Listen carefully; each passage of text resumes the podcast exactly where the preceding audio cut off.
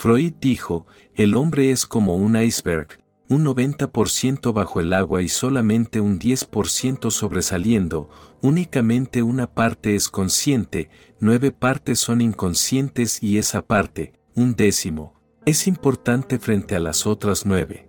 La mayor parte es inconsciente, solamente una pequeña fracción es consciente, por eso, es por lo que siempre eres manipulado, dirigido, absorbido por el inconsciente, puedes seguir pensando que eres el que decides. No lo eres, el inconsciente, la mente oculta siempre es la que decide. ¿Qué puedes hacer? Si te mantienes alerta, sucederán dos cosas, la energía que iba a ser empleado como indulgencia o represión, se integrará en tu estado de alerta, tu estado de alerta se verá reforzado con esta energía. Esa energía se incorporará a tu vigilancia, te volverás más vigilante, esa energía será combustible para tu conciencia, te volverás más consciente y por primera vez, el inconsciente no podrá obligarte. Por primera vez, el inconsciente será incapaz de manipularte y una vez percibas el sabor de esta libertad, de que el inconsciente no puede manipularte, sin luchas, sin forcejeos, sin conflictos, entonces tu conciencia se volverá más fuerte y poco a poco, el campo de conciencia se expandirá y el campo de la inconsciencia se contraerá, tu iceberg humano habrá ganado una parte más. Serás consciente en dos partes e inconsciente en ocho, este es un largo viaje y poco a poco, te volverás tres partes conscientes y siete partes inconscientes, mientras vas ganando terreno, es como ir ganando terreno al mar. El inconsciente es un vasto océano y tú has de recuperar la tierra centímetro a centímetro, pero en el instante en que la recuperas, el océano retrocede y llegará un día, tal y como le ocurrió a Buda y a Jesús, en el que tu conciencia ocupará las diez partes y el inconsciente habrá desaparecido. Serás solamente luz en tu interior, sin asomo de oscuridad, este es el florecimiento y por primera vez te volverás consciente de tu inmortalidad, por primera vez dejarás de ser una semilla. Por primera vez para ti no habrá un llegar a ser, si se me permite esta expresión, te habrás vuelto un ser, ahora serás un ser. En este estado iluminado de ser, no hay sufrimiento, no hay conflicto, no hay miseria, estás lleno de gozo, en tu interior hay gozo, en tu exterior compasión, te has vuelto sensible a todo. Bienvenidos a la sección de audiolibros de las Memorias del Alma, Hoy escucharemos el primer paso hacia la conciencia plena, antiguos métodos orientales, de Diego Leverone. Capítulo 1. Lo divino yace en el vacío. Todas las técnicas que se ocupan del vacío son las más delicadas, las más sutiles, incluso concebir el vacío, para nuestra mente parece imposible. Hoy me gustaría compartirte cuatro técnicas muy antiguas que fueron utilizadas por Buda para sus discípulos, aunque debido a estas técnicas fue completamente incomprendido. El budismo fue completamente extirpado de India debido a estas cuatro técnicas. Buda decía que Dios no existe, si existe Dios, no puedes estar totalmente vacío, puede que tú no existas, pero existirá Dios, existirá lo divino y tu mente puede engañarte, porque puede que tu Dios sea solo tu mente haciendo trampas. Buda decía que no existe el alma, porque si existe algún alma puedes esconder tu ego detrás de ella, tu ego será difícil de abandonar, si sientes que hay un yo dentro de ti, entonces no puedes estar totalmente vacío, porque tú estarás ahí. Para preparar el terreno adecuadamente para estas técnicas del vacío, Buda lo negó todo, no era ateo, pero parecía que era ateo, porque decía que no hay ningún Dios, decía que no existe el alma, decía que no hay nada sustancial en la existencia, la existencia está vacía, pero eso, era solo para preparar el terreno para estas técnicas. Una vez que entras en tu vacío, has entrado en todo, Puede que lo llames lo divino, puede que lo llames Dios o el alma, lo que quieras, pero solo puedes entrar en la verdad cuando estás totalmente vacío. No debe quedar nada de ti. Los hindúes pensaron que Buda estaba destruyendo la religión, que estaba enseñando irreligiosidad, y ni siquiera la gente que le oía podía ser guiada, porque siempre que vas a alguna parte, vas a buscar algo, nunca vas a buscar el vacío. Así es que, los que iban a verle estaban buscando algo, el nirvana, el otro mundo, el cielo, la verdad, estaban buscando algo. Habían venido para complacer su deseo final, encontrar la verdad, ese es el último deseo, y a menos que estés completamente sin deseos no puedes conocer la verdad. La condición misma para saber, es estar totalmente sin deseos, de modo que una cosa es cierta, no puedes desear la verdad, si la deseas el deseo mismo se convertirá en la barrera. Hubo maestros antes de Buda que enseñaban, no desees permanecer sin deseos, pero hablaban de Dios, del reino de Dios, el cielo, el paraíso, la libertad y la liberación suprema, y decían, no tengas deseos. Buda sintió que no puedes permanecer sin deseos, si hay algo que lograr, puede que simules que no tienes deseos, ver a esta pretensión de no tener deseos, viene también de algún deseo que satisfacer, es falsa. Los maestros dicen que no puedes alcanzar la dicha suprema con deseo, y como tú quieres alcanzar la dicha suprema, empiezas a no tener deseos, intentas no tener deseos para poder alcanzar la dicha suprema, pero sigues deseando, aunque estás intentando no tener deseos debido al deseo. De modo que, Buda dijo que no hay ningún Dios que alcanzar, incluso si deseas, no hay nadie que alcanzar, así que no desees, no hay nirvana en ninguna parte, no hay ningún objetivo. La vida no tiene significado ni objetivo, su énfasis es bello y admirable, nadie lo ha intentado de esa manera, destruyó todos tus objetivos para ayudarte a no tener deseos. Si hay objetivos, ¿cómo no vas a tener deseos? Y si tienes deseos, no alcanzarás el objetivo. Esta es la paradoja, Él destruyó todos los objetivos, no es que los objetivos no existan, existen y pueden ser alcanzados, pero si quieres alcanzarlos, si deseas alcanzarlos, se vuelve imposible. La condición básica misma, es que no debes tener deseos, entonces te sucede lo supremo. De modo que, Buda dice que no hay nada que desear, los deseos son inútiles, abandona todos los deseos y cuando no haya ningún deseo, estarás vacío, imagina, si no hay ningún deseo dentro de ti, ¿quién serás? No eres más que un manojo de deseos, si todos los deseos se van, simplemente desapareces, no es que no vayas a existir, existirás, pero como un vacío, existirás como una habitación vacía, no hay nadie solo un sunya, una nada. Buda ha llamado a esta nada anatman, anata, ausencia de alma, no sentirás ningún centro, o sea, que yo soy alguien, habrá simplemente que ser sin ningún yo, porque yo no es otra cosa que deseos acumulados, deseos condensados, deseos cristalizados. Muchísimos deseos se han vuelto tu yo, es como en la física, los físicos dicen que si analizas la materia, la materia no es sino átomos, no hay nada que una los átomos, cada átomo está rodeado de espacio vacío. Si tienes una piedra en la mano, no hay piedra, solo átomos de energía y entre dos átomos, espacio infinito, incluso una piedra es espaciosa, porosa, y dicen que pronto podremos extraer ese espacio de cualquier cosa.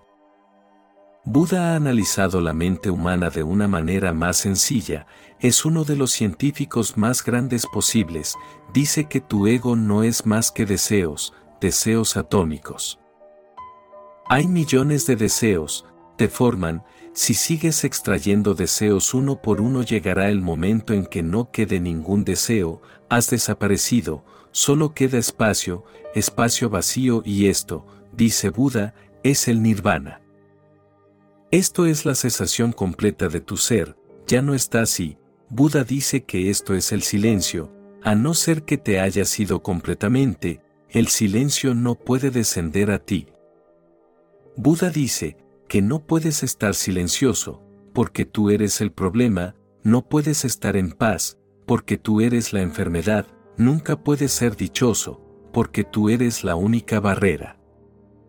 La dicha puede llegar en cualquier momento, pero tú eres la barrera, cuando tú no estés habrá dicha, cuando tú no estés habrá paz, cuando tú no estés habrá silencio, cuando tú no estés habrá éxtasis.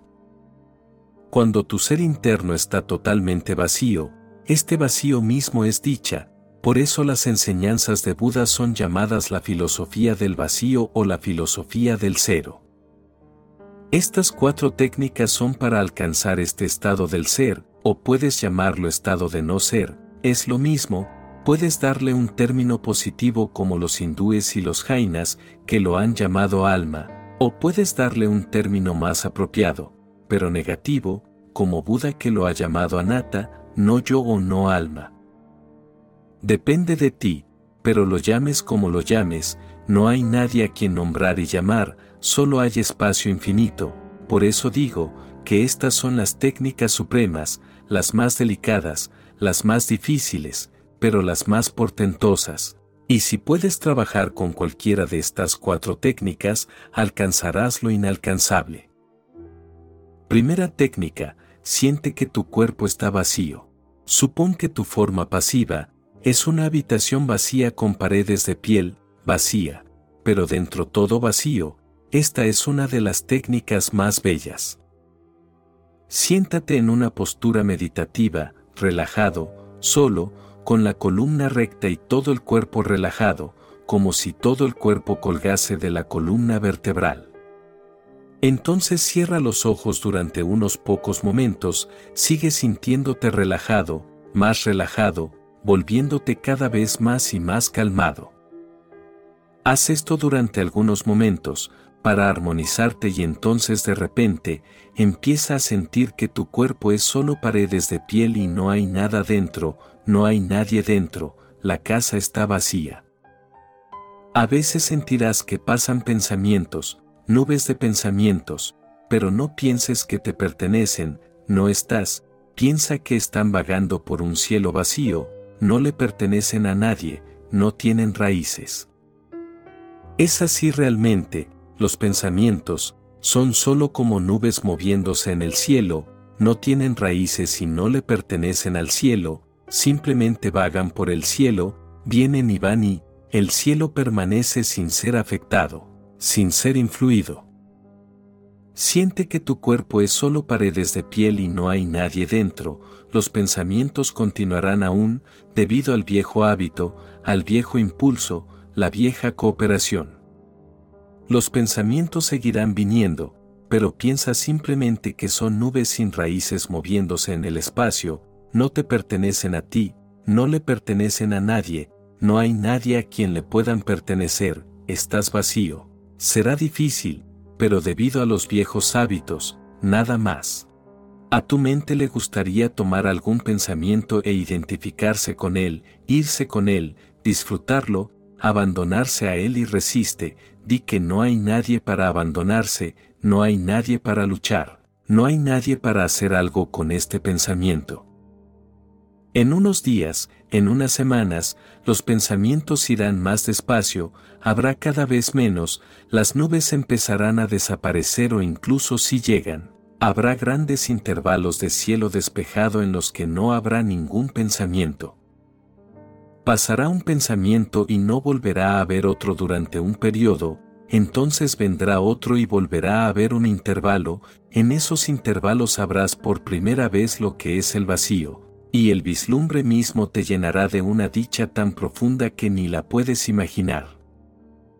En realidad, es difícil decir algo sobre ello, porque todo lo que se diga con lenguaje se referirá a ti y tú no estarás, si digo que te llenarás de felicidad, será una tontería, no estarás, así que, ¿cómo puedo decir que te llenarás de felicidad?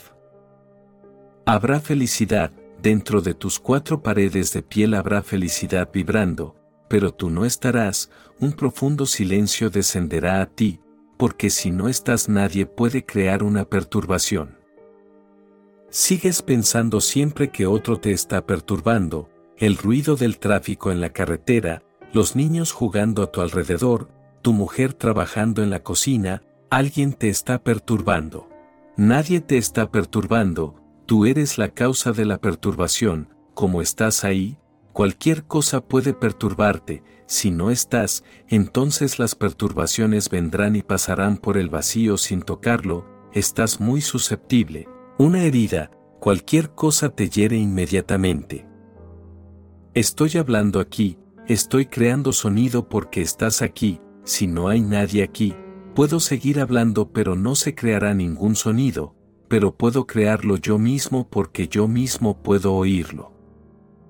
Si no hay nadie para oír, no se puede crear sonido, porque el sonido es una reacción de tus oídos, si no hay nadie en la tierra, el sol saldrá, pero no puede crear luz, parece absurdo, no podemos concebirlo, porque pensamos siempre que saldrá el sol y habrá luz. Son necesarios tus ojos, sin tus ojos, el sol no puede crear luz, puede que siga saliendo, pero será en vano, porque los rayos pasarán en el vacío, no habrá nadie que pueda reaccionar y que pueda decir, que esto es luz.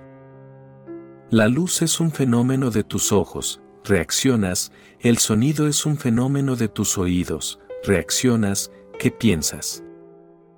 Hay una rosa en el jardín, pero si no pasa nadie, ¿habrá perfume? Una rosa sola no puede crear perfume, imposible, sois necesarios tú y tu nariz, alguien que reaccione e interprete que esto es perfume, esto es perfume de rosa, y no importa cómo lo intente una rosa, sin una nariz no será una rosa en absoluto. La perturbación de la calle no está ahí realmente, está dentro de tu ego, tu ego reacciona y dice que esto es una perturbación, es tu interpretación. A veces, en un estado de ánimo diferente puede que lo disfrutes, en cuyo caso no será una perturbación, puede que lo disfrutes en un estado de ánimo diferente y entonces dirás, esto es bello y qué música. Pero en un momento triste, incluso la música se volverá una perturbación, pero si tú no estás, solo hay espacio vacío, no puede haber ni perturbación ni música. Las cosas simplemente pasarán por ti, inadvertidas, porque sin ser herido, no hay ninguna herida que reaccione, no hay nadie que responda, ni siquiera se creará un ego. Esto es lo que Buda llama nirvana y esta técnica puede ayudarte. Supón que tu forma pasiva es una habitación vacía con paredes de piel, vacía, siéntate en un estado pasivo, inactivo, sin hacer nada, porque cuando haces algo entre el que hace, en realidad no hay nadie que haga, tan solo debido a la acción imaginas que hay alguien. Buda solo es difícil debido a esto, solo debido a las formas lingüísticas han surgido problemas, decimos que un hombre está caminando, si analizas esta frase, significa que hay alguien que está caminando, pero Buda dice que solo hay un proceso de caminar, no hay nadie que esté caminando. Estás riéndote, debido al lenguaje parece que hay alguien que está riéndose, Buda dice que hay risa, pero no hay nadie dentro que esté riéndose. Cuando te rías, recuerda esto y descubre quién se ríe, nunca encontrarás a nadie, hay simplemente risa, no hay nadie detrás de ella haciéndola. Cuando estás triste, no hay nadie que esté triste, simplemente hay tristeza, observa esto, simplemente tristeza, es un proceso, simplemente risa, simplemente felicidad, simplemente desdicha, no hay nadie detrás de ello. Solo debido al lenguaje seguimos pensando en términos de dos, si hay movimiento, decimos que debe de haber alguien que se ha movido, el que se mueve, no podemos concebir el movimiento solo, pero, ¿Has visto alguna vez al que se mueve? ¿Has visto alguna vez al que ríe? Buda dice que hay vida, el proceso de la vida, pero no hay nadie por dentro que esté vivo y luego hay muerte, pero nadie muriendo, para Buda no eres una dualidad, el lenguaje crea una dualidad. Estoy hablando, parece que soy alguien que está hablando, pero Buda dice que solo hay habla, no hay nadie que esté hablando, es un proceso, no le pertenece a nadie, pero para nosotros esto es difícil, porque nuestra mente está hondamente enraizada en el dualismo. Siempre que pensamos en alguna actividad, concebimos a alguien que actúa dentro de ella, alguien que la hace, por eso, es buena en la meditación una forma pasiva, inactiva, porque entonces puedes caer en el vacío más fácilmente. Buda dice, no medites, permanece en meditación, la diferencia es enorme, lo repetiré. Buda dice, no medites, permanece en meditación, porque si meditas, ha entrado el que hace, seguirás pensando que tú estás meditando, entonces la meditación se ha vuelto un acto. Buda dice, permanece en meditación, eso significa que estés totalmente pasivo, que no hagas nada y que no pienses que hay alguien que hace, por eso a veces, cuando el que hace se pierde en la acción, sientes una explosión repentina de felicidad, llega porque te has vuelto uno. Con un bailarín, llega un momento en que la danza toma las riendas y el bailarín desaparece, entonces sucede una bendición repentina, una beatitud repentina, un éxtasis repentino, se llena de una dicha desconocida. ¿Qué ha sucedido? Solo permaneció la acción y el ejecutor ya no estaba. En la línea de combate de una guerra, los soldados a veces alcanzan una dicha muy profunda, es difícil de concebir, porque están muy cerca de la muerte, pueden morir en cualquier momento. Al principio les asusta, tiemblan de miedo, pero no puede seguir temblando y temiendo todos los días, continuamente, uno se acostumbra, uno acepta la muerte, entonces el miedo desaparece y cuando la muerte está tan cerca y, con cualquier movimiento erróneo puede que mueras inmediatamente, el que hace es olvidado y solo queda la obligación, solo queda la acción. Y hay que estar tan profundamente en la acción que, uno no puede seguir recordando que yo soy, ese yo soy creará problemas, errarás, no estarás totalmente en la actividad y está en juego la vida.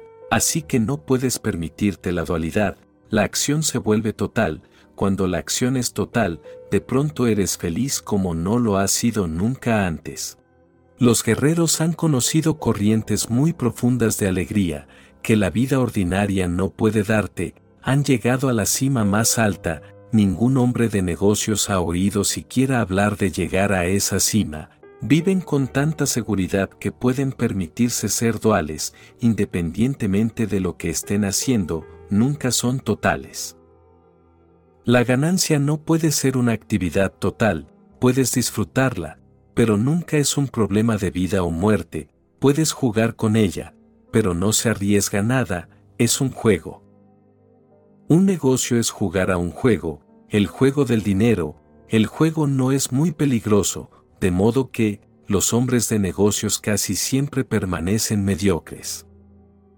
Incluso puede que un jugador de apuestas alcance cimas más altas que un hombre de negocios, porque un jugador de apuestas entra en el peligro, arriesga todo lo que tiene y en ese momento de riesgo total, el que hace desaparece. Puede que, esa sea la razón de que apostar es tan atractiva, la guerra es tan atractiva.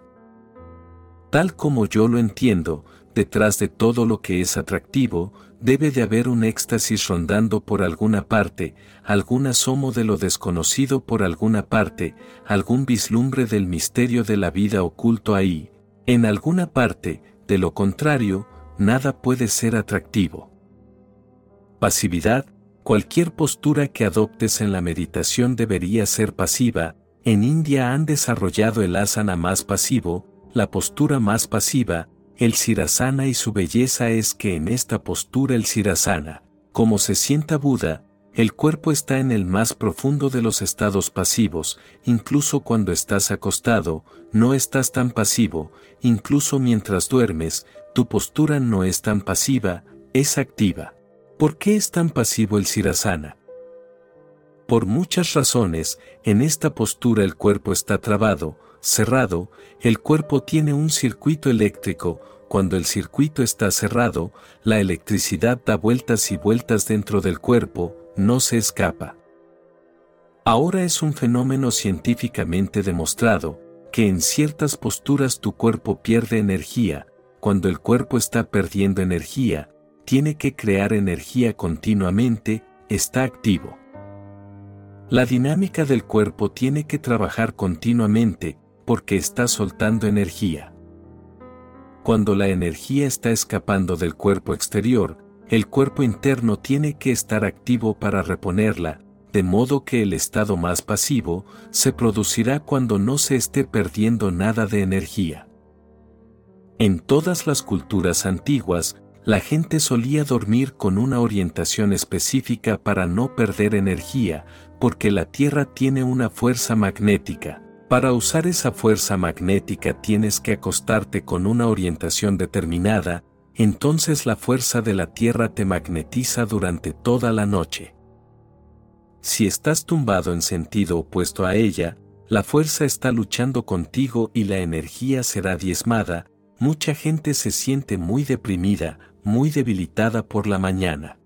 Esto no debería ser así, porque dormir debe rejuvenecer, darte más energía, pero hay muchas personas que tienen mucha energía cuando van a la cama, pero por la mañana están agotadas. Puede haber muchas razones para ello, pero puede que esta sea una, se acuestan en la dirección errónea, si están yaciendo contra la fuerza magnética de la Tierra, se sentirán desvanecidos. De modo que, ahora los científicos dicen que el cuerpo tiene un circuito eléctrico que puede ser cerrado y han estudiado a muchos yogis sentados en Sirasana. En ese estado el cuerpo está perdiendo el mínimo de energía, se está conservando la energía y cuando se está conservando la energía, las baterías internas no necesitan funcionar, no hay necesidad de ninguna actividad, de modo que, el cuerpo está pasivo. En esta pasividad, puedes volverte más vacío que si estás activo, en esta postura de Sirasana tu columna vertebral está recta y todo el cuerpo también está recto. Ahora se han hecho muchos estudios, cuando tu cuerpo está recto, totalmente recto, te influye menos la gravitación de la Tierra, por eso, si te sientas en una postura que es inconveniente, que te parece inconveniente, la inconveniencia se debe a que tu cuerpo está más afectado por la gravitación. Si estás sentado erguido, entonces la gravitación tiene menos efecto, porque solo puede tirar de tu columna, nada más. Por eso, es difícil dormir de pie o estando cabeza abajo, es casi imposible dormir estando en sirasana, para dormir tienes que acostarte, ¿por qué? Porque entonces, la Tierra tiene el máximo de influencia en ti y esa máxima influencia te pone inconsciente. Para dormir tienes que estar acostado, para que la gravitación afecte a todo tu cuerpo y atraiga a todas sus células, entonces te pones inconsciente. Los animales son más inconscientes que el hombre, porque no pueden estar erguidos, los evolucionistas dicen que el hombre pudo evolucionar, porque pudo estar erguido sobre dos pies, la fuerza de la gravedad es menor, debido a eso, pudo volverse un poco más consciente. En Sirasana la fuerza de la gravedad alcanza su punto mínimo, el cuerpo está inactivo y pasivo, cerrado por dentro, se ha vuelto un mundo en sí mismo, no está saliendo nada, no está entrando nada. Los ojos están cerrados, las manos y los pies están trabados, la energía se mueve en círculo y siempre que la energía se mueve en círculo, crea un ritmo interno, una música interna, cuanto más oyes esa música, más relajado estás. Supón que tu forma pasiva es una habitación vacía, como una habitación vacía con paredes de piel, vacía, sigue cayendo en ese vacío, llegará un momento en que sientas que todo ha desaparecido, no hay nadie, ninguno. La casa está vacía, el señor de la casa ha desaparecido, se ha esfumado. En ese lapso, en ese intervalo, cuando no estés presente dentro, estará presente lo divino, cuando tú no estás, está Dios. Cuando no estás tú, está la dicha, así que intenta desaparecer, intenta desaparecer de dentro. Segunda técnica, alma encantadora juega. El universo es un caparazón vacío en el que tu mente retosa infinitamente, esta segunda técnica se basa en la dimensión del juego, eso hay que comprenderlo. Si estás inactivo es bueno caer en el vacío profundo, en el abismo interno, pero no puedes estar vacío todo el día y no puedes estar pasivo todo el día, tendrás que hacer algo, la actividad es un requisito básico, de otra forma, no puedes estar vivo. Vida significa actividad, de modo que, puedes estar inactivo unas pocas horas, pero el resto de las 24 horas tendrás que estar activo y la meditación debería ser algo que se vuelve parte de tu estilo de vida, no debería ser un fragmento, de lo contrario, la lograrás y la perderás. Si estás inactivo una hora, entonces durante 23 horas estarás activo, las fuerzas activas serán más y destruirán todo lo que logres en tu inactividad. Las fuerzas activas lo destruirán y al día siguiente volverás a hacer lo mismo. Durante 24 horas acumularás al que hace y en una hora tendrás que dejarlo, será difícil, de modo que, tu mente debe cambiar de actitud respecto al trabajo y la actividad, de aquí la segunda técnica. El trabajo debería ser considerado un juego, no un trabajo, el trabajo debería ser considerado un juego, una recreación, no deberías tomártelo en serio, debería ser como los niños jugando. No tiene significado, no hay nada que lograr, se disfruta la actividad misma, puedes sentir la distinción si juegas a veces. Cuando trabajas es diferente, estás serio, agobiado, responsabilizado, preocupado, ansioso, porque el resultado, el resultado final es el motivo, el trabajo mismo no vale la pena disfrutarse. Lo que importa está en el futuro, en el resultado. En el juego no hay realmente ningún resultado, el proceso mismo está lleno de dicha y no estás preocupado, no es algo serio, incluso si parece serio es todo fingido. En el juego disfrutas el proceso mismo, en el trabajo el proceso no está siendo disfrutado, lo importante es el objetivo, el fin, el proceso hay que aguantarlo de alguna manera, hay que hacerlo porque hay que conseguir el fin. Si pudieras conseguir el fin sin esto, abandonarías la actividad y te lanzarías al fin, pero en el juego no harías eso, si pudieras lograr el fin sin jugar, entonces el fin sería fútil, solo tiene sentido mediante el proceso. Por ejemplo, dos equipos que realicen un deporte están en el terreno de juego, pueden decidir echándolo a cara y cruz quién ganará y quién será derrotado, ¿para qué poner tanto empeño y esforzarse innecesariamente? El asunto se puede decidir muy fácilmente echando una moneda a cara o cruz, llegará el fin, un equipo puede ganar otro puede perder, ¿por qué trabajar por ello? Pero entonces no tendrá sentido, no tendrá significado, el fin no es significativo, el proceso mismo es lo significativo, incluso si ninguno gana y ninguno pierde el juego merece la pena, se disfruta la actividad misma. Esta dimensión del juego tiene que ser aplicada a toda tu vida, al margen de lo que estés haciendo, mantente en esa actividad tan totalmente que el fin sea irrelevante. Puede que llegue, tiene que llegar, pero no está en tu mente, estás jugando, estás disfrutando, a eso es a lo que se refiere Krishna cuando le dice a Arjuna que deje el futuro en manos de lo divino. El resultado de tu actividad está en manos de lo divino, tú simplemente haces, este simple hacer se vuelve un juego, eso es lo que Arjuna encuentra difícil de comprender, porque dice que si es solo un juego entonces, ¿por qué matar? ¿Por qué luchar? comprende lo que es el trabajo, pero no puede comprender lo que es el juego y toda la vida de Krishna es solo un juego, no se puede encontrar un hombre menos serio en ninguna parte. Toda su vida es solo un juego, una recreación, una obra de teatro, está disfrutándolo todo pero no se lo toma en serio, está disfrutándolo intensamente pero no está preocupado por el resultado.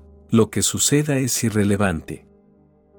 A Arjuna le resulta difícil comprender a Krishna porque calcula, piensa en función del resultado final, dice al principio del Gita, todo este asunto parece absurdo. En ambos bandos mis amigos y mis parientes están alineándose para luchar.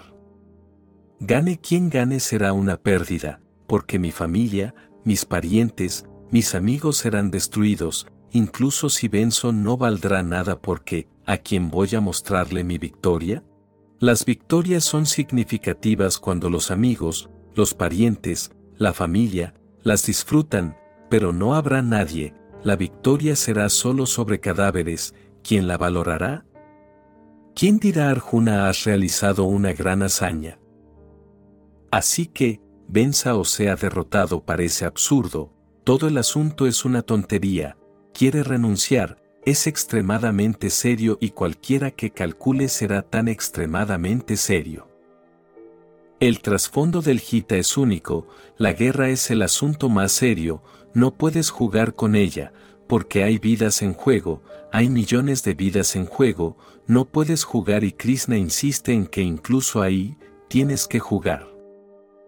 No pienses en lo que sucederá al final, simplemente estás aquí y ahora, simplemente eres un guerrero jugando, no te preocupes por el resultado, porque el resultado está en manos de lo divino. Y ni siquiera se trata de si el resultado está en manos de lo divino o no, de lo que se trata es de que no debería estar en tus manos, no deberías cargar con ello, si cargas con ello tu vida no puede volverse meditativa. Esta segunda técnica dice, alma encantadora juega, deja que toda tu vida sea solo un juego. El universo es un caparazón vacío en el que tu mente retosa infinitamente.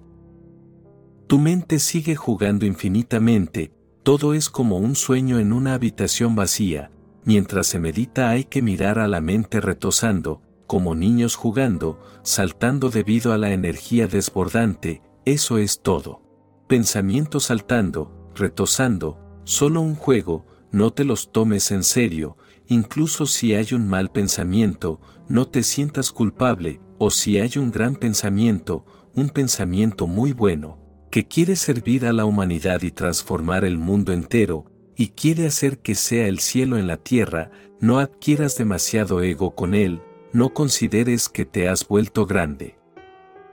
Esto es una mente retosona, a veces baja, a veces sube, es solo energía desbordante adoptando muchas formas y configuraciones, la mente es solo un manantial desbordante, nada más. Juega dicen los sabios, alma encantadora juega, la actitud del que juega indica que está disfrutando de la actividad, es buena en sí misma, no hay ningún afán de lucro, no eres calculador, pero mira a un hombre de negocios independientemente de lo que esté haciendo, está calculando la ganancia, lo que va a lograr con ello. Llega un cliente, el cliente no es una persona sino solo un medio, ¿qué ganancia se puede obtener de él? ¿Cómo puede ser explotado? En el fondo de si está calculando lo que hay que decir, lo que hay que hacer, todo se calcula solo para manipular, solo para explotar. No le interesa esta persona, no le interesa el trato ni nada, solo le interesa el futuro, la ganancia. En la antigüedad, un hombre de negocios no era solo alguien que obtenía ganancias y el cliente no iba solo a comprar algo, ambos lo disfrutaban. Recuerdo a mi viejo abuelo, siempre fue comerciante de varios rubros a lo largo de su vida, yo y toda mi familia estábamos perplejos, porque lo disfrutaba tanto. Durante horas seguidas era un juego con los clientes, si algo valía 10 pesos, pedía 50 pesos por ello y sabía que esto era absurdo, y sus clientes también lo sabían. Sabían que debía valer unos 10 pesos en esos tiempos y empezaban con 2 pesos, entonces tenía lugar un prolongado regateo durante horas, mis parientes se enfadaban, ¿qué pasa? ¿Por qué no dices simplemente cuál es el precio? pero él tenía sus propios clientes, cuando venían preguntaban, ¿dónde está don Manuel? Porque con él es un juego, una diversión, que importa si perdemos uno o dos pesos, si es más o menos. Lo disfrutaban, la propia actividad merecía la pena en sí misma, dos personas estaban comunicándose con ella, dos personas estaban jugando a un juego y las dos sabían que era un juego, porque por supuesto era posible tener un precio fijo. En la actualidad todo tiene precios fijos, porque la gente es más calculadora y tiene más afán de lucro, no pueden concebir perder el tiempo, ¿por qué perder el tiempo? Este asunto se puede zanjar en unos minutos, no hay necesidad, simplemente puedes escribir el precio exacto, ¿por qué luchar durante horas? Pero entonces, ha desaparecido el juego y todo el asunto se vuelve una rutina, incluso las máquinas pueden hacerlo, el comerciante no es necesario, el cliente no es necesario. Si eres demasiado calculador, entonces las personas desaparecen y cada vez hay más mecanización. Y aunque nos pueda parecer increíble, el regateo continúa incluso ahora en los pueblos de India, es un juego y merece la pena disfrutarse, estás jugando. Es una contienda entre dos inteligencias y dos personas entran en contacto íntimo, pero no ahorra tiempo. Los juegos nunca pueden ahorrar tiempo y en los juegos nunca te preocupas por el tiempo, estás despreocupado y no importa lo que esté pasando, lo disfrutas justo en ese momento. Ser juguetón es una de las bases más profundas de todos los procesos meditativos, pero somos serios, estamos adiestrados para ello, de modo que, incluso cuando meditamos estamos buscando el fin, el resultado, y suceda lo que suceda, estarás insatisfecho. La gente me dice, sí, la meditación está creciendo, progresando, me siento más feliz, un poco más silencioso, a gusto, pero no está pasando nada más. ¿Qué más desean? Sé que la gente que es así, está abocada a venir a decirme algún día, sí, estoy sintiendo el nirvana, pero no está sucediendo nada más. Me siento dichoso, pero no está sucediendo nada más, que más desean? Están buscando alguna ganancia y a no ser que llegue a sus manos, alguna ganancia muy visible, algo que puedan depositar en un banco, no pueden estar satisfechos. El silencio y la felicidad son tan vagos, no puedes poseerlos, no puedes enseñarlos a nadie. Sucede a diario, que la gente viene a decirme que está triste, están esperando algo que no se debería esperar ni siquiera en los negocios y están esperándolo en la meditación. La mente de los negocios entra en la meditación con todo el adiestramiento de los negocios, ¿qué ganancia se puede obtener con ello? El hombre de negocios no juega y si no juegas, no puedes ser meditativo. Juega cada vez más, pierde el tiempo jugando, jugar con niños servirá, incluso si no hay nadie, puedes saltar y bailar solo en la habitación y jugar, disfruta, pero tu mente seguirá insistiendo, ¿qué estás haciendo perdiendo el tiempo? Puedes ganar algo en este tiempo, puedes hacer algo, y estás saltando, cantando y bailando, ¿qué estás haciendo? ¿Te has vuelto loco? Pruébalo, roba el tiempo que puedas a tu negocio y juega, haz lo que sea, puedes pintar, puedes tocar un instrumento musical, cualquier cosa que te guste, pero juega. No busques la ganancia con ello, no veas ningún futuro en ello, solo el presente y entonces, entonces puedes jugar también por dentro, entonces puedes saltar a tus pensamientos, jugar con ellos, lanzarlos aquí y allá, bailar con ellos, pero no tomarlos en serio. Muchas personas están inconscientes en lo que respecta a sus mentes, son inconscientes de todo lo que sucede en su mente, van a la deriva sin saber a dónde les lleva la mente. Si puedes ser consciente de cualquier ruta de la mente, te quedarás perplejo de lo que está sucediendo, la mente avanza por medio de asociaciones. Los científicos utilizan como ejemplo, la vieja y recurrente historia del perro, para demostrar lo que le ocurre a muchas personas en estas asociaciones. Un perro ladra en la calle, el ladrido llega a tu cabeza y ya has empezado, puede que vayas hasta el fin del mundo por medio de este ladrido del perro, Puede que recuerdes a algún amigo que tenía un perro. Luego dejas ese perro y te llega a la mente ese amigo y tenía una mujer muy guapa, y su mujer era muy guapa, y ya estás en movimiento. Puedes ir hasta el fin de este mundo y nunca recordarás que un perro te ha gastado una broma, simplemente ladró y te puso en ruta, empezaste a irte y te sentirás muy incómodo con lo que los científicos dicen acerca de esto. Dicen que esa ruta está fijada en tu mente. Si el mismo perro vuelve a ladrar en la misma situación, volverás a seguir esa ruta, el amigo, el perro, la esposa, la esposa guapa, volverás a seguir el mismo camino.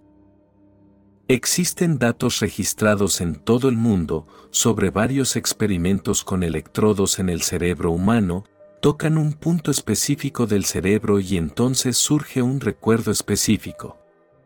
De pronto, ves que tienes cinco años, estás jugando en un jardín, corriendo tras una mariposa, aparece toda la secuencia, te sientes bien, todo es agradable, el aire, el jardín, el olor, todo cobra vida. No es simplemente un recuerdo, lo revives, entonces quitan el electrodo y el recuerdo cesa, si el electrodo vuelve a tocar el mismo punto, comienza de nuevo el mismo recuerdo, vuelves a tener cinco años. En el mismo jardín, la misma secuencia de sucesos. Cuando se retira el electrodo, el recuerdo desaparece, pero vuelve a poner el electrodo en el mismo punto y el recuerdo vuelve a surgir, es como si estuvieras recordando algo mecánicamente, y siempre empieza desde un cierto principio y termina en un fin específico, y entonces empieza desde el principio. Al igual que cuando grabas algo en una grabadora, tu cerebro tiene millones de recuerdos, millones de células grabadoras y todo es mecánico, estos experimentos con el cerebro humano son muy extraños y muy reveladores. Los recuerdos pueden ser revividos una y otra vez, una y otra vez. Un experimentador probó 300 veces y el recuerdo fue el mismo, estaba grabado, la persona con la que se hizo el experimento se dio cuenta y le pareció que era extrañísimo, porque no tenía ningún control, no podía hacer nada. Cuando el electrodo tocaba ese lugar, empezaba el recuerdo y tenía que verlo a lo largo de las 300 veces, poco a poco se volvió un testigo, empezó a ver el recuerdo, pero entonces tomó conciencia de que él era diferente y este recuerdo era diferente de él. Este experimento puede ser útil, muy útil para los meditadores, porque cuando sabes que tu mente no es más que una grabadora mecánica en torno a ti, te separas de ella. Esta mente se puede tocar y ahora los científicos dicen que tarde o temprano, cortaremos todos los centros que producen angustia, ansiedad, porque se toca lo mismo una y otra vez y hay que revivirlo.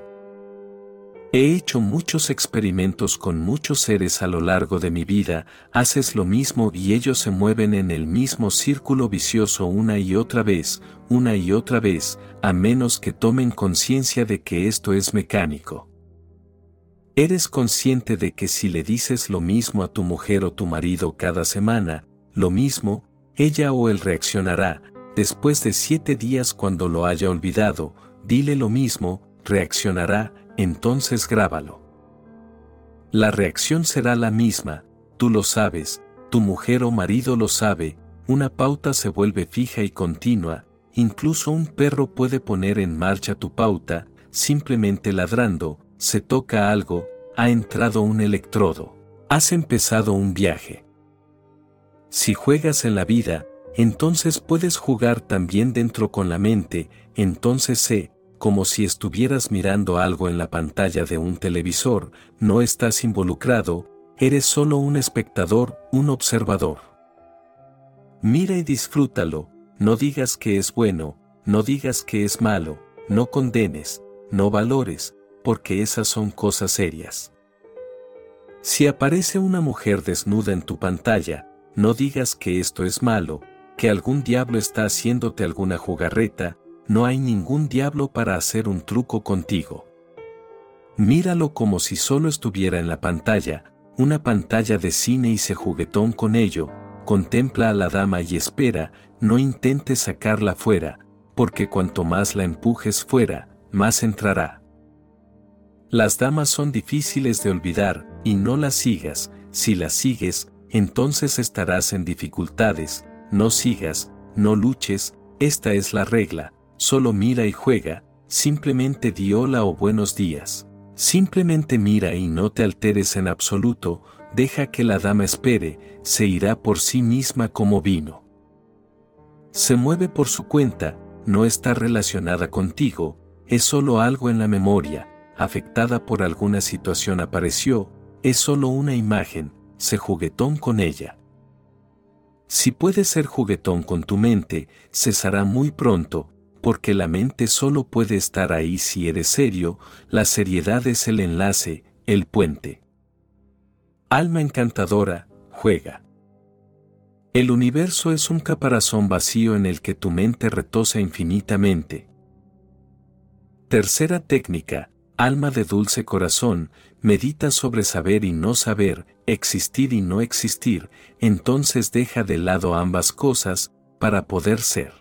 Medita sobre saber y no saber, existir y no existir, medita sobre el aspecto positivo de la vida y luego sobre el negativo, luego deja ambos de lado porque no eres ninguno de los dos, entonces deja de lado ambas cosas para poder ser. Considéralo de esta manera, medita sobre un nacimiento, ha nacido un niño, has nacido tú, luego creces, te haces joven, medita sobre este crecimiento, luego te haces viejo, luego mueres, desde el principio mismo. Imagina el momento en que tu padre y tu madre te concibieron y entraste en el útero de tu madre, la primera célula, desde ahí mira hasta el final cuando tu cuerpo está en algún ritual de despedida, en el que todos tus parientes están a tu alrededor, entonces deja ambos de lado, al que ha nacido y al que ha muerto, deja ambos de lado y mira dentro de ti, ahí estás, lo que nunca ha nacido y nunca va a morir.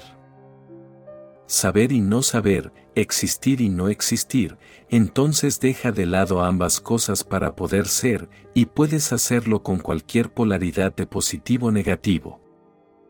Estás sentado aquí, te miro, te conozco, cuando cierro los ojos ya no estás ahí, no te conozco, entonces deja de lado, el conocimiento de que he conocido y el conocimiento de que no conozco, estarás vacío, porque cuando pongas de lado el conocimiento y el no conocimiento, estarás vacío.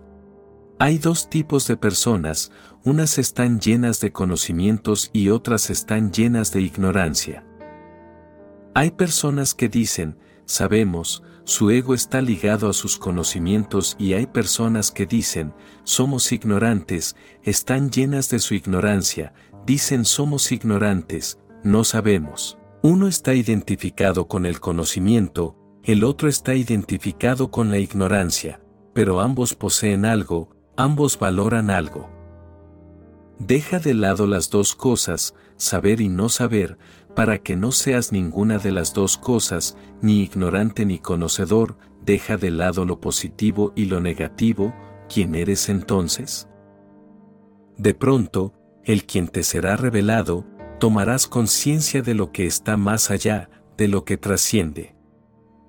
Dejando de lado lo positivo y lo negativo, estarás vacío, no serás nada, ni sabio ni ignorante, deja de lado el odio y el amor, deja de lado la amistad y la enemistad. Cuando ambas polaridades son dejadas de lado estás vacío.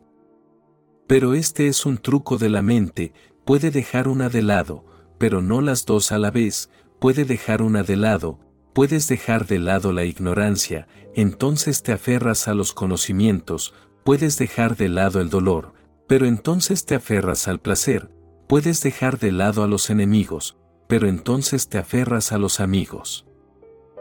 Y hay algunas personas que hacen justo lo contrario, dejarán de lado a los amigos y se aferrarán a los enemigos, dejarán de lado al amor y se aferrarán al odio, dejarán de lado la riqueza y se aferrarán a la pobreza y, dejan de lado el conocimiento, las escrituras y se aferran a la ignorancia. Estas personas son grandes renunciantes, todo a lo que tú te aferras, ellas lo dejan de lado y se aferran a lo contrario, pero se aferran de todos modos. Aferrarse es el problema, porque si te aferras, no puedes estar vacío, no te aferres, este es el mensaje de esta técnica, no te aferres a nada, positivo o negativo, porque al no aferrarte te encontrarás a ti mismo. Estás aquí, pero debido a que te aferras, estás oculto, al no aferrarte quedarás al descubierto, saldrás a la luz, explotarás. Cuarta técnica, entra en el espacio, sin soporte, eterno, en calma. En esta técnica, se han dado tres cualidades del espacio, sin soporte, no puede haber ningún soporte en el espacio, eterno, no puede tener fin, en calma, será silencioso, sin sonido, pero la mente siempre pide soportes. La gente viene y si les digo, siéntate en silencio, con los ojos cerrados y no hagas nada. Dicen dame algo para hacer, algún soporte, dame algún mantra como soporte, porque no puedo sentarme.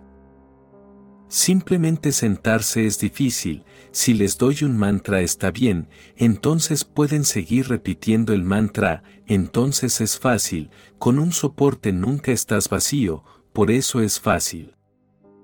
Debe pasar algo, debes estar haciendo algo, haciendo, el que hace permanece, haciendo estás lleno, puede que estés lleno de aún, rama, Jesús, Ave María, cualquier cosa, Puede que estés lleno de cualquier cosa, pero estás lleno, entonces estás bien. La mente se resiste al vacío, quiere siempre estar llena de otra cosa, porque si está llena puede existir, si no está llena desaparecerá. En el vacío alcanzarás el estado de no mente, por eso la mente pide soportes, si quieres entrar en el espacio interno no pida soportes, desecha todos los soportes, mantras, dioses, escrituras, todo lo que te dé un soporte. Si sientes que estás siendo sustentado, deséchalo y entra en ti, sin soportes, será atemorizador, te sentirás asustado, estás entrando donde puedes perderte completamente. Puede que no seas capaz de volver, porque todos los soportes habrán desaparecido, has perdido de vista la orilla y nadie sabe a dónde te llevará el río. Tu soporte ha desaparecido, puede que caigas en un abismo infinito, por eso te posee el miedo y pides algún soporte, incluso si es un soporte falso, lo disfrutas. Incluso un soporte falso es útil, porque a la mente le da lo mismo que un soporte sea real o falso, debe ser un soporte, eso es lo que importa, no estás solo, hay algo y te está sustentando. En la vida ordinaria te apoyas en muchos soportes falsos, pero ayudan y a no ser que te vuelvas lo suficientemente fuerte, los necesitarás, por eso digo que esta es la técnica suprema, ningún soporte. Buda estaba muriendo y Ananda le preguntó, ¿qué haremos ahora que nos estás dejando? ¿Cómo lo alcanzaremos? ¿Cómo proseguiremos ahora? Cuando el Maestro se haya ido vagaremos en la oscuridad durante muchísimas vidas, no hay nadie que nos lleve, que nos guíe, la luz se está apagando. Así que Buda dijo, será bueno para ti, cuando yo ya no esté, vuélvete tu propia luz, avanza solo, no pidas ningún soporte, porque el soporte es la última barrera. Y sucedió, Ananda no se había iluminado, Estuvo con Buda durante 40 años, fue como la sombra de Buda, yendo con él, viviendo con él, fue el que tuvo el contacto más prolongado con él. Durante 40 años, la compasión de Buda estuvo cayendo sobre él, lloviendo sobre él, durante 40 años, pero no sucedió nada, Ananda permaneció tan ignorante como siempre y el día después de que muriese Buda. Ananda se iluminó, el día siguiente, el mismo día siguiente. El soporte mismo había sido la barrera, cuando ya no estaba Buda, Ananda no pudo encontrar ningún soporte. Es difícil si vives con un Buda y el Buda se va, entonces nadie puede ser un soporte para ti, ahora no habrá nadie a quien valga la pena aferrarse. Alguien que ha estado aferrándose a un Buda, no puede aferrarse a nadie más en este mundo, todo este mundo estará vacío. Una vez que has conocido a un Buda y su amor y compasión, entonces ningún amor, ninguna compasión se le puede comparar, una vez que has conocido eso, nada más merece la pena conocerse. Así es que, Ananda estaba solo por primera vez en 40 años, no había manera de encontrar un soporte, había conocido el soporte más alto, ahora los soportes más bajos no servirían. Al día siguiente se iluminó, debió de entrar en el espacio interno, sin soporte, eterno, en calma. Así que recuerda, no trates de encontrar ningún soporte, mantente sin soporte, si estás intentando hacer esta técnica, entonces mantente sin soportes. Eso es lo que está enseñando Krishnamurti, mantente sin soporte, no te aferres a un maestro, no te aferres a una escritura, no te aferres a nada. Esto es lo que todo maestro ha estado haciendo, todo el esfuerzo de un maestro es, primero atraerte hacia él, para que empieces a aferrarte a él, cuando empiezas a aferrarte a Él, cuando te vuelves allegado e íntimo con Él, Él sabe que hay que cortar el aferramiento y ya no puedes aferrarte a nadie más. Eso se ha terminado y no puedes acudir a otra persona, eso es imposible, entonces corta el aferramiento y de pronto, quédate sin soportes. Al principio serás muy desdichado, llorarás y sollozarás y gritarás, y sentirás con todo tu ser que estás perdido, caerás en lo más hondo del sufrimiento, pero de ahí uno sube solo, sin soporte. Entra en el espacio, sin soportes, eterno, en calma, ese espacio no tiene principio ni fin y ese espacio es absolutamente silencioso, no hay nada, ni siquiera un sonido vibrando, ni una onda, todo está en calma. Ese punto está dentro de ti, puedes entrar en él en cualquier momento, si tienes la valentía de estar sin soporte, puedes entrar en él en este mismo momento. La puerta está abierta, la invitación es para todos, para todos y cada uno, pero se necesita valentía, valentía para estar solo, valentía para estar vacío, valentía para disolverse y fundirse, valentía para morir. Y si puedes morir en tu espacio interno, alcanzarás la vida que nunca muere, alcanzarás la inmortalidad. Capítulo 2. El florecimiento interior. El siguiente sutra nos dice, ¿cuáles son las flores para el culto? El estar lleno de conciencia. Ahora, amada alma, profundizaremos en esta valiosa afirmación. Lo primero a ser recordado es que las personas son semillas, posibilidades y potenciales, sea lo que sea el hombre, es básicamente algo impermanente, una apertura, un devenir. Está abundantemente encubierto y la parte que se encubre es más notable que la que se muestra, por eso digo que el hombre es una semilla. Puede desarrollarse y solo si crece puede llegar a ser, y si permanece como semilla sería como la muerte, es como cuando una semilla no crece, entonces morirá. Tampoco puede permanecer en el medio, porque o bien crece o bien muere, no hay puntos medios, crecer o morir. La semilla es simplemente una situación para crecer y crecer quiere decir trascender, crecer quiere decir morir para un cierto nivel y renacer en otro. ¿Qué es el crecer para una semilla? La semilla ha de morir como semilla y solamente entonces nace el árbol, la posibilidad comienza a hacerse real. Una semilla puede morir de dos formas, de dos maneras. Puede morir sin crecer, esta es una muerte negativa, o una semilla puede morir para poder crecer, entonces es una muerte positiva y una muerte positiva es la puerta a otra vida. La muerte positiva implica morir para algo, morir para crecer, desaparecer de un plano para aparecer en otro. El hombre puede permanecer como semilla y muchos hombres mueren de forma negativa, sin crecer, sin trascender, sin poder desaparecer de un plano para aparecer en otro plano.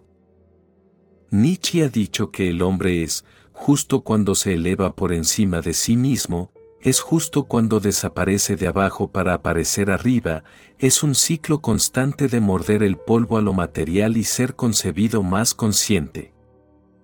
En cualquier caso, una semilla puede realizarse y seguir realizándose siendo una semilla, es problemático para una semilla prever en que puede convertirse, soñar con ello parece incomprensible. ¿Cómo podría una semilla anhelar lo que será? Imaginar la posibilidad de convertirse en un árbol parece una tontería, ¿cómo podría una semilla convertirse en un árbol?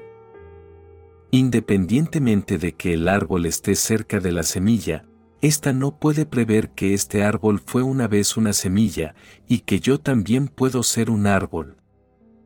Buda ha dicho, no puedo darte la verdad, sin embargo, puedo darte una fantasía, Echa un vistazo a mí y tus posibilidades, tus resultados potenciales comenzarán a ser vigorizados, algo empezará a anhelar el futuro, algo dentro de ti comenzará a anhelar lo que puede llegar a ser.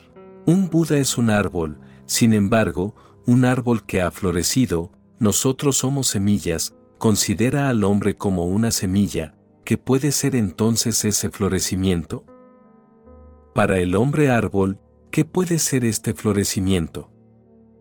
El florecimiento de la conciencia, obviamente. Este sutra nos dice, ¿cuáles son las flores para el culto? El estar lleno de conciencia, ser completamente consciente, saber. Utilizar la imagen de la conciencia tiene un gran número de implicaciones, no es solo una imagen, ya que la cognición es un auténtico florecimiento en el hombre. En el momento en el que el hombre florece, cuando llega a su punto omega, se produce inesperadamente una explosión de floraciones, ese florecimiento es el de la conciencia. Sin embargo, el hombre tal como es, es una semilla, no es conocedor, no es consciente, esto es algo vergonzoso y difícil de reconocer a la luz, el hecho de que creemos que somos conocedores. Es más, esta es la convicción más terrible, la más peligrosa, la más destructiva, ya que, suponiendo que uno cree, que ahora es verdaderamente conocedor, no hay ninguna probabilidad de que pueda florecer. Si una semilla cree que ahora es un árbol, que ha florecido, efectivamente no hay oportunidades para que la semilla se desarrolle, te has engañado a ti mismo totalmente. Gurjev ha dicho que estás en una cárcel, sin embargo, puedes llegar a aceptar que no estás en tal cárcel, que esta es tu casa. Puedes embellecer tu cárcel para que empiece a parecerse a tu casa, puede que incluso te sientas contento por ello, puede que incluso presumas de ello, tus cadenas pueden convertirse en adornos, depende de ti. Puedes descifrar y este desciframiento es, por así decirlo, excepcionalmente satisfactorio, ya que no hay ninguna razón de peso para luchar contra esta represión, entonces podrás sentirte muy bien, es extremadamente viable. Todas las convicciones humanas son valiosas, pero peligrosas, a causa de ellas la posibilidad de desarrollarse queda totalmente invalidada, totalmente negada. El detenido puede sentir que no es un detenido, sino que ya es una persona liberada, es totalmente aceptable aceptar esto, ya que entonces no hay peso que soportar, sea como sea. Para esta situación el detenido no será nunca libre. Esta es la razón por la que Gurdjieff dice que el principal avance vital hacia la oportunidad es el reconocimiento de la vergonzosa realidad de que eres un detenido, realmente en ese momento es concebible desarrollarse. Lo primero que me gustaría compartir con respecto a este sutra es, sé totalmente consciente de que no eres consciente, este es el primer paso hacia la plena conciencia. No eres consciente de ninguna manera, llevas una vida inconsciente, todo lo que haces es mecánico, automatizado. Por ejemplo, me prestas atención a mí, me estás prestando atención pero no sabes que me estás prestando atención, en este momento puedes ser consciente de que me estás prestando atención, pero antes no lo sabías. Por un momento te das cuenta de que me estás prestando atención, pero solo por un momento y después te hundes de nuevo en la obviedad. Después me prestarás atención, pero no como un ser consciente, me prestarás atención como una demostración mecánica, ¿cuál es la diferencia? Al escucharme eres consciente de mí, del que habla, no eres consciente del que escucha, tu conciencia tiene un solo sentido, la luz se enfoca sobre el que habla y tú permaneces en la oscuridad. Por un instante, si te digo algo sobre ello, te puedes volver consciente, pero en el instante en el que te haces consciente del que escucha, te olvidas del que habla. Si puedes hacerte consciente de ambos, si puedes mantener una conciencia de doble sentido, simultáneamente consciente del que habla y del que escucha, entonces eres consciente. ¿Cuál es la diferencia? Al prestarme atención, eres consciente de mí, del orador, no eres consciente del público, tu conocimiento tiene un solo sentido, la luz ilumina al orador y tú te quedas en la niebla.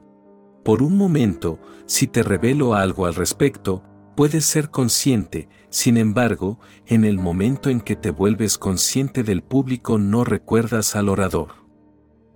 Si puedes ser consciente de ambos, en el caso de que puedas mantener una conciencia bidireccional, al mismo tiempo consciente del orador y del público, entonces en ese momento eres consciente.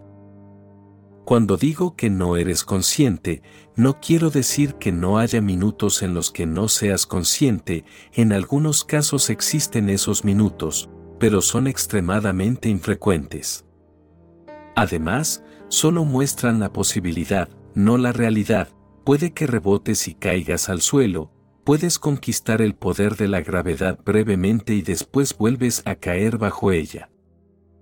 Esto es muy parecido, de vez en cuando, en circunstancias concretas salimos de la obviedad, por un breve momento nos alejamos de la fuerza de gravedad, sin embargo, no nos escapamos realmente, ya que la fuerza de gravedad funciona constantemente y te hará caer de nuevo, en cualquier caso, puedes tener una sensación de oportunidad, por un momento conciso, por supuesto caes al suelo.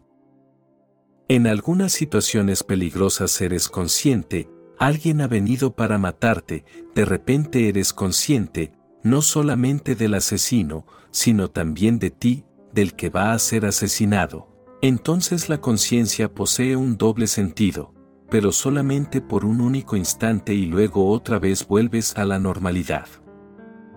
También cuando estás sumido en profundo amor, te sales de la inconsciencia y no solo eres consciente del que es objeto de tu amor, de tu amado, eres también consciente de ti, pero solamente durante un breve instante, luego vuelves a la normalidad. Súbitamente, en un accidente, durante una experiencia muy significativa, uno se vuelve consciente, pero esos momentos son muy escasos, puedes contarlos con los dedos de una mano.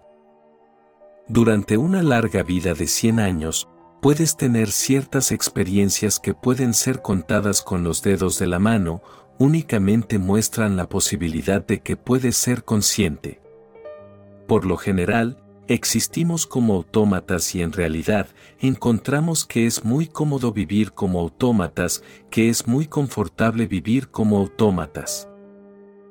Eres más eficiente cuando te desenvuelves según líneas mecánicas, no tienes de qué preocuparte, tu cuerpo, tu mente, funcionan como una máquina, es eficiente y es muy práctico el no ser consciente, porque ser consciente te volverá tan sensible con lo que te rodea, que se convertirá en algo doloroso.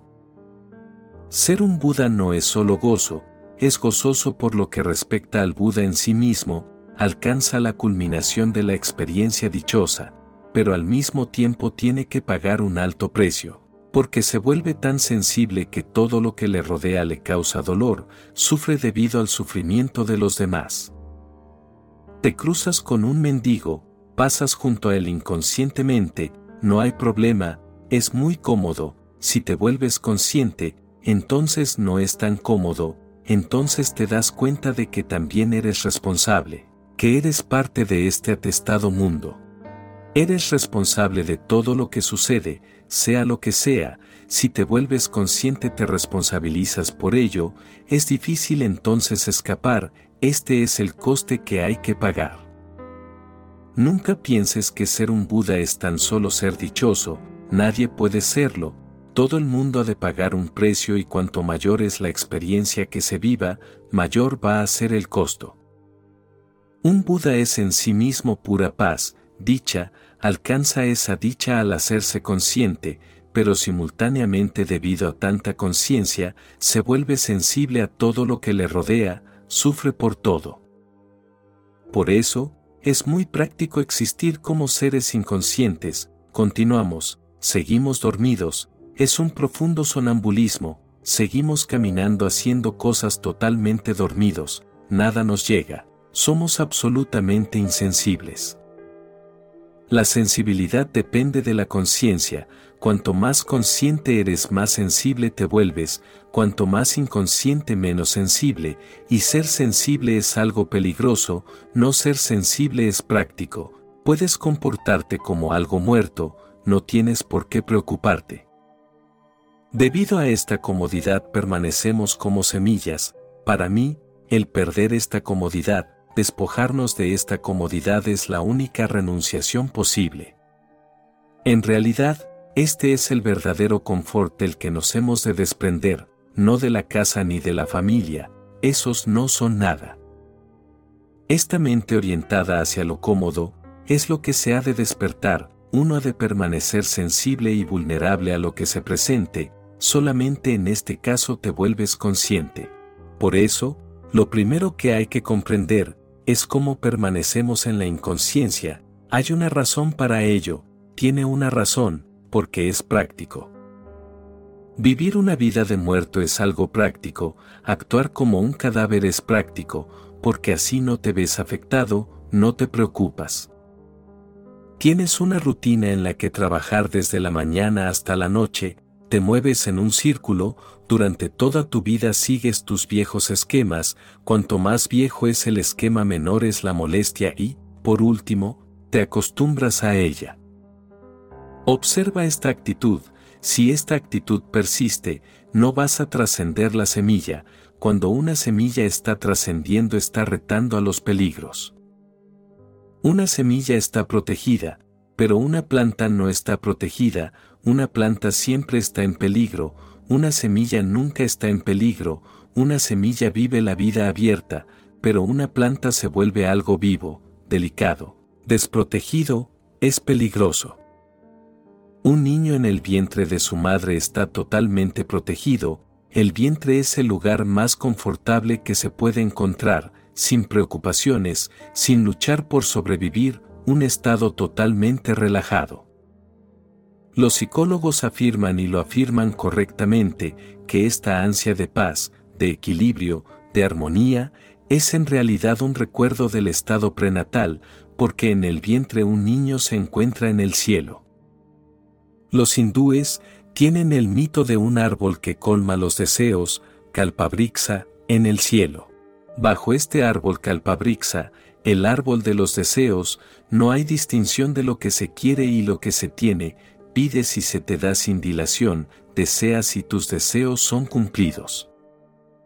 El vientre es un árbol de los deseos, no hay distinción entre el deseo y su realización, el niño no tiene ni deseos, todo lo que necesita es suplido sin esfuerzos, sin deseo ni tensión. El niño está en el perfecto moksha y si le preguntáramos a un niño sobre abandonar el vientre y nacer, si dependiera de él, ni un solo niño nacería, es tan peligroso, es dar paso arriesgado. Salir del vientre es salir del cielo, es ser desterrado del jardín del Edén. A partir de ahora todo se convertirá en una lucha, a partir de ahora el pedir y el obtener no van a encontrarse tan fácilmente y los deseos no serán cumplidos con tanta felicidad. A partir de ahora siempre habrá una separación entre el deseo y su realización y, aun cuando sea cumplido, no será una culminación, porque a partir de ese cumplimiento muchos otros deseos nacerán, de modo que, existirá una constante lucha. De este modo, si dependiera del niño, que saliera o no saliera del vientre, ningún niño saldría, es muy cómodo, absolutamente confortable, pero es una existencia sin vida, no hay crecimiento posible. El crecimiento es únicamente posible cuando uno elige el peligro de forma consciente, cuando te adentras por senderos desconocidos creces, cuando aceptas riesgos creces. Igual que en este caso, el hombre se halla otra vez en un vientre, en el vientre del inconsciente, trata de comprenderlo, el vientre del inconsciente, abandonarlo es un segundo nacimiento. En la India llaman a la persona que ha nacido de nuevo, el nacido dos veces, a los brahmines se les llama nacidos dos veces, tan solo por esto. El primer nacimiento era el del vientre de su madre, el segundo nacimiento es el nacimiento desde tu propia inconsciencia y, a menos que nazcas desde tu propia inconsciencia y te hagas consciente, no serás un brahmin. Si no eres consciente no eres un brahmin, Brahmin significa aquel que conoce el Brahma, lo Supremo, si eres perfectamente consciente, contactas con lo Supremo, te conviertes en un Brahmin. Este segundo nacimiento surge de tu propio inconsciente, ¿qué es este inconsciente? Freud ha dicho que, el hombre es como un iceberg, un 90% bajo el agua y solamente un 10% sobresaliendo, nueve partes escondidas bajo el agua y solamente una parte, la décima, sobresaliendo. El hombre es un iceberg, únicamente una parte es consciente, nueve partes son inconscientes y esa parte, un décimo, es importante frente a las otras nueve. La mayor parte es inconsciente, solamente una pequeña fracción es consciente, por eso, es por lo que siempre eres manipulado, dirigido, absorbido por el inconsciente, puedes seguir pensando que eres el que decides. No lo eres, el inconsciente, la mente oculta siempre es la que decide. ¿Te enamoras? ¿Es una decisión tuya? ¿Es tu decisión consciente? ¿Te has enamorado conscientemente? Dice sucedió, ¿qué significa sucedió?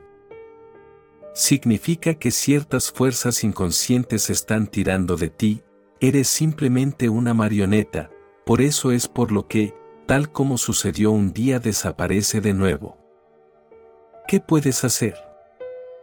Eres tan solo una víctima, nunca fuiste preguntado y no solamente ocurre con el amor, profundiza en cualquier cosa que pienses, que hagas, que sientas y llegarás a la conclusión que ciertas fuerzas desconocidas son las que te están manipulando, tú no existes, puedes engañarte a ti mismo diciendo que estas son tus decisiones, no lo son.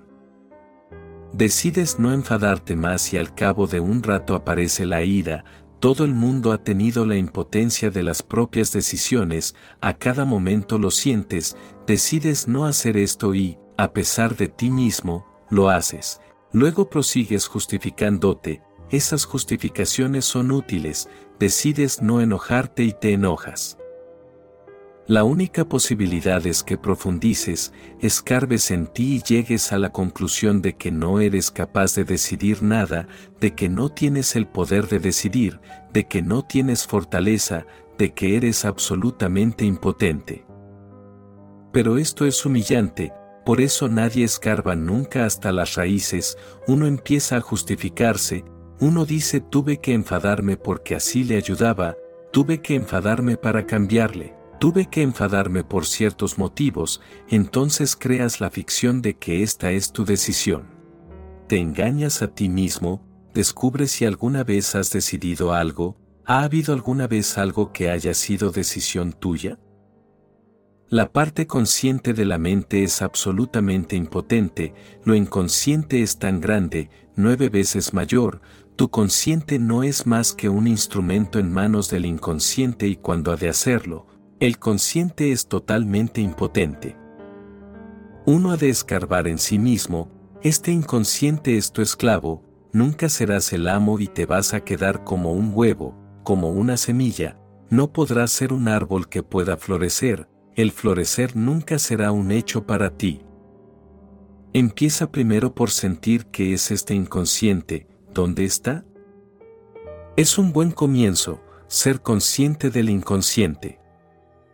Sé consciente de que uno es un prisionero, de que uno es una semilla, no te engañes a ti mismo, no pienses que eres esto y lo otro, descubre lo que realmente eres, no crees una imagen. Gurgiev contaba cierta historia, decía que, había un mago que poseía numerosas ovejas, cada día tenía que matar a una oveja para alimentarse y había muchas ovejas. Ellas observaban que cada día una oveja era muerta, pero nunca se rebelaban, nunca se alzaban contra él. Un visitante estaba con el mago y el visitante le dijo, es un milagro, cada día eliges una oveja, la matas delante de las demás y, aún así, no se han dado cuenta de que pronto les va a llegar su hora, de que pueden escaparse, de que pueden rebelarse. El mago sonrió y le dijo, tengo un truco, las he hipnotizado a todas, todas las ovejas han sido hipnotizadas y les he dicho en su hipnosis, no eres una oveja, no eres en absoluto una oveja, todas las demás son ovejas, pero tú no lo eres, tú eres un león. Por esto, cada oveja cree que es un león y cree que todas las demás son simples ovejas, así que cuando una oveja es muerta nadie se inmuta, porque todos son leones para sí mismos. Es una buena historia, es la historia de la mente humana, piensa sobre lo que no eres y te sigues engañando a ti mismo sobre lo que eres. El reconocer, de hecho lo que uno es, es el comienzo y es el único comienzo correcto. Reconoce primero que tu labor es inconsciente, no consciente, que tu amor, tu odio, tu ira, tus amistades, tus enemistades, todas son parte de tu inconsciente, no eres un ser consciente, tienes tan solo una pequeña parte de conciencia, esto es lo que has de entender, que no eres un ser consciente.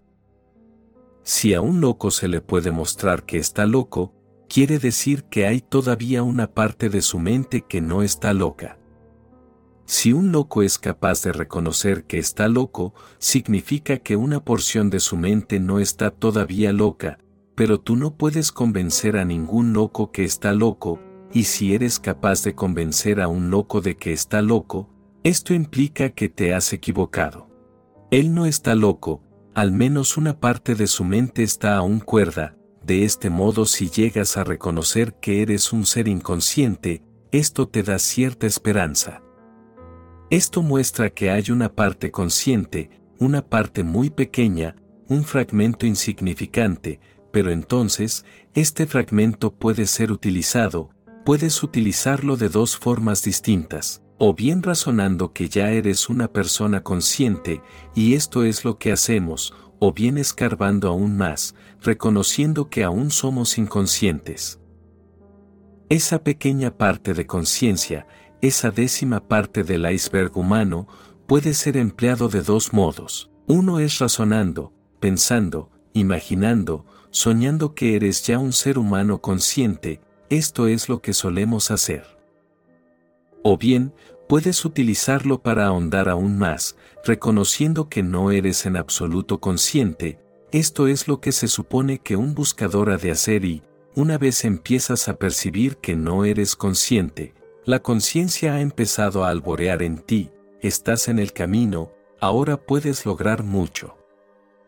Una vez sabes que eres prisionero y que esto no es mi casa, sino una prisión, se pueden hacer muchas cosas para escapar, para salir. Pueden emplearse estratagemas, pueden idearse medios, puede establecerse algún contacto fuera de la prisión, puede comprarse la guardia o hacerse otras cosas, pero no hay nada que se pueda hacer si sigues pensando que no estás en la prisión, que esta es tu casa, que el guardia de la prisión es un vigilante a tu servicio, y si hubieses nacido en la prisión, sería algo así como esto, te parecería que todo el mundo está a tu servicio. Al nacer en la prisión, toda la organización de la prisión parece estar a tu servicio, ¿cómo vas a imaginarte entonces que es una prisión? El saber esto, que esto es una prisión, es el primer y fundamental paso para salir, porque entonces se puede hacer algo. De modo que, eres inconsciente y esto no es teoría, es un simple hecho y no es teología, es pura ciencia, no se refiere a las religiones o a sus mitologías, es un hecho científico. Esta es la razón por la que Freud fue tan condenado, tan despreciado. Se dice que ha habido tres revoluciones, una fue la de Copérnico, Copérnico dijo que la Tierra no es el centro del universo y que el Sol no orbita alrededor de la Tierra, sino que la Tierra la que orbita alrededor del Sol. La Tierra fue depuesta, la Tierra fue destronada, fue muy humillante para la mente humana, pues cuando la Tierra era el centro, el hombre era el centro del universo. Todo giraba en torno al hombre y a la Tierra del hombre, pero de pronto la Tierra dejó de ser el centro y no solamente el centro, sino que ni siquiera era una estrella importante, era insignificante, casi despreciable se descubrió que la Tierra giraba alrededor del Sol y que el Sol, nuestro propio Sol, giraba alrededor de algún Sol mayor, de modo que no éramos el centro. Luego llegó Darwin y afirmó que el hombre se relaciona, no con lo divino sino con los animales, que no es un descendiente de Dios sino de los animales. Que no es un descendiente de Dios sino que está relacionado con los monos, con los babuinos, con los chimpancés, es un eslabón en la larga cadena animal. Esta fue la segunda revolución, muy humillante, altamente destructiva para el ego, la tierra no era el centro y el hombre no estaba situado después de los ángeles, tan solo estaba algo más elevado que los animales y nada más, e incluso esta cierta altura no era algo seguro. El hombre fue destronado, depuesto, era simplemente un animal y entonces llegó la tercera revolución, la de Freud, que afirmó que no eres un ser consciente, que está sencillamente en las manos de fuerzas inconscientes. Así, Aristóteles estaba totalmente equivocado según Freud, pues sostenía que el hombre es un ser racional, no lo es, el hombre es el animal más irracional, los perros son más racionales. Todos los demás animales son más racionales, en el sentido de que son más predecibles, no puedes depender de él, porque la razón es algo matemático. Si un perro se ha comportado de cierta forma, puedes seguir prediciendo que seguirá portándose de esa manera, pero no puedes predecir que seguirá comportándose de esa manera, no puedes predecir al hombre y aún más. No es racional, porque todo el funcionamiento de su mente es inconsciente. Se enamora, se pelea, va a la guerra, acumula dinero, se sigue preocupando sin ninguna razón, es el animal más loco, solamente hay una cosa de él que es excepcional y es que, cree ciertas cosas de sí mismo que en realidad son ficticias, eso es lo único excepcional en el hombre. Los animales tienen los pies en la tierra, no tienen ficciones, son lo que son, el hombre es un animal soñador, es capaz de soñar y de creer en sus sueños. Puede hipnotizarse a sí mismo y puede convencerse a sí mismo de que lo que sueña es verdad, de modo que, el afirmar que el hombre es inconsciente no es tan solo un asunto religioso, se basa en hechos científicos.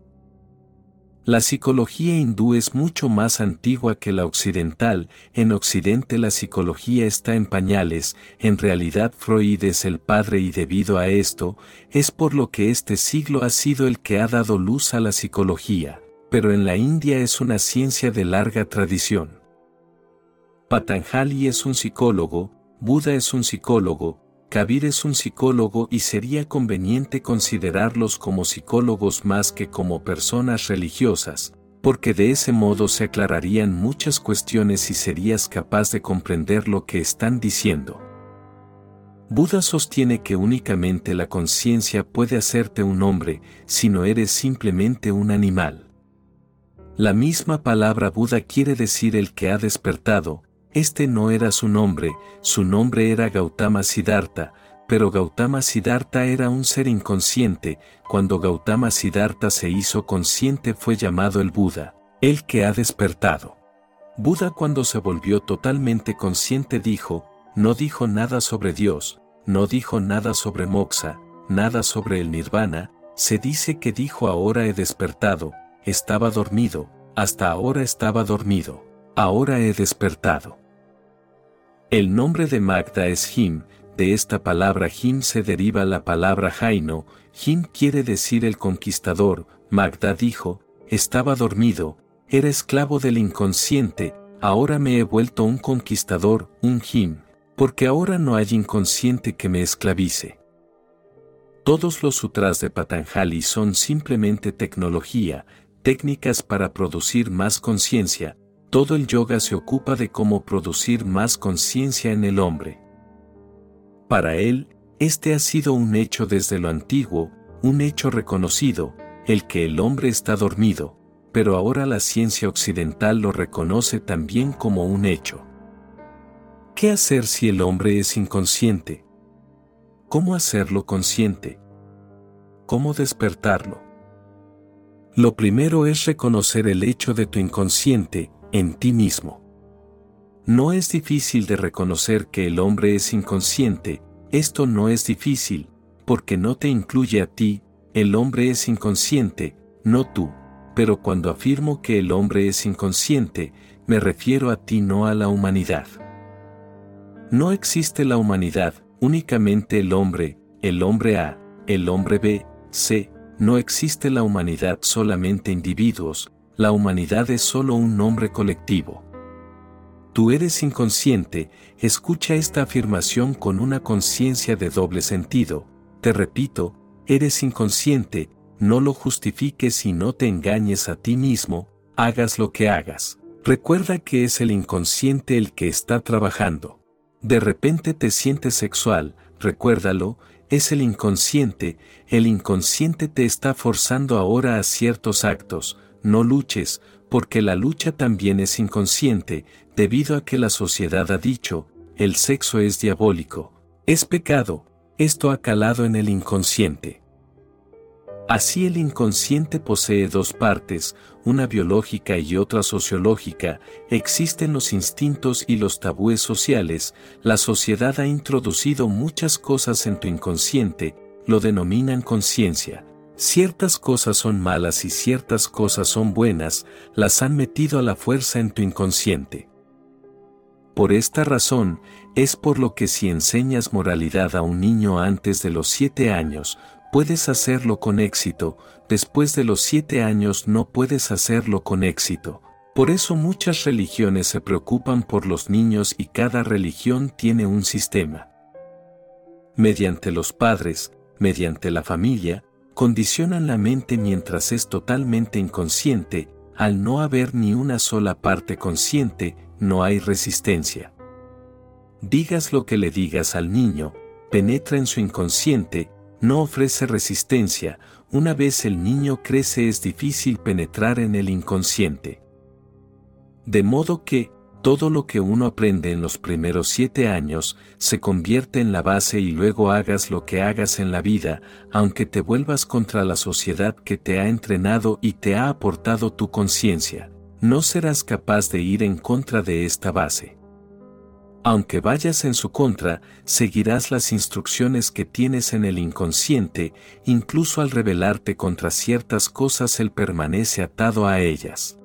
Si la humanidad ha de ser salvada de los mal llamados dogmas religiosos, debe considerarse como un crimen enseñarles a los niños. No les des a los niños ni credos ni dogmas, ni fanatismos, no se los enseñes, déjales que crezcan primero, dáselos cuando se vuelvan adultos, únicamente entonces. Pero entonces es muy difícil, entonces la mente consciente ya ha nacido, comienza a escoger y a pensar, una parte es biológica, hereditaria, otra es sociológica. Surge el sexo, date cuenta de que los instintos inconscientes están forzando a tu mecanismo corporal a dirigirse hacia un determinado objeto, hacia un determinado acto, pero no luches contra esto, porque el luchar, proviene de nuevo de la parte sociológica del inconsciente que afirma que el sexo es pecado. Date cuenta de ambos, sé consciente de ambos, de que el sexo ha surgido y de la idea de que el sexo es pecado, los dos provienen de un lugar desconocido, de las oscuras profundidades del interior. Sé consciente y no hagas nada, permanece simplemente consciente, intenta mantenerte en un estado de alerta, no luches con el sexo, no lo condenes, no indultas en él, permanece simplemente consciente de que algo está sucediendo interiormente.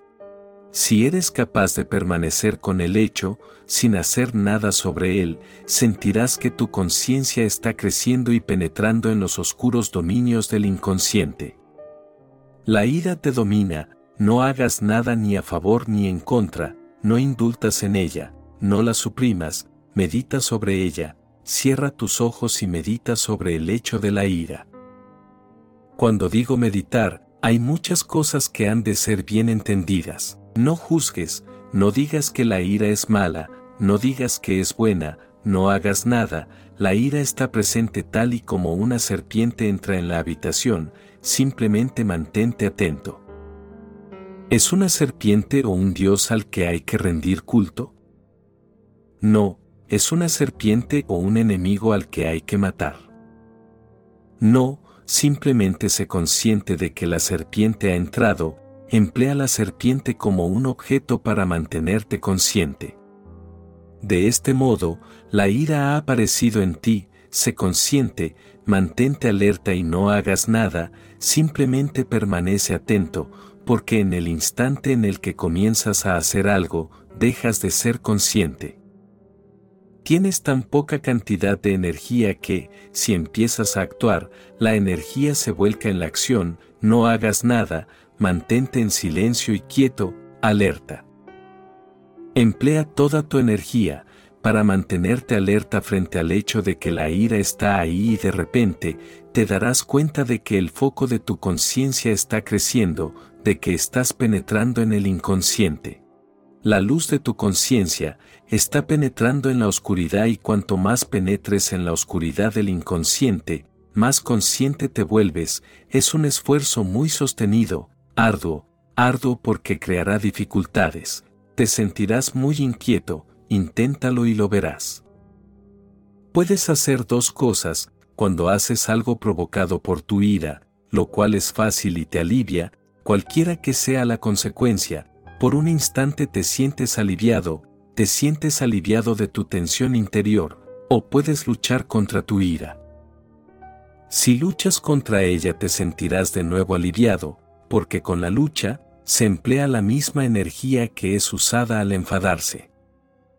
Recuerda esto, el que está luchando en contra de la ira, lo único que hace es cambiar el objeto.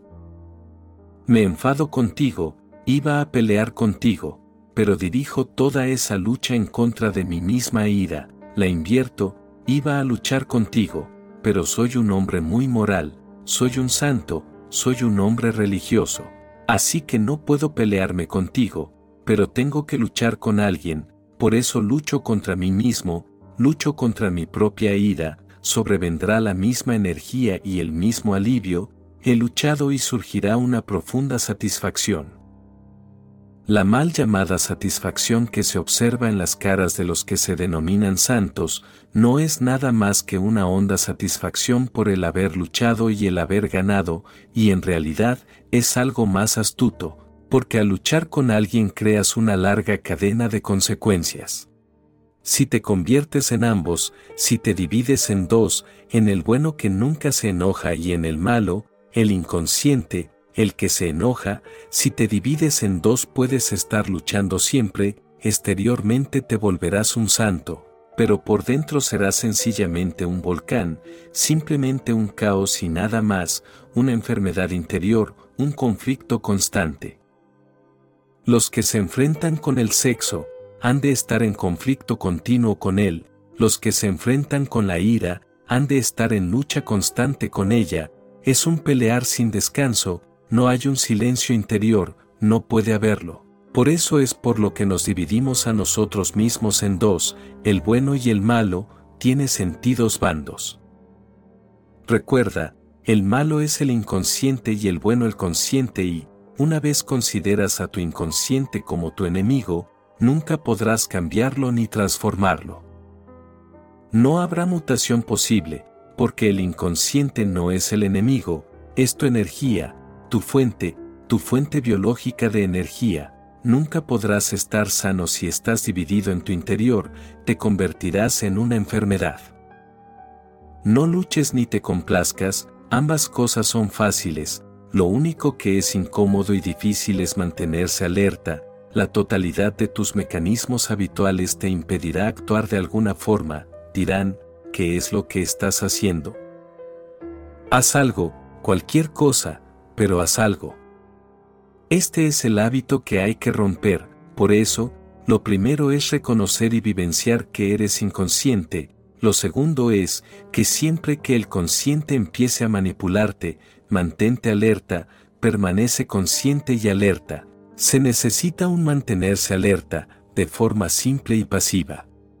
Si te mantienes alerta, sucederán dos cosas, la energía que iba a ser empleada como indulgencia o represión, se integrará en tu estado de alerta, tu estado de alerta se verá reforzado con esta energía. Esa energía se incorporará a tu vigilancia, te volverás más vigilante, esa energía será combustible para tu conciencia, te volverás más consciente y por primera vez, el inconsciente no podrá obligarte. Por primera vez, el inconsciente será incapaz de manipularte y una vez percibas el sabor de esta libertad, de que el inconsciente no puede manipularte, sin luchas, sin forcejeos, sin conflictos, entonces tu conciencia se volverá más fuerte. Y poco a poco, el campo de conciencia se expandirá y el campo de la inconsciencia se contraerá, tu iceberg humano habrá ganado una parte más. Serás consciente en dos partes e inconsciente en ocho, este es un largo viaje y poco a poco, te volverás tres partes conscientes y siete partes inconscientes, mientras vas ganando terreno, es como ir ganando terreno al mar.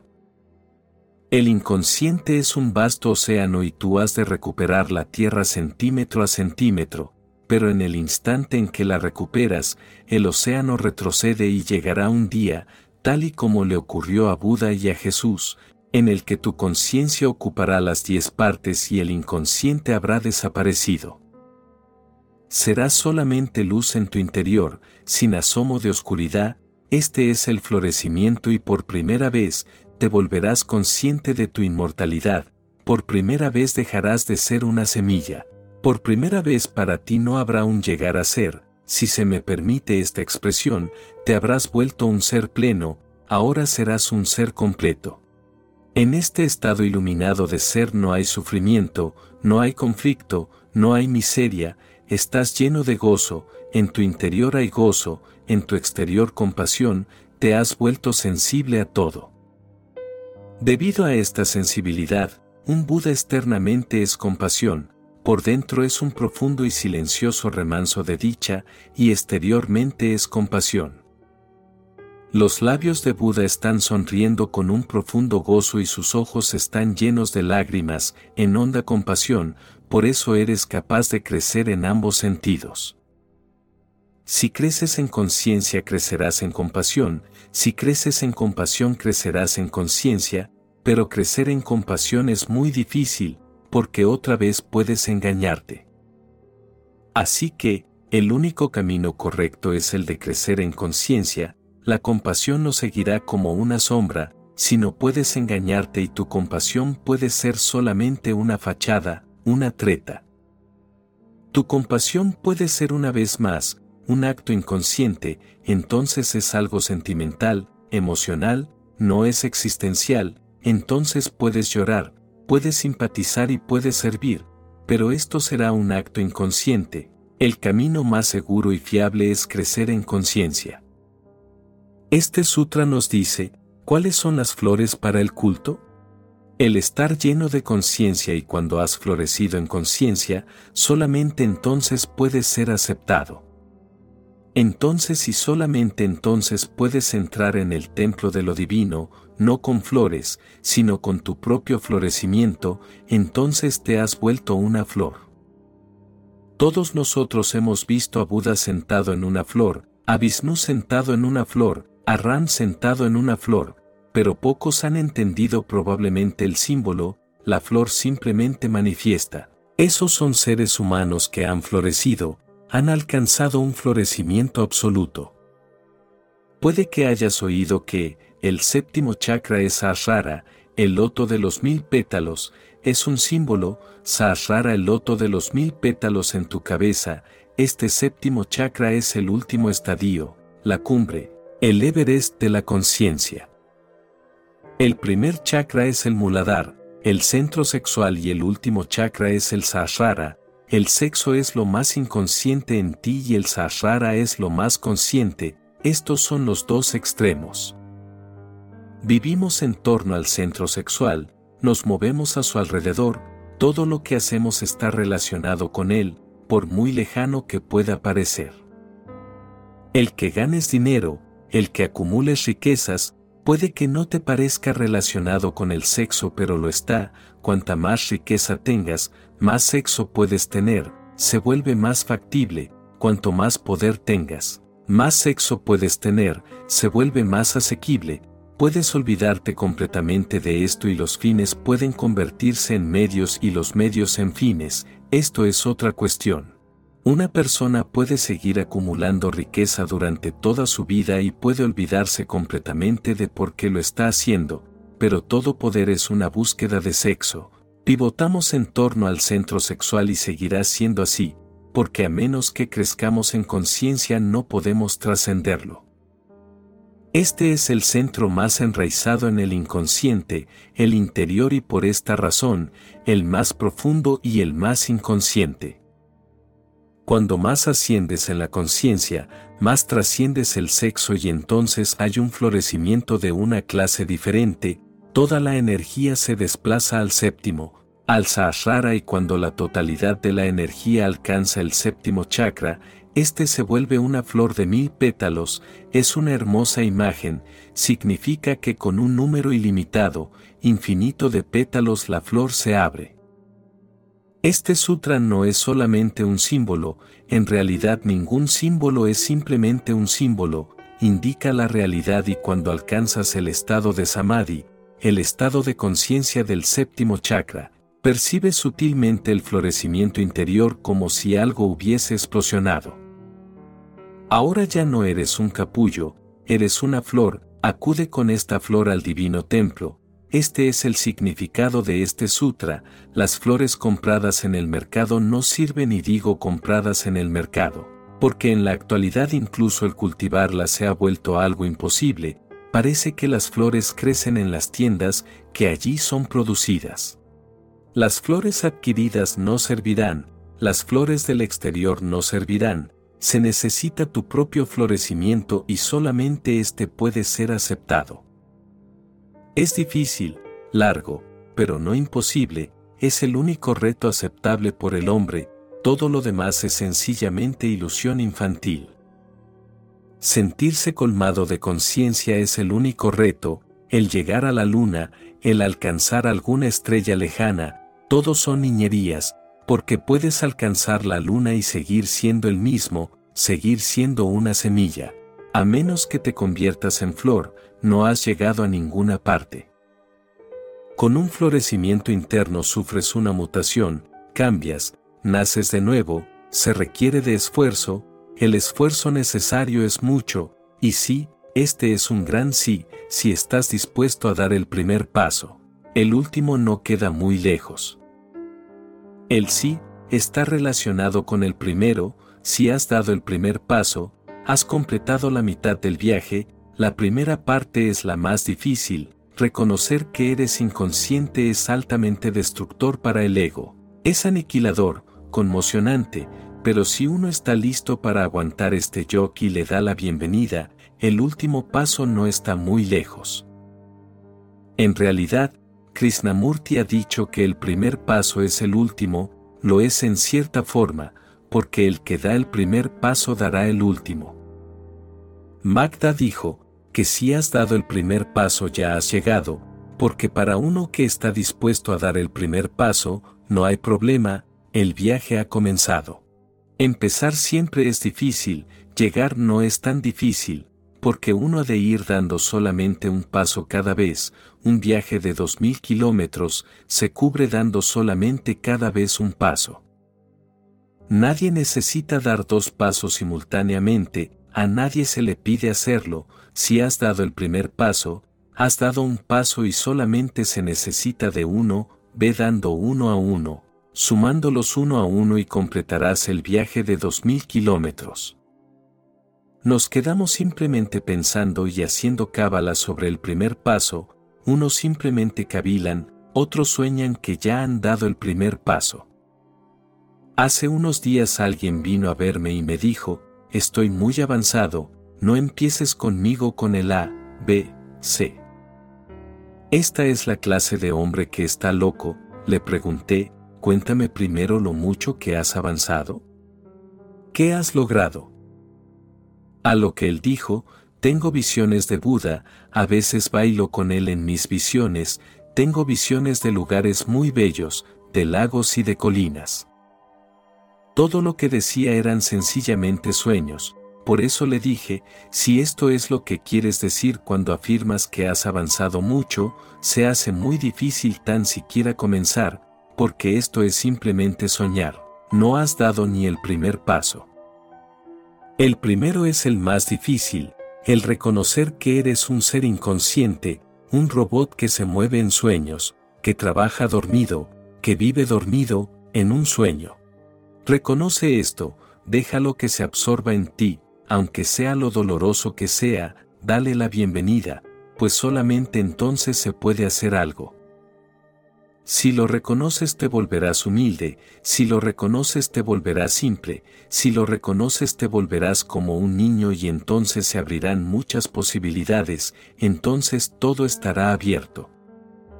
Luego viene el segundo paso, se consciente, suceda lo que suceda en el interior de la mente, mantente consciente de ello, no actúes, no tengas prisa por actuar, quédate en el hecho alerta, y observa que este estado de alerta obra milagros, es un milagro.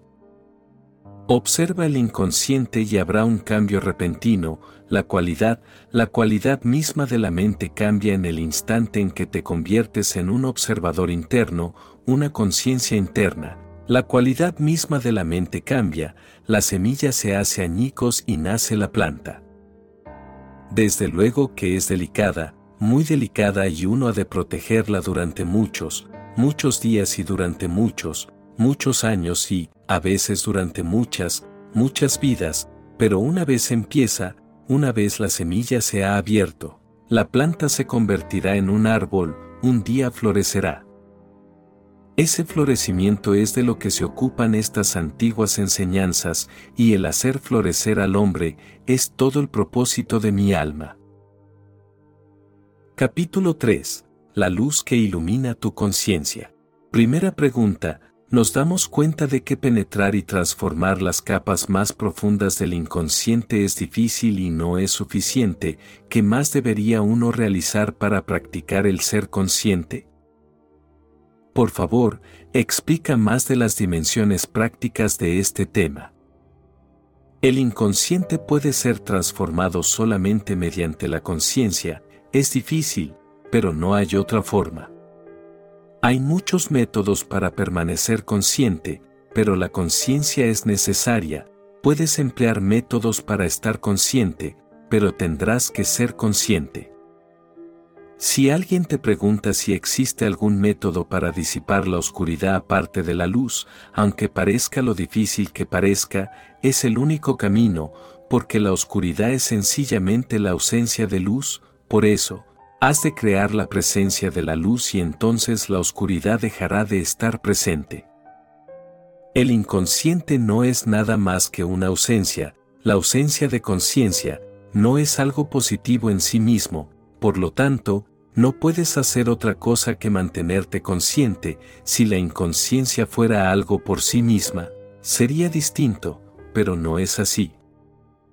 Inconsciencia no significa nada, solamente ausencia de conciencia, es simplemente una ausencia, no existe por sí misma, por sí misma no existe. La palabra inconsciencia simplemente muestra la ausencia de conciencia y nada más. Cuando decimos oscuridad, parece que la oscuridad es algo que está ahí, no lo es y no puedes operar sobre la oscuridad directamente o, ¿acaso puedes?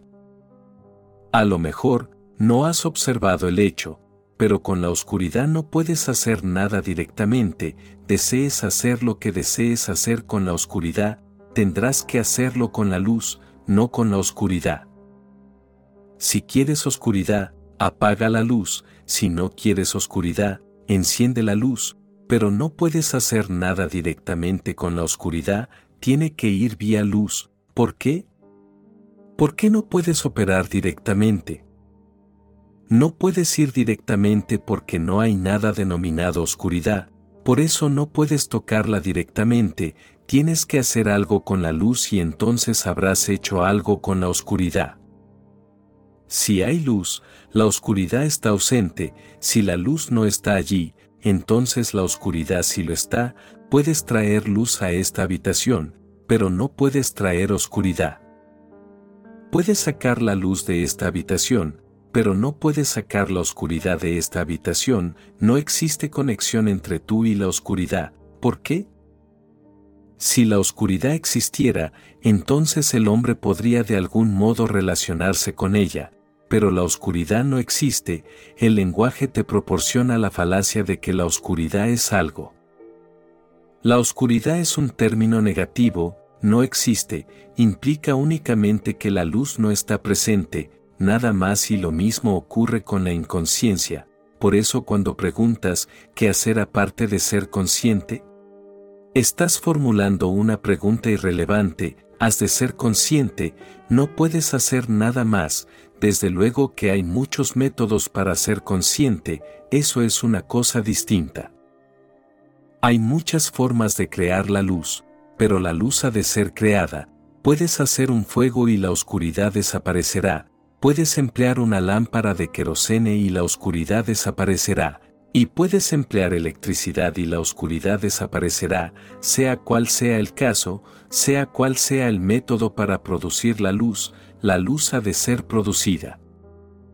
La luz es algo obligado y cualquier cosa que diga en referencia a este tema será acerca de los métodos para producir conciencia, no son distintas alternativas, recuérdalo, no son alternativas a la conciencia. Nada puede serlo, la conciencia es la única posibilidad para disipar la oscuridad, para disipar la inconsciencia, pero, ¿cómo crear conciencia? Hablé de un método el cual es el más puro, ser consciente interiormente de cualquier cosa que ocurra, en el límite entre lo consciente y lo inconsciente, mantenerse atento ahí. La ira se presenta, la ira se produce en la oscuridad, la ira tiene sus raíces en el inconsciente, solamente las ramas y las hojas penetran en el inconsciente, las raíces, las semillas. La fuente de su energía está en el inconsciente, eres consciente solamente de las ramas distantes, sé consciente de esas ramas, cuanto más consciente seas más serás capaz de mirar en la oscuridad. ¿Te has dado cuenta de que, siempre que miras con atención la oscuridad durante un cierto tiempo, aparece un tenue resplandor, si te concentras en la oscuridad, empiezas a percibir que eres capaz de ver. Puedes entrenarte a ti mismo y luego en la oscuridad serás capaz de distinguir cierta cantidad de luz, porque en realidad, en este mundo nada puede ser absoluto y nada lo es, todo es relativo. Cuando decimos oscuridad, no significa oscuridad total, solamente significa que hay menos luz, si te adiestras en el mirarla serás capaz de ver en ella. Mira, focalízate en la oscuridad y entonces poco a poco tus ojos se acostumbran y empiezas a ver, la oscuridad interior, el inconsciente es lo mismo, obsérvalo. Pero puede observarse únicamente si no estás activo, si empiezas a actuar tu mente se distrae, no actúes por dentro, la ira está ahí, no actúes, no condenes, no sabes, no indultas en ella y no la reprimas. No hagas nada, simplemente obsérvala. Obsérvala, comprende la distinción, lo que sucede es generalmente todo lo contrario, si te enojas, tu mente se focaliza en la causa exterior de la ira siempre. Alguien te ha insultado, estás enojado, ahora hay tres cosas, la causa exterior de la ira, la fuente de la ira en el interior y entre esas dos estás tú. La ira es tu energía interior, la causa que ha provocado que esta energía se manifieste está afuera y tú estás en medio. La forma natural de la mente es no ser consciente en el origen, sino enfocarse sobre la causa externa, siempre que estás enojado estás profundamente concentrado en la causa exterior. Magda ha llamado a la ira kroga, un tipo de meditación, la ha denominado Ruoda Dian, la meditación sobre las actitudes negativas. Es así porque tú estás concentrado, en realidad cuando estás profundamente enojado, estás tan concentrado que el mundo entero desaparece, solamente existe la causa de la ira. Toda tu energía se enfoca sobre la causa de la ira y estás tan focalizado en la causa que te olvidas de ti por completo, por eso es por lo que estando enfadado, eres capaz de hacer cosas sobre las que luego más tarde dirás, las hice sin saber qué hacía, no existías. Para la conciencia has de dar un giro de 180 grados, has de concentrarte no en la causa externa sino en la fuente interna.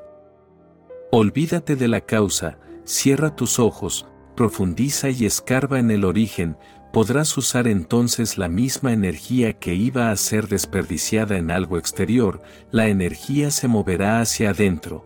La ira posee mucha energía, la ira es el más puro de los fuegos internos, no la desperdicies en el exterior. Toma otro ejemplo, el deseo sexual, el sexo es también energía, fuego, pero siempre que te sientes sexual te focalizas en algo exterior, no en la fuente, empiezas a pensar en alguien, en el amante, en el querido, en A, B, C, D, pero siempre que estás lleno de sexo te centras en el otro. Estás disipando energía, no solamente durante el acto sexual disipas energía, sino que al pensar disipas aún más, porque un acto sexual es algo momentáneo, llega a una culminación, se libera la energía y estás de vuelta, pero el pensar sexualmente puede seguir estando ahí, puedes seguir pensando sexualmente, puedes disipar energía. Y todo el mundo está disipando energía, el 90% de nuestro pensar es sexual, estés haciendo lo que estés haciendo exteriormente, por dentro el sexo es una constante preocupación, puede que no seas consciente de ello. Estás sentado en una habitación y una mujer entra, tu postura cambia de súbito, tu columna se endereza, tu respiración cambia, la presión sanguínea se altera, puede que no te des cuenta de lo que ha sucedido pero todo tu cuerpo ha reaccionado sexualmente, eras una persona distinta cuando la mujer estaba allí, ahora también eres otra persona diferente. Un grupo compuesto exclusivamente por hombres es un grupo diferente y un grupo exclusivamente de mujeres es un grupo diferente, deja que un hombre o una mujer se mezclen y todo el grupo, todo el modelo de energía cambiará de pronto. Puede que no te des cuenta, pero cuando la mente está focalizada sobre alguien, tu energía comienza a fluir, cuando te sientes sexual observa el origen, no la causa, recuérdalo. La ciencia se ocupa más de la causa y la religiosidad se ocupa más del origen, el origen siempre radica en el interior, la causa siempre en el exterior. Por la causa te hallas en una reacción en cadena, por la causa te hayas conectado con tu entorno, por el origen te hayas conectado contigo mismo, recuerda pues esto. Este es el método más puro para cambiar la energía inconsciente en energía consciente. Gira 180 grados y obsérvate por dentro, va a ser difícil, porque nuestra capacidad de observación se ha vuelto rígida, somos como aquella persona que tiene el cuello paralizado y no puede moverse ni mirar atrás. nuestros ojos se han quedado fijos, hemos estado mirando hacia afuera durante vidas enteras, durante milenios y por eso, no sabemos cómo mirar hacia adentro. Haz esto, siempre que algo pase dentro de tu mente, síguelo hasta su origen, se presenta la ira, un súbito destello ha aparecido, cierra tus ojos, medita sobre ello. ¿De dónde surge esta ira? Nunca preguntes qué la ha hecho posible. ¿Quién me ha enojado? Esa es una pregunta equivocada, pregunta qué energía en ti es la que se está transformando en ira, ¿de dónde surge esta ira? ¿De dónde borbotea? ¿Cuál es el origen interno? ¿De dónde viene esta energía? Eres consciente de que cuando estás enojado, eres capaz de hacer cosas que no serían posibles si no lo estuvieras. Una persona enojada puede arrojar una piedra de gran tamaño con facilidad, cuando no está enfadado no puede ni levantarla, cuando se está enfadado se posee mucha energía, hay entonces una fuente oculta que está con uno, por eso si un hombre se vuelve loco, se vuelve muy fuerte, ¿por qué? ¿De dónde proviene esta energía? no proviene de nada exterior, en ese instante todas sus fuentes están en ebullición simultáneamente, la ira, el sexo, todo está hirviendo al mismo tiempo, todas las fuentes están disponibles. Preocúpate por descubrir de dónde viene esta ira, de dónde procede el deseo sexual, síguelo, retrocede, medita en silencio y ve con la ira hasta las mismas raíces, es difícil, pero no imposible. No es fácil, no va a ser fácil, porque es una lucha en contra de un hábito muy arraigado, muy antiguo, se ha de acabar por completo con el pasado y has de hacer algo nuevo que no has hecho antes. Es tan solo el peso del hábito el que crea la dificultad, pero pruébalo y estarás creando una nueva dirección en la que la energía se pueda mover. Estás en los comienzos de ser un círculo y en un círculo nunca se disipa la energía. Mi energía se levanta y se dirige al exterior, de esta forma nunca podrá ser un círculo, simplemente desaparece si existe mi movimiento hacia el interior. La misma energía que se disponía a salir girará sobre sí misma. Mi meditación, conducirá esta energía de regreso a la misma fuente de donde procedía la ira, se convierte en un círculo, este círculo interno es la fortaleza de un Magda. La energía sexual, al no dirigirse a ninguna otra persona, retorna a su propio origen, este círculo sexual es la fortaleza de un Buda. Somos débiles, no porque tengamos menos energía que un Buda, tenemos la misma cantidad de energía, todo el mundo nace con la misma cantidad de energía, pero estamos acostumbrados a disiparla, simplemente se aleja de nosotros y nunca regresa, no puede regresar, una vez sale de ti, nunca puede regresar, está fuera de tu alcance. Una palabra surge en mí, la pronuncio, se ha ido, no va a volver a mí y la energía que se empleó en producirla, que fue empleada en lanzarla, se ha disipado. Una palabra surge en mí, no la pronuncio, permanezco en silencio, entonces la palabra gira y gira y caen en su propio origen de nuevo, la energía ha sido reabsorbida. El silencio es energía, brahmachari es energía, no enojarse es energía, pero esto no es represión, si reprimes la ira, has empleado otra vez energía, no la reprimas, obsérvala y síguela, no luches. Simplemente haz el camino de regreso junto a la ira.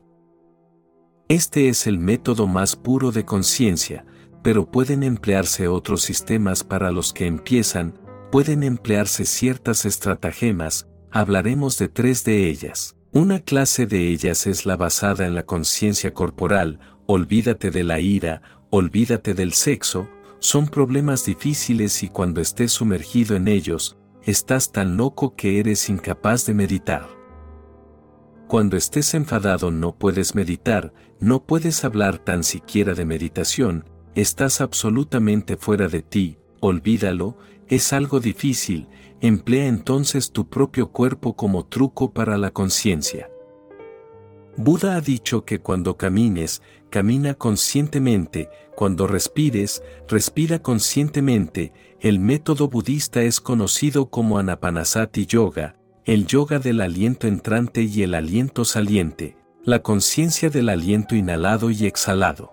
El aire entra, fluye con el aliento, date cuenta, percibe que el aliento está entrando, cuando el aliento ha sido exhalado, ve con él de nuevo, entra, sal con el aliento. La ira es algo difícil, el sexo es difícil, la respiración no es tan difícil, acompaña cada aliento, no permitas que ni una sola respiración ocurra sin que haya conciencia, esto es una meditación. Ahora estarás centrado en el respirar y cuando estás centrado en el respirar los pensamientos cesan automáticamente, no puedes pensar, porque en el instante en que piensas tu conciencia se ha desplazado de la respiración al pensamiento, te has olvidado del respirar, inténtalo y verás. Cuando eres consciente de la respiración los pensamientos cesan, la misma energía que era empleada en los pensamientos es empleada en mantenerse consciente de la respiración. Si empiezas a pensar perderás la pista de la respiración, te olvidarás y te pondrás a pensar, no puedes hacer las dos cosas al mismo tiempo. Si te centras en seguir la respiración se convierte en un largo proceso, uno tiene que profundizar en él, lleva un mínimo de tres meses y un máximo de tres años. Si es hecho continuamente, durante 24 horas al día y es un método para monjes, para aquellos que han abandonado todo, solamente entonces se puede vigilar la respiración durante 24 horas al día, por eso, es por lo que los monjes budistas y otras tradiciones monásticas reducen sus necesidades al mínimo para que no haya molestias. Mendigan el sustento y duermen bajo un árbol, eso es todo, todo su tiempo se dedica a una práctica para mantenerse consciente, por ejemplo, la de la respiración. Un monje budista se mueve, tiene que mantenerse de continuo consciente de su respiración, el silencio que observamos en el rostro de un monje budista es el silencio del estar consciente de la respiración y nada más. Si te haces consciente tu expresión se volverá silenciosa, porque si tus pensamientos no están presentes tu cara no puede mostrar ansiedad, no puede mostrar que está pensando, tu rostro se relaja. Una continua conciencia de la respiración detiene los pensamientos, la mente permanentemente alterada se detendrá y si la mente se detiene y tú estás simplemente consciente de la respiración, si la mente no está funcionando, no puedes enojarte, no puedes sentirte sexual. El sexo, la ira, la codicia, los celos o la envidia, todo necesita del mecanismo de la mente y si el mecanismo se detiene, no eres capaz de hacer nada y esto conduce otra vez a lo mismo. Ahora la energía que era empleada en el sexo, en la ira, en la codicia, en la ambición, no tiene la posibilidad de salida y tú sigues centrado en el respirar, día y noche. Buda ha dicho, trata de ser consciente de respirar incluso estando dormido, será difícil al comienzo, pero si eres capaz de ser consciente durante el día, entonces lentamente esto penetrará en tu sueño. Todo lo que penetra en el sueño, ha penetrado en lo más hondo de la mente durante el día. Si has estado preocupado por alguna cosa durante el día, se introduce en el sueño, si estabas constantemente pensando en el sexo, se introduce en el sueño, si estuviste enojado durante todo el día. La ira se introduce en el sueño, por eso Buda dice que no es difícil. Si una persona está ocupada en todo momento con el respirar y la conciencia del respirar, por último, ésta penetra en el sueño, entonces no puede soñar. Si tu conciencia en la inhalación y la exhalación está presente, al dormir no puedes soñar, en el momento en que sueñas esta conciencia deja de estar presente, si la conciencia está presente los sueños son algo imposible. Por eso un monje budista no es igual que tú, su sueño tiene una cualidad distinta, tiene una profundidad diferente y se halla presente en él cierta conciencia. Ananda le dijo a Buda, te he observado durante años y años, parece algo milagroso, duermes como si estuvieras despierto, permaneces en la misma postura toda la noche. La mano permanecería en la misma posición en que fue colocada, la pierna permanecía en la misma postura, Buda dormía en la misma postura durante toda la noche, ni un solo movimiento. Durante incontables noches Ananda se sentaba, observaba y se maravillaba, ¿qué clase de sueño es este? Buda no se movía, permanecía como un cadáver y se despertaba en la misma postura en la que se fue a dormir. Ananda le preguntó, ¿qué hacías? ¿Estabas o no estabas dormido? ¿Nunca te mueves? Buda le dijo, llegará un día Ananda en que lo sabrás, esto demuestra que no estás practicando el anapanasati yoga correctamente, únicamente demuestra esto, si no, esta pregunta no hubiera surgido. No estás practicando el anapanasati yoga. Si eres consciente continuamente de tu respiración durante el día, es imposible que no seas consciente de ella al dormirte y si la mente está ocupada con la atención, los sueños no pueden entrar, tu cuerpo está dormido, pero tú no, tu cuerpo está relajado, tú permaneces consciente, la llama está ahí adentro. Por lo tanto, Ananda, se dice que dijo Buda, no estoy dormido, solamente el cuerpo está dormido, yo estoy despierto y no solo durante el sueño, Ananda cuando muera lo verás, estaré consciente, solamente el cuerpo morirá.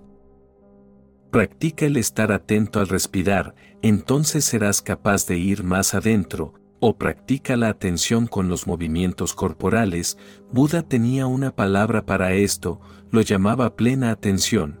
Él decía camina con plena atención, caminamos sin prestarle ninguna atención. Cierto hombre estaba sentado ante Buda, un día en el que él estaba hablando, estaba moviendo su pierna y su pie de un modo innecesario, no había razón alguna para ello. Buda dejó de hablar y preguntó a aquel hombre, ¿por qué estás moviendo tu pierna? ¿Por qué estás moviendo el pie? De repente, mientras Buda le preguntaba, el hombre se detuvo, entonces Buda le preguntó, ¿por qué te has parado tan de repente? El hombre contestó, porque no era ni siquiera consciente de que estaba moviendo mi pie o mi pierna, no era consciente, al preguntarme me di cuenta. Buda dijo, qué tontería, tu pierna se mueve y no te das cuenta. ¿Qué es lo que pasa con tu cuerpo? ¿Estás vivo o estás muerto? Es tu pierna, es tu pie y no te das cuenta, ¿de qué te das cuenta entonces? Puedes matar a alguien y decir no me di cuenta, y en realidad no eres consciente. Buda solía decir, muévete, camina, pero con plena conciencia, date cuenta internamente de que estás caminando, no has de emplear palabra alguna, no has de emplear pensamientos, no has de decir en tu interior estoy caminando, porque si lo dices, dejas de estar atento al caminar, has prestado atención a tus pensamientos y te has olvidado del caminar. Mantente somáticamente atento, no mentalmente, siente simplemente que estás andando, crea una conciencia somática, una sensitividad, de modo que seas capaz de sentir, sin que intervenga la mente. El viento está soplando, lo sientes, no emplees palabras, tan solo siente y sé plenamente consciente de la sensación, yaces en la playa y la arena está fresca, muy fresca, recíbelo, no verbalices, su frescor, su penetrante frescor, simplemente siéntelo, sé consciente de esto, no emplees palabras, no digas la arena está muy fresca, en el momento en que lo dices has pasado por alto un momento existencial, lo has intelectualizado. Estás con tu amante o con tu amada, siente su presencia, no verbalices, siente la calidez, el fluir del amor, siente la unidad que ha surgido, no emplees palabras, no digas te quiero, lo habrás destruido. La mente se ha introducido y en el mismo instante en el que dices te quiero, este se ha convertido en un recuerdo pasado.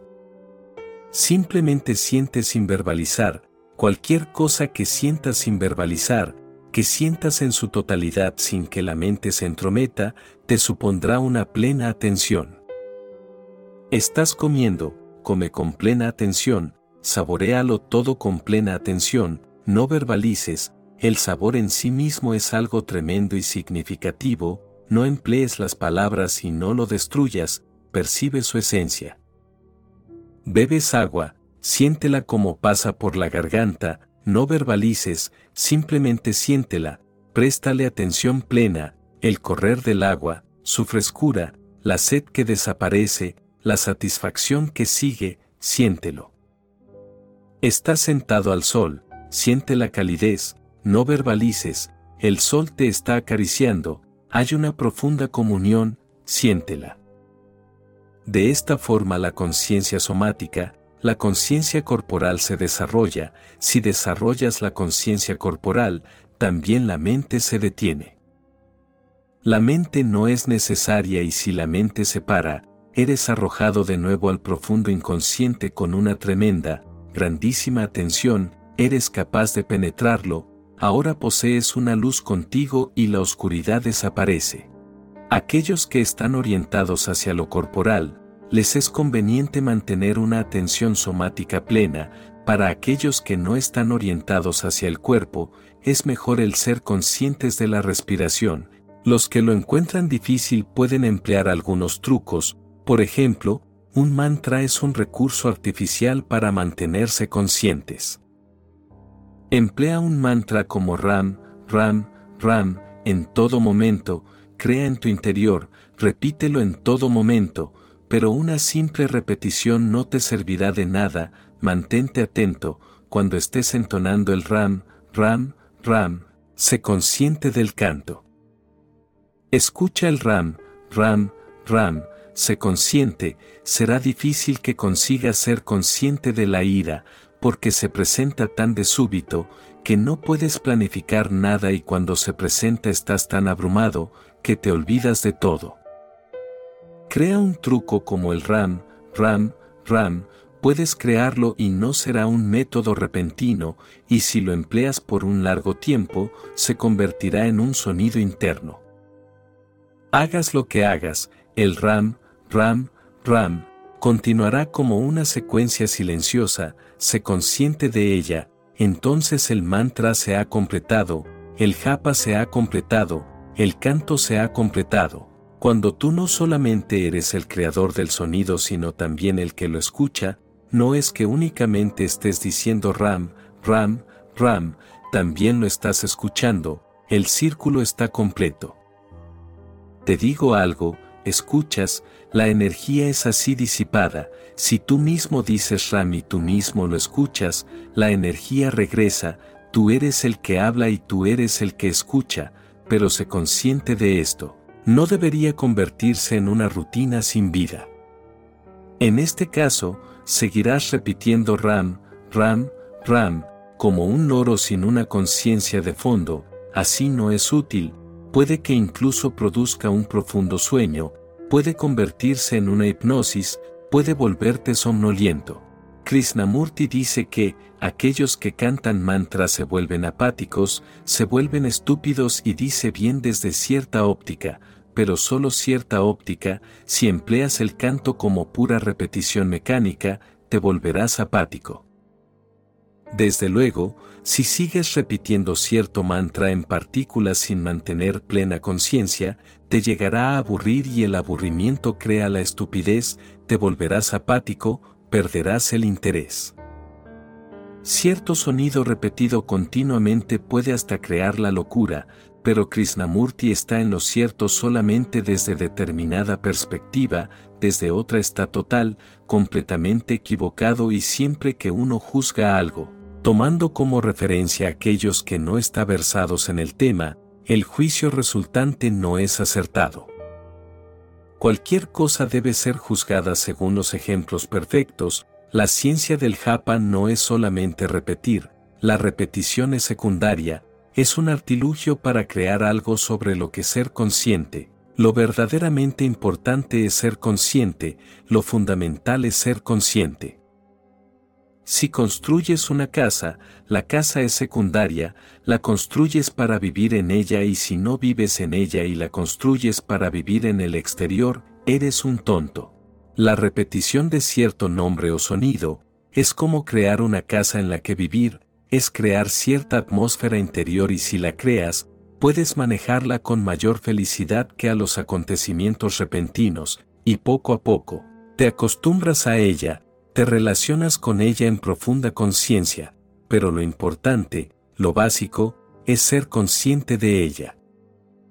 La ciencia del japa afirma que cuando te conviertes en el que escucha sus propios sonidos, has llegado, entonces has contemplado el japa y esto significa mucho.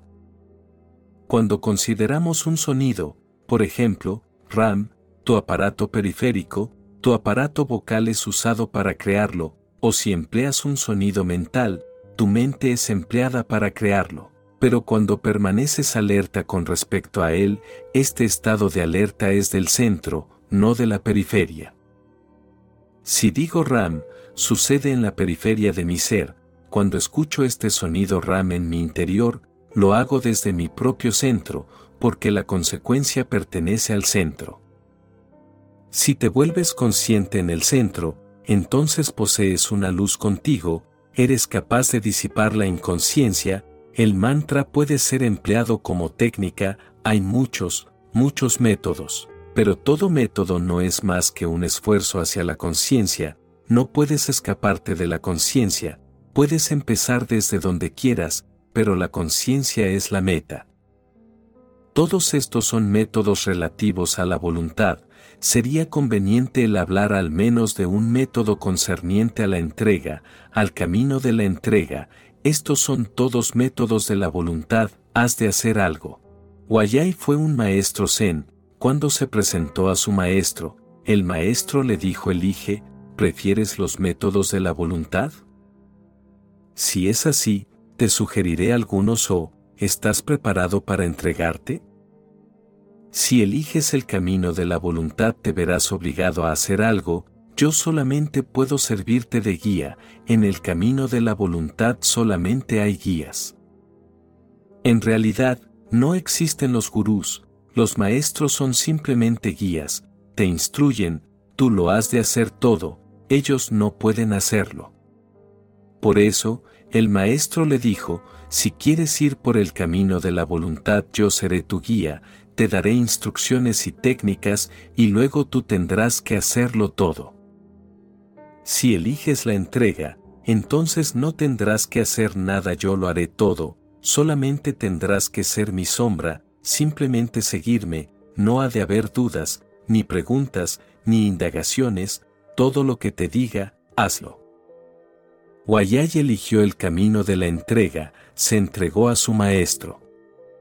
Pasaron tres años, solía sentarse a la vera de su maestro, a veces el maestro le miraba y no dejaba de mirarle, le miraba continuamente, la mirada era tan profunda y tan penetrante que, llegó a obsesionar a Wayay, incluso en ausencia de su maestro la mirada le perseguía.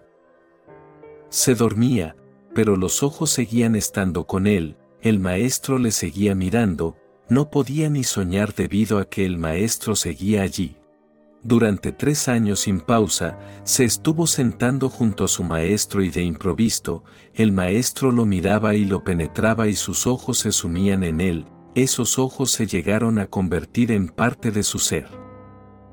No podía sentirse enfadado, no podía sentirse sexual, pues aquellos ojos se encontraban siempre presentes, era perseguido, el gurú estaba allí, estaba siempre ante él.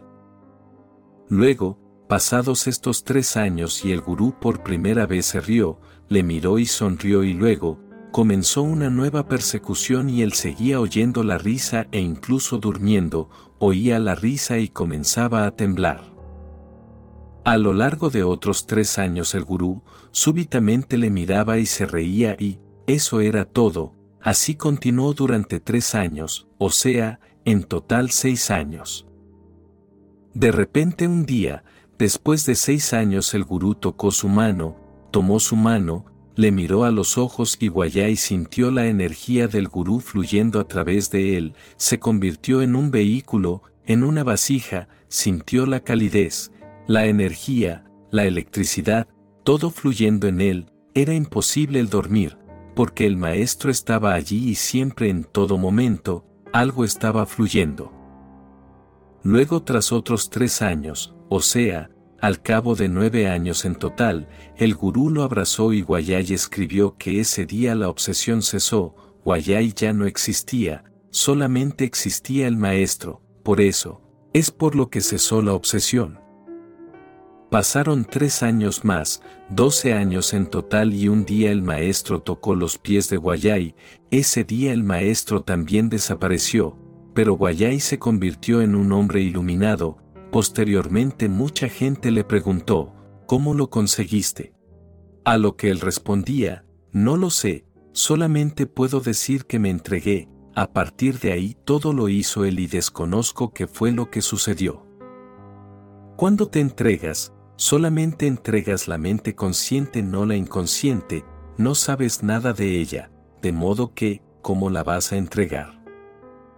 Si te pido que entregues tu dinero, Únicamente puedes entregar el dinero que sabes que tienes, ¿cómo vas a entregar el dinero que está escondido como un tesoro del que desconoces que lo posees?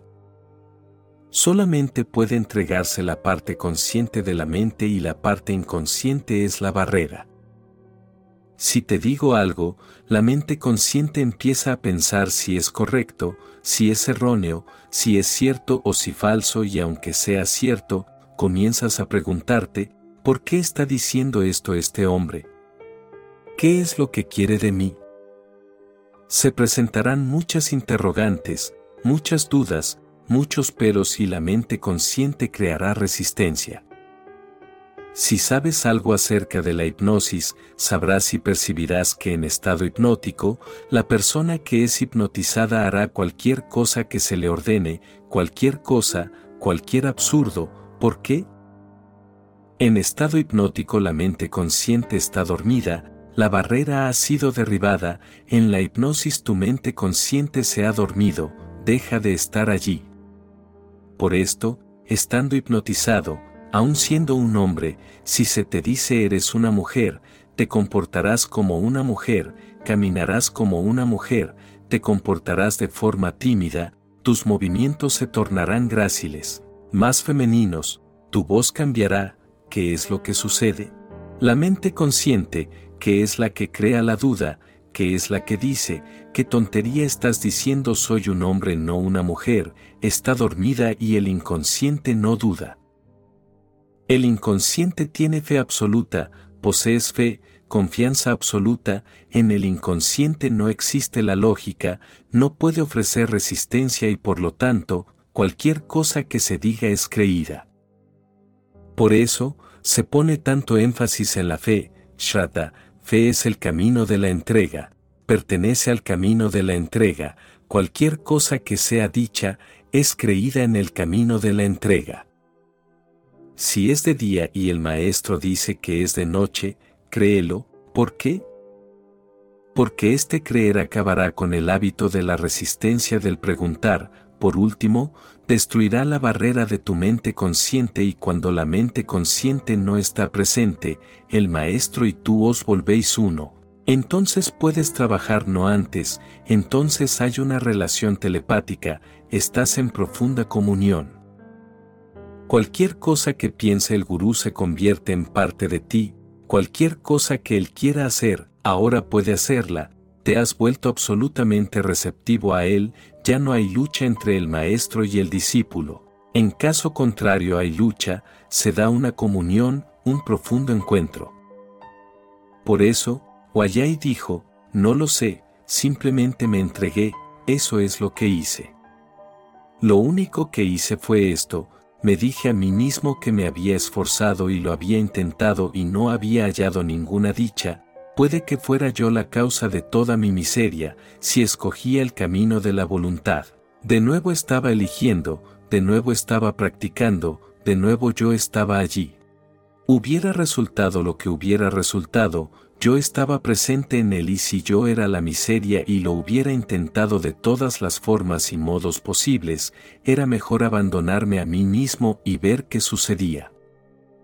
Por eso, le dije a mi maestro que escogía la entrega, y después de esto sencillamente esperé durante doce años, no sé lo que estuvo haciendo, pero muchas cosas fueron sucediendo, me estaba transformando, estaba siendo transformado y cambiado. Nuestras mentes inconscientes están relacionadas, son una, somos islas solamente en lo que respecta a nuestras mentes conscientes, no estamos separados, la mente interior es una. Si te estoy hablando, hay dos formas de entregarte mi mensaje, una es mediante tu mente consciente, es un método que supone conflicto, porque tu mente consciente estará cavilando sobre lo dicho, no puede aceptarlo, primero ha de negarlo. Lo primero que dice la mente consciente es, no, y el sí, solamente llega de forma vacilante, el sí llega solamente como la última alternativa. No puedes decir no, no encuentra ninguna forma de decir no, eres incapaz de decir no, no tienes ningún argumento para sustentar el no, por esto dices sí, pero tu sí, no tiene fuerza, es débil, nace como último recurso. En el momento en que encuentras otra razón para decir no, empiezas a vibrar de nuevo con energía, tu no es muy potente, el sí no tiene vida, el no, está vivo en la mente consciente. La mente consciente está en conflicto continuamente, defendiéndose, asustada, mirando en derredor con miedo, es incapaz de confiar, no puede decir si de todo corazón y aunque lo diga, es siempre algo temporal. Está a la espera de que venga el verdadero no y entonces lo dirá. De modo que, puedes convencer a un hombre, pero no convertirlo, puedes discutir con un hombre, puedes silenciarlo con argumentos, pero no puedes convertirlo. Puede que él sienta que no puede decir nada más, pero por dentro en lo más hondo, sabe que debe de haber algo en alguna parte que demuestre que tú estás equivocado y que él está en lo cierto.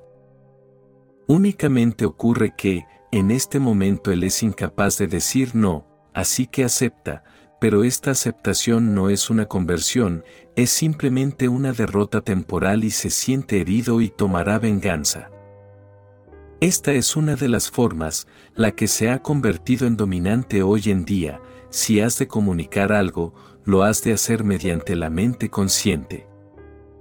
En los tiempos antiguos el método era totalmente al contrario, abandonar esta mente consciente y comunicarse directamente a través del inconsciente, se ahorra tiempo, se ahorra energía y se evita una innecesaria lucha. Esto es lo que quiere decir entregarse. Entregarse significa decir ahora yo, ya no soy yo, cualquier cosa que diga la seguiré, no continuaré estando indeciso entre seguirlo o no seguirlo una y otra vez, no habrá más dudas sobre cada cosa que decida. En último término, al final yo decido. Con la mente consciente te ves obligado a decidir una y otra vez en cada instante, con la mente entregada decides una sola vez y luego te abandonas. Y cuando no dudas, cuando no preguntas, poco a poco la mente consciente va perdiendo su poder, porque es como un mecanismo, si dejas de usarlo, se atasca, si no empleas tus piernas durante 12 años se atrofiarán, entonces no podrás caminar. Por eso, Wayay esperó en un estado de entrega durante 12 años, no era capaz de pensar, no era capaz de discutir, no podía decir no, él sí dominaba, él sí se volvió potente, él sí se hizo fuerte, vivo, él no desapareció. En este estado la transformación directa es posible, entonces el maestro se vuelve muy importante, entonces penetra en ti, entonces empieza a transformarte y cuanto más eres transformado desde dentro, más consciente te vuelves, pero no como consecuencia de tu esfuerzo. En Indonesia hay un método moderno, lo llaman la Tiam, derivado de los métodos de Subu, hace milagros, no se necesita ni que uno se entregue al Maestro, simplemente se entrega a lo divino, pero la entrega ha de ser total. Uno se entrega a lo divino y le dice a lo divino, ahora te digo que hagas lo que quieras conmigo, no me resistiré, a partir de ahora suceda lo que suceda lo seguiré como si fueran tus instrucciones. Si un hombre empieza a temblar, tiembla, si empieza a gritar, grita, si empieza a correr, corre, empieza a comportarse incoherentemente, pero no debe haber resistencia alguna, suceda lo que suceda lo acepta y fluye con él, y al cabo de unos días es un ser transformado, un ser diferente. Cuando eres totalmente receptivo a lo universal, a la fuerza cósmica, ésta te transforma, te cambia, no necesitas ya el transformarte a ti mismo, eres transportado por una potentísima corriente. Si no luchas eres transportado, lo cósmico está presente, pero te resistes, te rebelas contra ello, todo el mundo está en guerra contra lo cósmico, todo el mundo se considera a sí mismo más sabio. Abandónate a lo cósmico, entrégate a lo cósmico o entrégate al Maestro, da igual, lo importante es la entrega, pero es un sendero de locos, un camino de locura total, porque lo que va a suceder es impredecible. Puede que suceda, puede que no, no puedes saberlo de antemano, recorres un mar desconocido, sin cartografiar y no eres el amo, te has entregado. Esta entrega acaba con tu resistencia, con tu ego y cuando la entrega es completa, se hace la luz, aparece la conciencia, surge el florecimiento, de repente has florecido. Por eso, cuando te digo que existe la posibilidad de la entrega, a veces parece como si fuera fácil, como si el camino de la voluntad fuera el duro y el camino de la entrega fuera el fácil, no es así. Para algunos el camino de la voluntad es fácil, para otros el camino de la entrega es el fácil, depende de ti no depende del camino. No hay caminos fáciles y caminos difíciles, depende de ti, si el camino encaja contigo, es fácil, Guayay no estaba haciendo nada, por eso resultaba fácil en cierto modo, pero, ¿sabes lo que hizo? Se entregó, lo hizo sin pensárselo, pero, ¿puedes hacerlo tú, el esperar durante 12 años? La desconfianza y muchas otras cosas se interpondrán, alguien te dirá, ¿por qué pierdes tu tiempo con este hombre? Es un fraude, ha engañado a muchos, muchos han venido y se han ido, ¿qué es lo que haces tú aquí? Wayay escuchaba sin reaccionar y eso no es todo. El maestro creaba numerosas situaciones en las que hacía surgir la duda. De repente, Wayay pensaba, ¿qué estoy haciendo aquí? ¿Estoy loco estando con este hombre? ¿Qué es lo que haces? Si se demuestra que es un fraude después de 12 años, ¿toda mi vida habrá sido desperdiciada?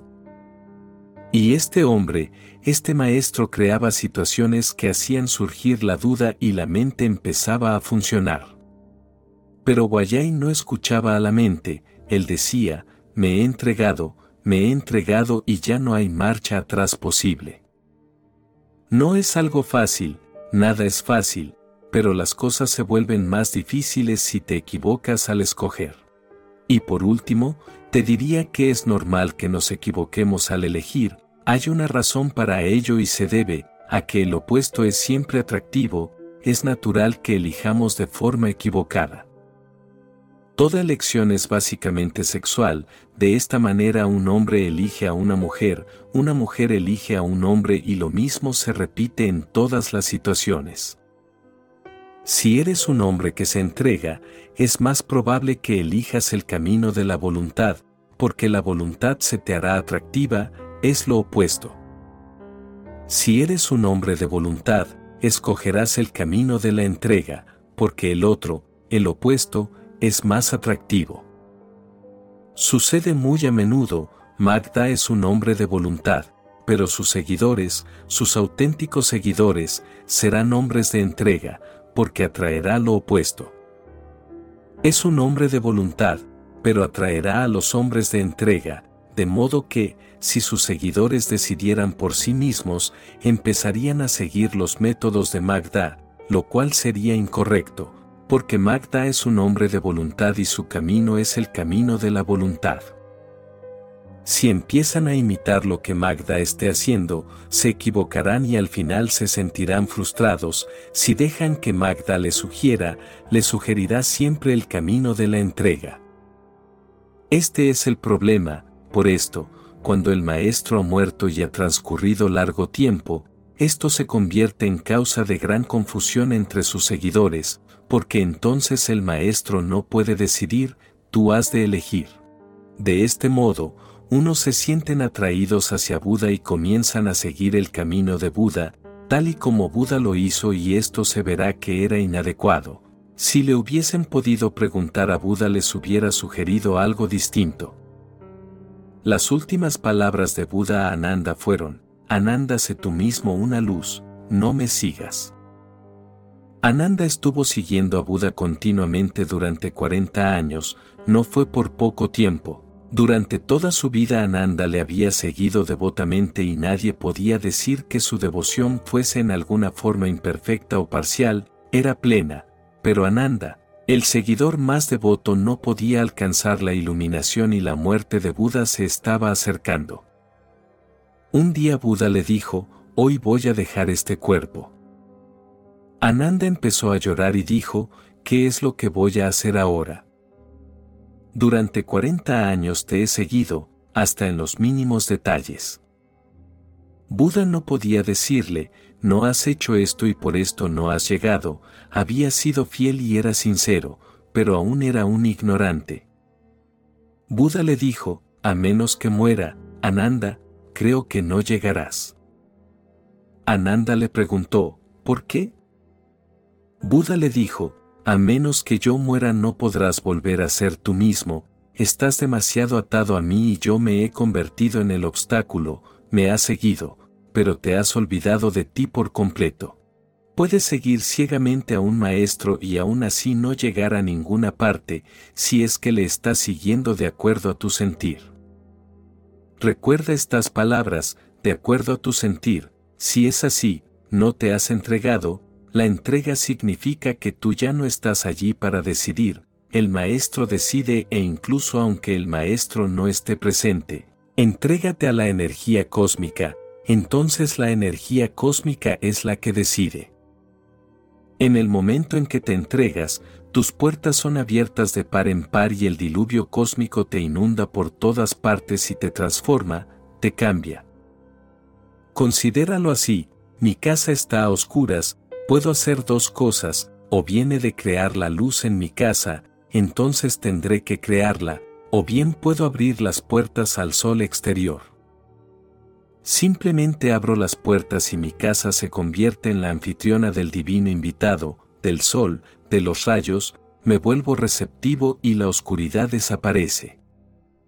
En el camino de la voluntad, tú has de crear la luz, en el camino de la entrega, la luz está ya ahí, únicamente has de estar abierto, pero cuando la casa está a oscuras y no hay más que oscuridad a tu alrededor, uno tiene miedo de abrir las puertas, incluso tiene más miedo aún, ¿quién sabe si entrará la luz o serán los ladrones los que entrarán? Por esto te encierras, cierras toda posibilidad para que nada entre, esa es la situación, o bien crea la luz en ti mismo y entonces desaparecerá la oscuridad, o emplea la luz cósmica que está siempre ahí. Ábrete, sé vulnerable, no dependas de nadie, permanece dispuesto ocurra lo que ocurra, si estás dispuesto independientemente de lo que pueda suceder, entonces la oscuridad se convertirá en luz. Con esa disposición nada puede permanecer a oscuras, esa misma disponibilidad es la que te transforma totalmente. Segunda pregunta, mencionaste el caso de un hombre que tenía visiones de Buda y que creía que estaba avanzado, pero dijiste que ni siquiera había dado el primer paso, ¿cómo puede saber uno el camino que ha recorrido? ¿Acaso no se supone que las visiones y demás fenómenos psíquicos son indicaciones de un alto desarrollo espiritual? Si no lo son, ¿cuáles son esas indicaciones? Pueden presentarse visiones y ser indicativas de avanzados estados pero con una condición, cuanto más avanzado estás menos sientes que has avanzado. Cuanto más te acercas a la iluminación menos hay un ego que dice, estoy iluminado, el avance espiritual es un progresar muy humilde. Ten presente una cosa, las visiones pueden ser indicativas de estados superiores, pero únicamente a condición de que te sientas más humilde. Si empiezas a percibir que estás avanzado, solo demuestra otra cosa, que esas visiones no son espirituales, son simples proyecciones de la mente. Este es el criterio, si has contemplado a Buda en visiones, si es auténtico, tú dejarás de ser, si en verdad esta es una vivencia, serás borrado por completo, dirás Buda es y yo no soy, pero si te sientes fortalecido con esas visiones, no has sido borrado. Si por el contrario, te fortalece más y dices ahora soy un adepto, un alma avanzada, no soy ya un hombre común, esto demuestra que no es una auténtica visión, sino solamente una proyección del ego. El ego es fortalecido por tus propias proyecciones, en caso contrario es destruido, una visión espiritual destruye el ego por completo, una visión proyectada, tu propia imaginación, tu propio sueño, lo refuerza, se convierte en un alimento, tu ego se vitaliza. Los Upanishads dicen, aquellos que dicen que saben, no saben, aquellos que proclaman que han llegado, están muy lejos de llegar. Por esto, cuando te digo que cierto hombre acudió a mí y me dijo, soy un alma muy avanzada, soy un adepto, tengo estas y estas otras visiones. Narraba sus visiones como alguien que está enumerando sus posesiones o sus estudios, sus títulos académicos, como si alguien estuviera ostentando sus diplomas, esto es algo imposible. Sus visiones eran simplemente visiones creadas, creadas por su propia mente. Si tu mente está creando tus visiones, tu mente se sentirá fortalecida, si las visiones provienen del más allá tu mente será destruida, las dos visiones no son del mismo tipo, pero al comienzo no puedes percibir esas diferencias entre las visiones, no puedes saber si realmente has visto a Buda o sencillamente fue un sueño, no puedes hallar ninguna diferencia, porque si has tenido una visión real, no sabes lo que es un sueño y si has tenido un sueño, desconoces qué es lo real. ¿Cómo podrás compararlos? No puedes comparar, pero una cosa es cierta, mostrarás qué tipo de visión has tenido, si esta visión refuerza tu ego, era una proyección, si te borra completamente, si te destruye completamente y dejas de ser, entonces era auténtica y real, este es el único criterio.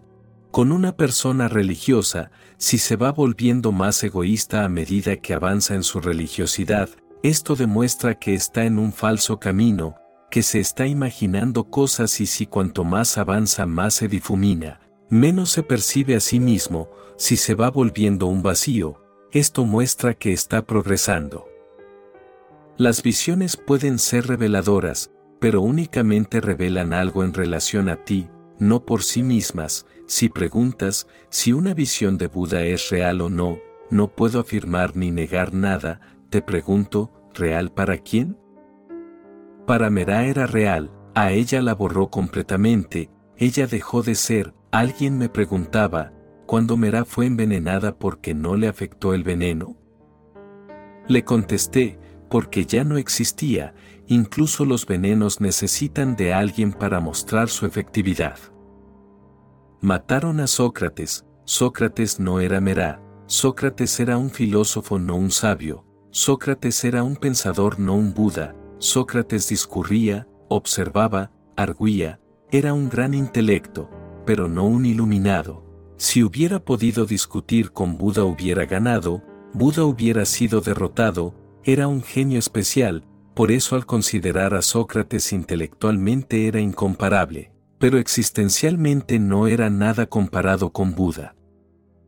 Un Buda se reiría de sus argumentos y le diría, das vueltas y vueltas y nunca llegarás al centro, todo lo que puedas pensar no es más que palabrería, discutes, eres un lógico y eres capaz de argumentar mejor que yo, pero estás desperdiciando tu vida en argumentaciones. Sócrates no era una persona que hubiera trascendido su ego, era un hombre fuera de lo normal con una mente penetrante, excepcional, aún hablando sobre el ego su comprensión es intelectual, no es un hombre existencial, vivencial. Por eso, debido a Sócrates todo Occidente ha alcanzado un clímax intelectual, en realidad debido a tres hombres, Sócrates, Platón y Aristóteles, pero el creador es Sócrates. Sócrates fue el maestro de Platón y Platón el maestro de Aristóteles, los tres crearon toda la mente occidental, toda la ciencia, toda la lógica, toda la filosofía de Occidente se debe a esos tres hombres, son los que la crearon. Buda pertenece a una dimensión distinta, Sócrates es un gigante intelectual, pero Buda hubiera sonreído ante él, le hubiese dicho, eres un gigante entre niños, has alcanzado el clímax del intelecto, pero el intelecto es la barrera, has alcanzado lo máximo en lo concerniente al intelecto, pero el intelecto no conduce a nada. Sócrates es diferente, Merá es diferente, Merá es un alma entregada, absolutamente entregada, totalmente borrada, cuando se le da un veneno no es ella la que lo está bebiendo, es Krishna mismo el que se lo bebe. No hay distinción, no existe diferencia y si la confianza está presente, el veneno deja de hacer su efecto. Parece milagroso, pero no lo es, en la hipnosis, si hay alguien profundamente hipnotizado y le suministras un veneno diciéndole que no es veneno, no le afectará, ¿qué es lo que sucede? Si le das agua corriente y le dices, esto es veneno, se morirá, esto es aceptación plena, incluso bajo hipnosis puede ocurrir. Tan solo alguien capacitado, un psicólogo, un psiquiatra o alguien que esté investigando, un doctor, solamente esos pueden practicar la hipnosis. Si con la hipnosis esto puede suceder, ¿por qué no con una mera? Una mera ha entregado su mente consciente, la misma que se entrega al ser hipnotizado, se ha entregado por completo, ha dejado de ser, ahora solamente Krishna es. Si no tiene ninguna duda al ingerir el veneno, y sus manos no tiemblan y no piensa, esto es veneno y me puedo morir, si ni siquiera este pensamiento está presente, ella no morirá. Lo tomará como un regalo de su amado, de su Krishna, también eso es un regalo, todo proviene de él, por eso lo toma como un regalo, lo ingiere se siente bien y empieza de bailar, del veneno no hay ni rastro. Incluso para ser eficaz, el veneno necesita tu mente, si no hay mente, es muy difícil para él tener efecto alguno, una mera puede escapar, un Sócrates no puede escaparse, él era un lógico, él sabe que es veneno que lo matará, Merá era ilógica, absolutamente ilógica. Te voy a relatar la tan famosa escena de la muerte de Sócrates. El veneno está siendo preparado afuera, Sócrates está tendido en su cama y sus discípulos están presentes. Le dice a un discípulo, es la hora, a las seis, le han de dar el veneno. Es un hombre muy matemático, por eso dice, parece que aún no lo han preparado, ve a investigar por qué tardan tanto, ha llegado la hora y estoy listo. Entonces llega la poción, ingiere el veneno, luego dice, mis piernas se están entumeciendo, parece que el veneno está empezando a hacer su efecto. Ahora el veneno está ascendiendo y así sigue narrando lo que le sucede, es un intelecto muy agudo, aun mientras se está muriendo sigue experimentando. Es un pensador científico, dice, el veneno está subiendo, tengo ya medio cuerpo muerto, es un hombre extraño, no es normal. Sus discípulos están llorando y él les dice basta ya, ya lloraréis más tarde, contemplad qué es lo que ocurre, este veneno que se va esparciendo. Pronto creo, mi corazón se verá afectado y me pregunto, si después de que sea afectado mi corazón mi mente seguirá funcionando, así que vamos a saber si el centro principal es el corazón o es la mente. Es una mente extremadamente aguda y está observando, relatando todo. Cuando su corazón es afectado dice, siento que mi corazón se está parando, se enlentece, creo que pronto lo percibiré, pero seré incapaz de relatar nada, porque mi lengua se está entumeciendo, se está quedando inerte. Amigos, será una experiencia que podré vivir pero que no podré contar, no podré narrarla porque mi lengua se está paralizando. Hasta el último momento sus ojos están diciendo algo, relatando algo, en el último instante alguien le pregunta, ¿Sócrates no está asustado de la muerte? Él no contesta, no estoy asustado porque soy inmortal, no, él no dice no estoy asustado porque voy a encontrarme con lo divino, no, no conoce divinidad alguna y su mente es incapaz de creer en nada que sea divino. Él dice no estoy asustado por dos razones, esta es una mente lógica, él dice no estoy asustado por dos razones. Una, o bien Sócrates puede morir por completo y entonces, no hay nada de qué asustarse, o bien Sócrates va a morir y su alma va a sobrevivir, de modo que, ¿por qué estar asustado? O voy a morir como sostienen los ateos, los materialistas dicen que no existe un alma y puede que estén en lo cierto, si están en lo cierto, ¿por qué asustarse? Voy a estar totalmente muerto y no habrá nadie que sufra dicha muerte, no habrá nadie para estar asustado, Sócrates habrá desaparecido, de modo que, ¿por qué estar asustado? O puede que la gente religiosa esté en lo cierto. Este es el, o, esto es ser lógico. Puede que estén en lo cierto, entonces solamente el cuerpo morirá y Sócrates vivirá, así que, ¿por qué estar asustado? Si únicamente mi cuerpo va a morir y yo seguiré estando ahí, ¿por qué he de perder tiempo con temores? Dejadme que vaya y vea. Pero esto, no es una experiencia de lo que vaya a suceder, él es una mente perfectamente lógica, su intrepidez no es la de un Buda o la de un Magda, o la de una Merá, o incluso la de un Charvak. Su temeridad no es la de un Charvak, porque un Charvak está decidido que voy a morir totalmente, por eso no estoy asustado, esta es una conclusión definitiva. Un Magda sabe, no voy a morir, así que, no hay por qué temer nada, pero esto también es una decisión, algo preconcebido, Magda lo sabe. Sócrates difiere de ambos, sostiene que tanto un Charvak como un Magda pueden estar en lo cierto, pero si tanto uno u otro están en lo cierto, en ambos casos no tiene sentido el asustarse. Por eso, él es una mente muy distinta y ha creado la tipología de pensamiento occidental, él no era religioso, era pragmático, científico, pero estaba muy lejos de percibir la divinidad que yacía en su interior, como en la de todo ser manifestado a su alrededor. Capítulo 4. Disuelve todos tus límites. Hoy me gustaría compartirte las enseñanzas de Patanjali, quien fue uno de los pensadores hindúes más significativos de su época y el autor del Yoga Sutra, un trascendental texto sánscrito compuesto por aforismos. Patanjali dice, lo visto que se compone de los elementos y los órganos de los sentidos, es de naturaleza de estabilidad, acción e inercia y tiene el propósito de proporcionar experiencia, y por lo tanto, liberación al vidente.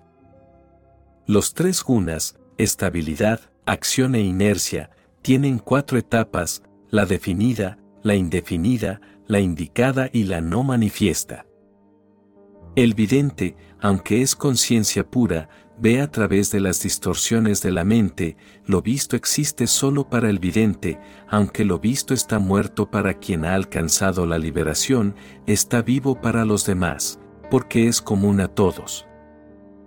El que ve y lo que ve se unen, para que la naturaleza real de cada uno pueda ser comprendida, la causa de esta unión es la ignorancia. Ahora, amada alma, intenta comprender estos sutras de Patanjali, lo visto que se compone de los elementos y los órganos de los sentidos, es de naturaleza de estabilidad, acción e inercia y tiene el propósito de proporcionar experiencia, y por lo tanto, liberación al vidente. Lo primero que hay que entender es, que el mundo existe para que tú seas liberado, muchas veces ha surgido la pregunta en tu mente, ¿por qué existe este mundo? ¿Por qué hay tanto sufrimiento? ¿Para qué? ¿Cuál es el propósito de esto? Mucha gente me dice, esta es la pregunta fundamental, ¿por qué estamos aquí? Y si la vida es tanto sufrimiento, ¿cuál es su propósito? Si Dios existe, ¿por qué no puede destruir todo este caos? ¿Por qué no puede destruir toda esta vida sufrida, este infierno? ¿Por qué sigue obligando a vivir a la gente en él? El yoga tiene la respuesta. Patanjali dice, con el propósito de proporcionar experiencia y por lo tanto, liberación al vidente. Es un entrenamiento, el sufrimiento es un entrenamiento porque no hay posibilidad de madurar sin sufrimiento, es como el fuego, para ser puro el oro tiene que atravesarlo, si el oro pregunta, ¿por qué? Seguirá siendo impuro, sin valor, solo pasando por el fuego se quemará todo lo que no es oro y solo quedará el oro más puro. De eso se trata la liberación, una madurez, un crecimiento tan definitivo que solo queda la pureza, solo la inocencia, todo lo que era inútil se ha quemado, no hay otra forma de realizarlo, no puede haber otra forma de realizarlo. Si quieres saber qué es la saciedad, tendrás que conocer el hambre, si quieres evitar el hambre evitarás también la saciedad.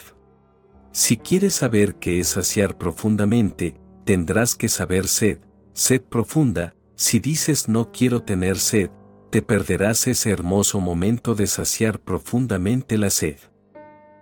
Si quieres saber qué es la luz, tendrás que atravesar una noche oscura, la noche oscura te prepara para darte cuenta de lo que es la luz.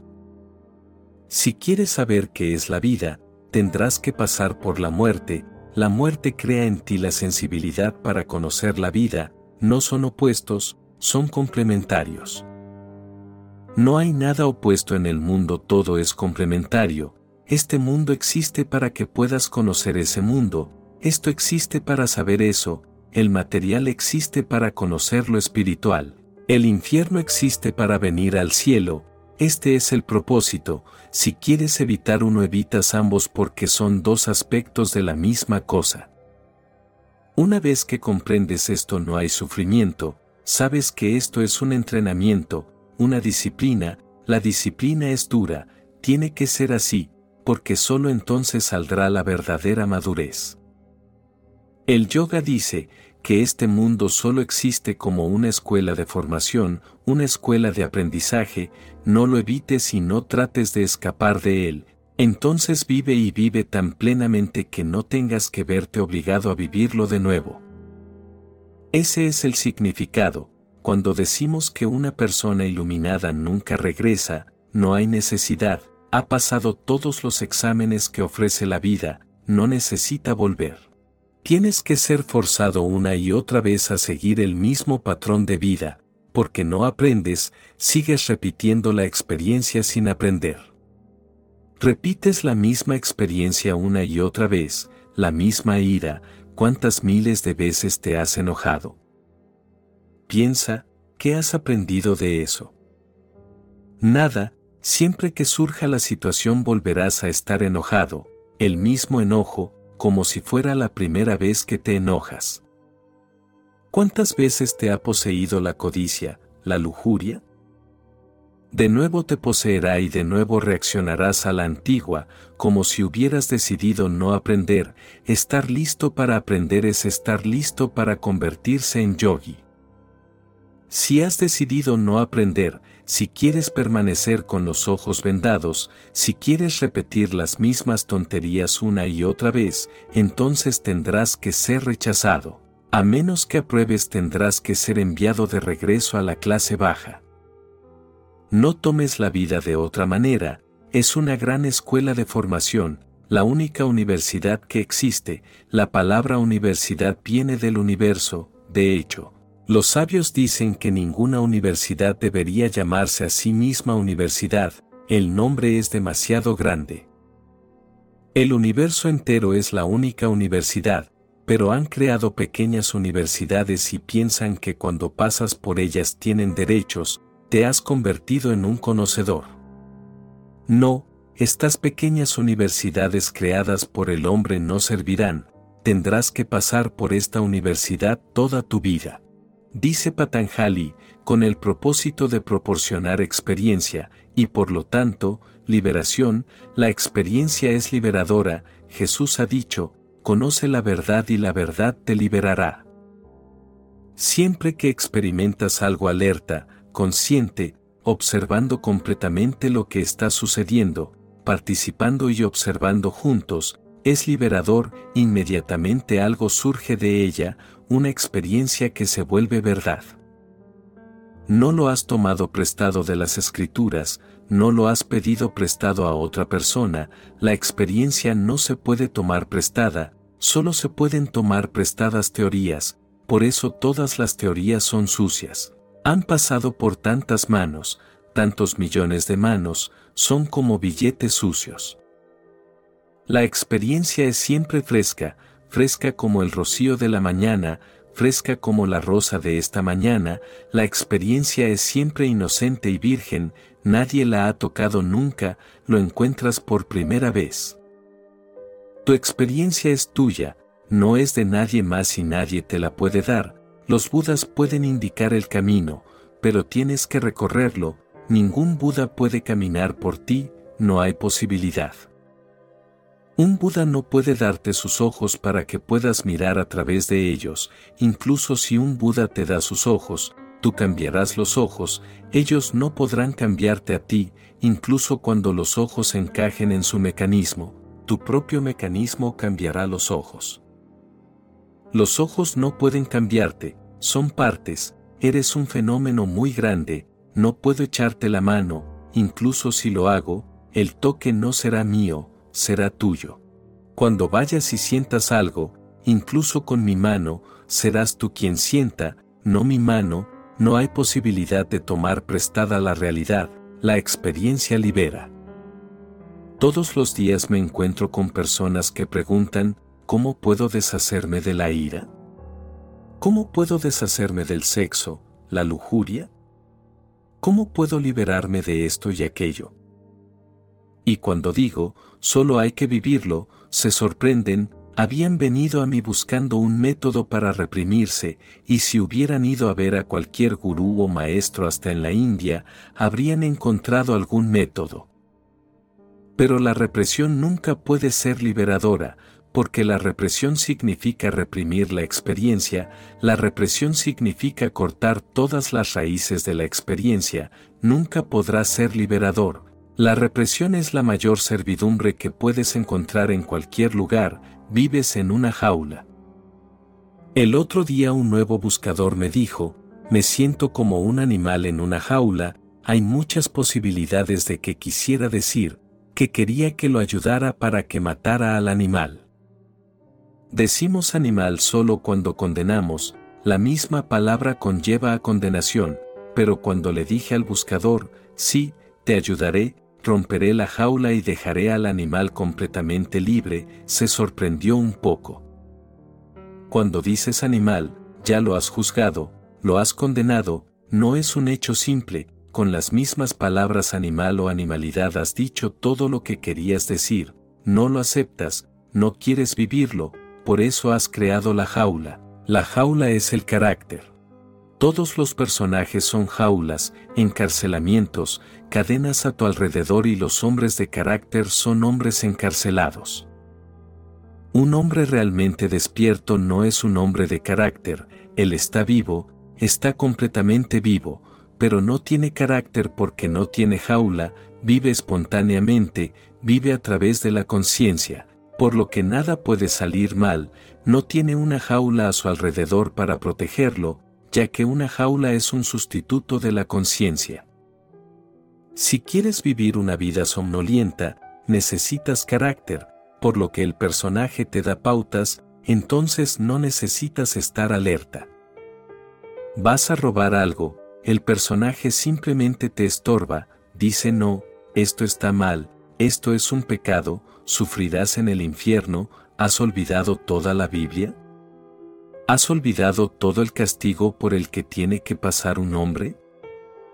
Este es el carácter, esto solo te está obstaculizando, quieres robar pero el carácter es un obstáculo, un hombre consciente no tiene carácter, pero no robará y ese es el milagro y la belleza.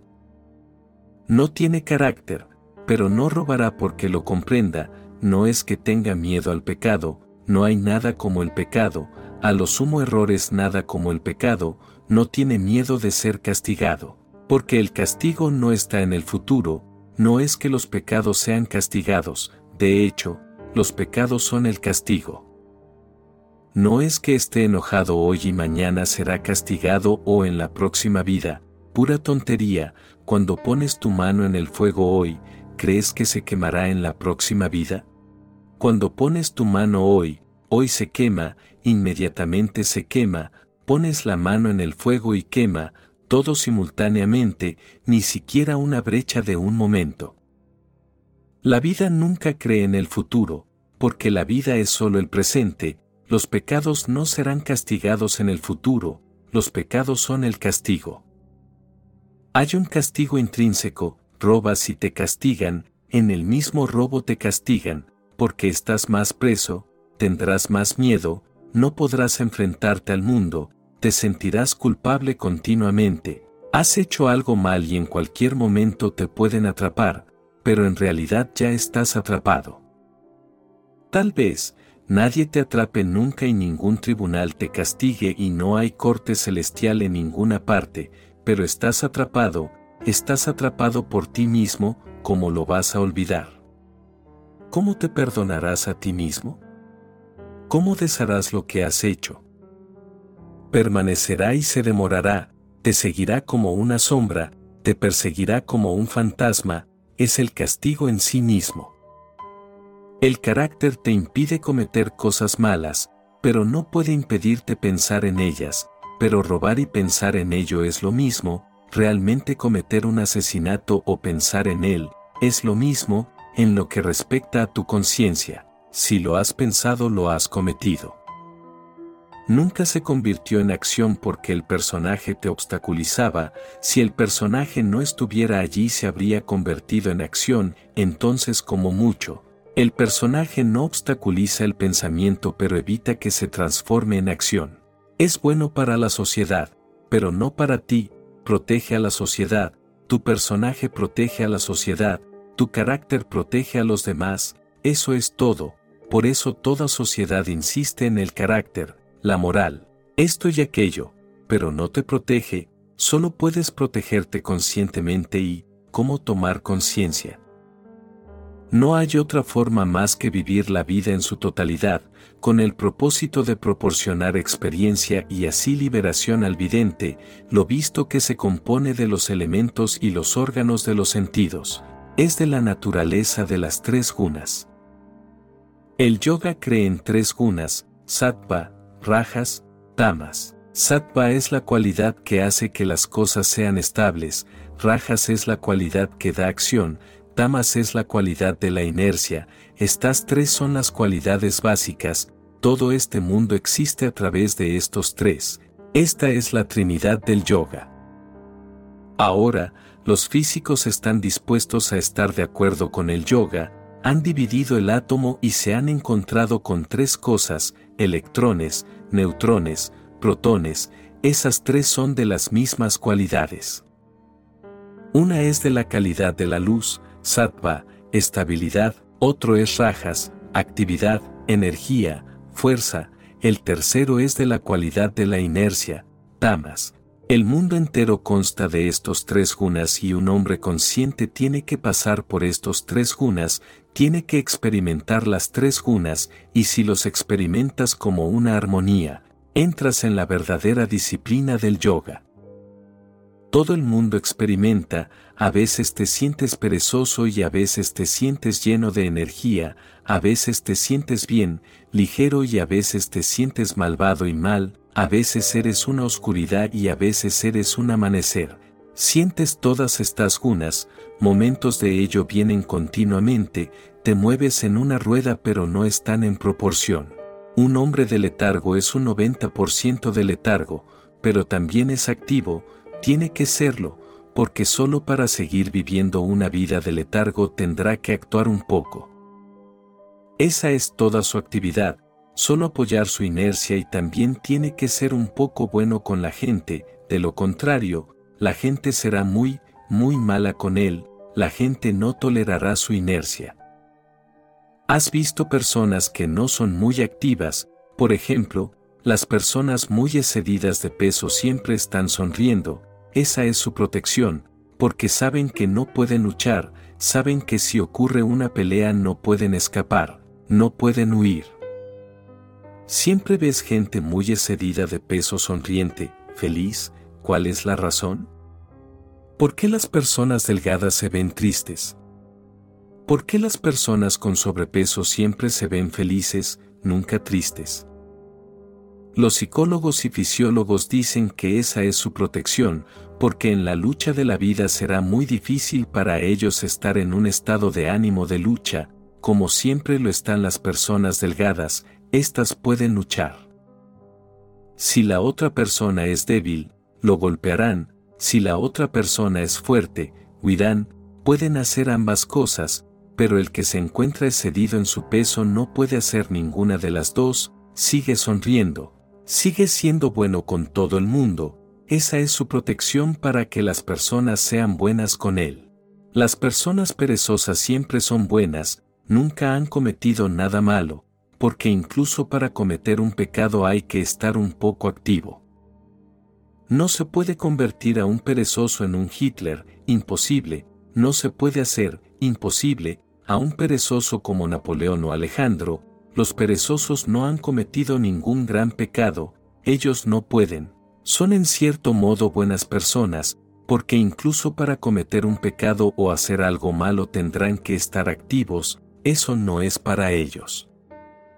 Luego están las personas activas, desequilibradas, siempre están en movimiento, no están preocupados de ninguna manera por dónde llegar, solo les preocupa cómo llegar con rapidez.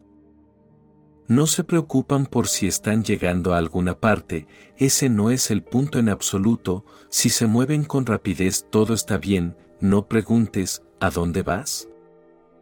No van a ninguna parte, simplemente se están yendo, no tienen destino, solo tienen energía para estar activos, esta gente es la gente peligrosa del mundo, más peligrosa que la gente perezosa. De esta segunda categoría pertenecen todos los Adolf Hitler, Mussolini, Napoleón, Alexander.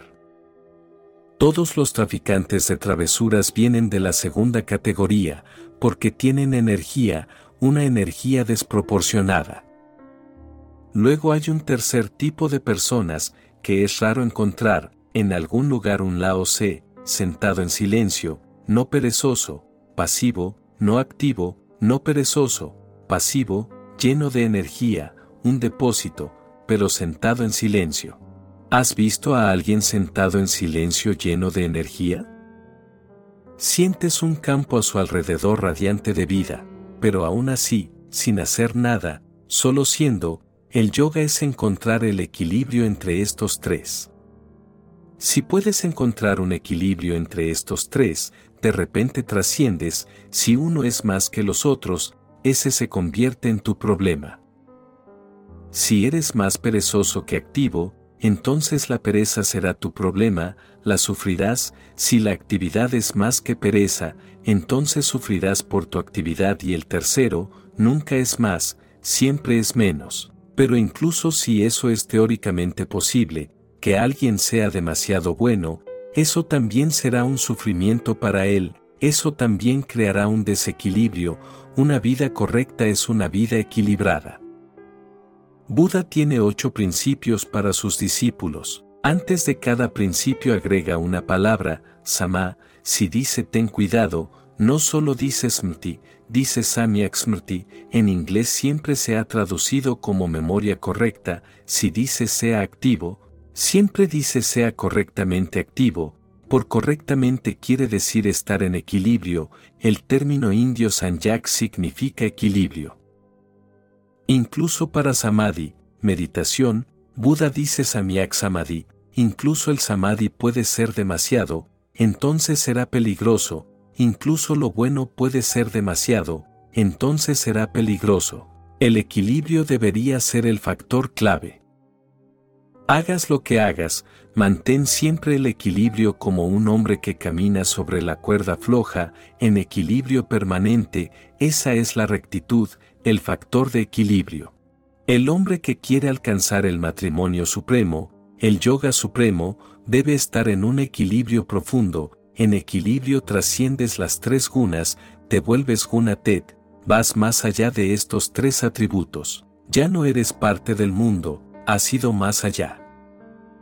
Los tres gunas, estabilidad, acción e inercia, tienen cuatro etapas, la definida, la indefinida, la indicada y la no manifiesta.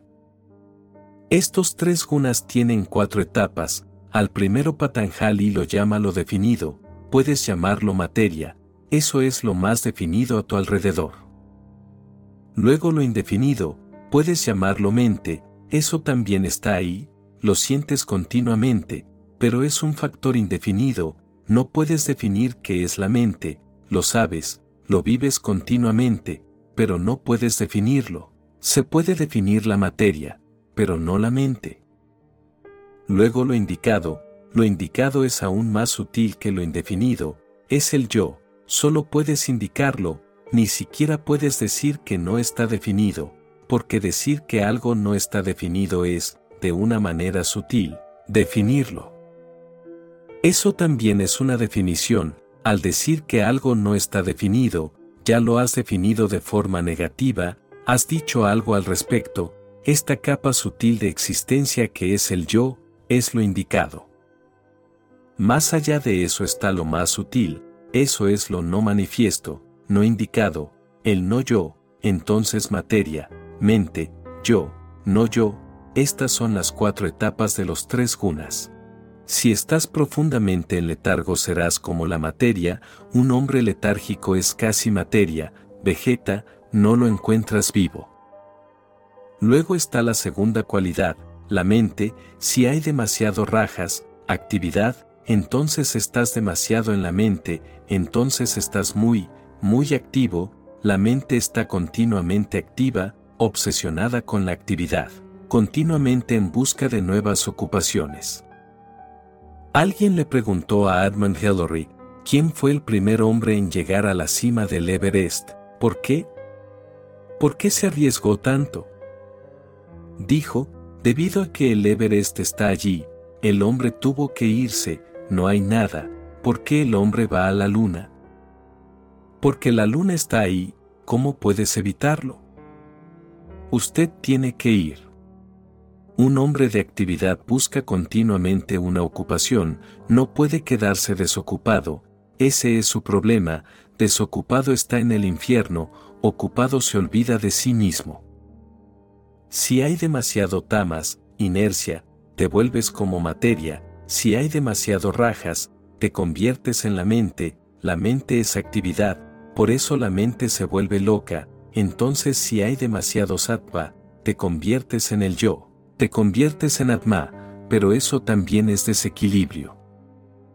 Si los tres están en equilibrio, viene el cuarto, el no yo, ese es tu ser real, ni siquiera existe el sentimiento de yo, por eso se llama el no yo.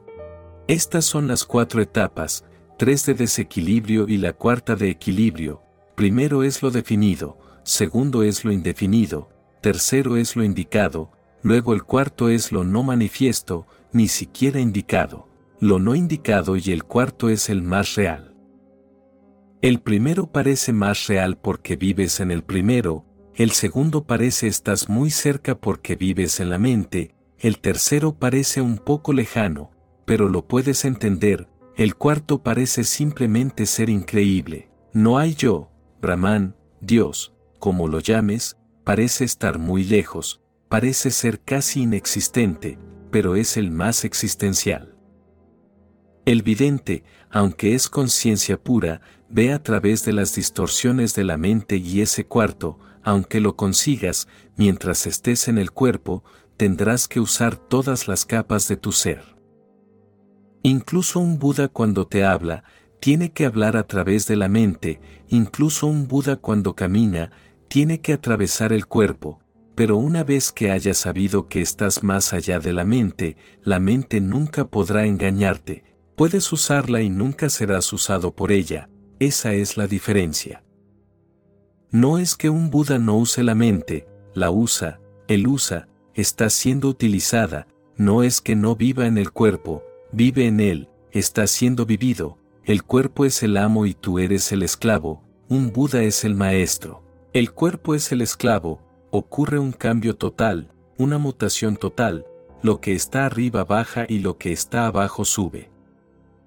Lo visto existe solo para el vidente, este es el clímax del yoga Vedanta, lo visto existe solo para el vidente, cuando el vidente desaparece, lo visto desaparece, porque solo están allí para que el vidente se liberara.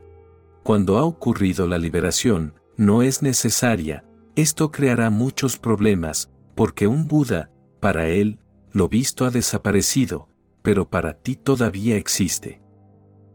Hay una flor, alguien se convierte en una persona iluminada, para él la flor ha desaparecido, pero para ti continúa, entonces, ¿cómo es posible que para alguien desaparezca y para ti continúe? Es así, esta noche, todos se van a dormir, todos sueñan, entonces una persona se despierta, su sueño se interrumpe, su sueño desaparece, pero los sueños de todos los demás continúan. La desaparición de su sueño no significa de ninguna manera que tus sueños se vean perturbados, continúan por su cuenta, por eso la iluminación es individual. Una persona se despierta, todos los demás continúan en su ignorancia, puede ayudar a otros a despertar, Él puede crear dispositivos a tu alrededor para ayudarte a salir de tu sueño, pero a menos que salgas de tu sueño, tu sueño continuará. Lo visto existe solo para el vidente, aunque lo visto está muerto para quien ha alcanzado la liberación, está vivo para los demás, porque es común a todos. En la India, solo han hecho una distinción entre el sueño y lo que la gente llama realidad, esta es la distinción. Los sueños son realidades privadas y esta realidad que la gente llama mundo, es un sueño común, esto es todo.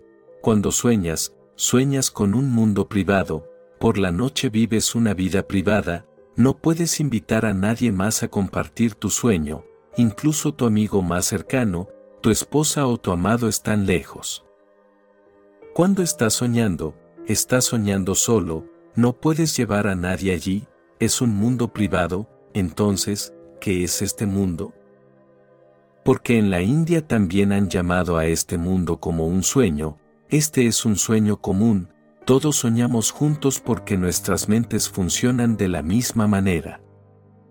Observas un palo, ves que es recto, vuelve a ponerlo en el agua, se ha vuelto a doblar, ahora sabes muy bien que el palo sigue siendo el mismo, pero el funcionamiento de tu mente y el funcionamiento de los rayos de luz crean el fenómeno, la ilusión de que se ha doblado, aunque sepas esto seguirá estando doblado, tu conocimiento no ayudará. Sabes muy bien, perfectamente bien que no está doblado, pero parece doblado porque el funcionamiento de los ojos y los rayos de luz son tales que se crea la ilusión. Luego, llévate a una docena de amigos contigo, todos verán el palo doblado, es una ilusión común, el mundo es un sueño común. El que ve y lo que se ve, se unen para que la naturaleza real de cada uno pueda ser comprendida, la causa de esta unión es la ignorancia. Estar unido a este mundo, que es como un sueño, estar unido al cuerpo, a la mente que no eres, es una necesidad, a través de esa unión estarás preparado para una unión mayor. A través de esa unión te darás cuenta de que la unión es falsa. El día que te des cuenta de que esta unión es falsa, sucederá la unión final. Cuando te divorcias del mundo, te casas con lo divino, cuando estás casado con el mundo, estás divorciado de Dios, por eso todos los místicos, Merá, Chaitanya, Kabir, en Occidente Teresa, hablan en términos de matrimonio, en términos de novia y novio y todos están esperando la consumación final. Siempre se ha utilizado la alegoría, los psicólogos incluso han sospechado de eso, de por qué los místicos usan esa alegoría del amor, del matrimonio, del abrazo, del beso. En la India, incluso las relaciones sexuales se han utilizado como alegoría, cuando se produce el matrimonio final, se produce el crescendo definitivo, el orgasmo total del individuo con el todo, de la ola con el océano. ¿Por qué estas personas usan alegorías sexuales? Los psicólogos sospechan que debe haber alguna represión del sexo, están equivocados, no hay represión del sexo, pero el sexo es un fenómeno tan fundamental, como puede la religión evitarlo? Tiene que ser utilizado y el sexo es el único fenómeno, el más profundo en el que te pierdes, no conoces ningún otro fenómeno en el que te pierdas tan completamente.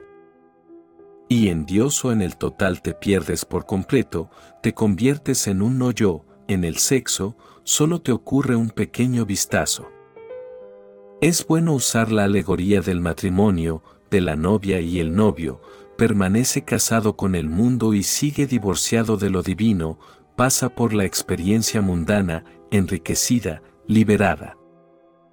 De repente, te das cuenta de que este matrimonio fue una ilusión, un sueño, ahora el verdadero matrimonio se está preparando para ti, el novio supremo te espera, ese es el verdadero anhelo del alma.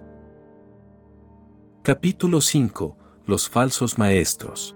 Muchos seres tienen la inquietud de saber diferenciar a un verdadero maestro de un fraude y esta antigua, pero muy sabia historia zen, nos muestra de forma simple esa gran diferencia. Había un monje, que se hacía llamar el maestro del silencio, en realidad era un fraude y no tenía un entendimiento genuino.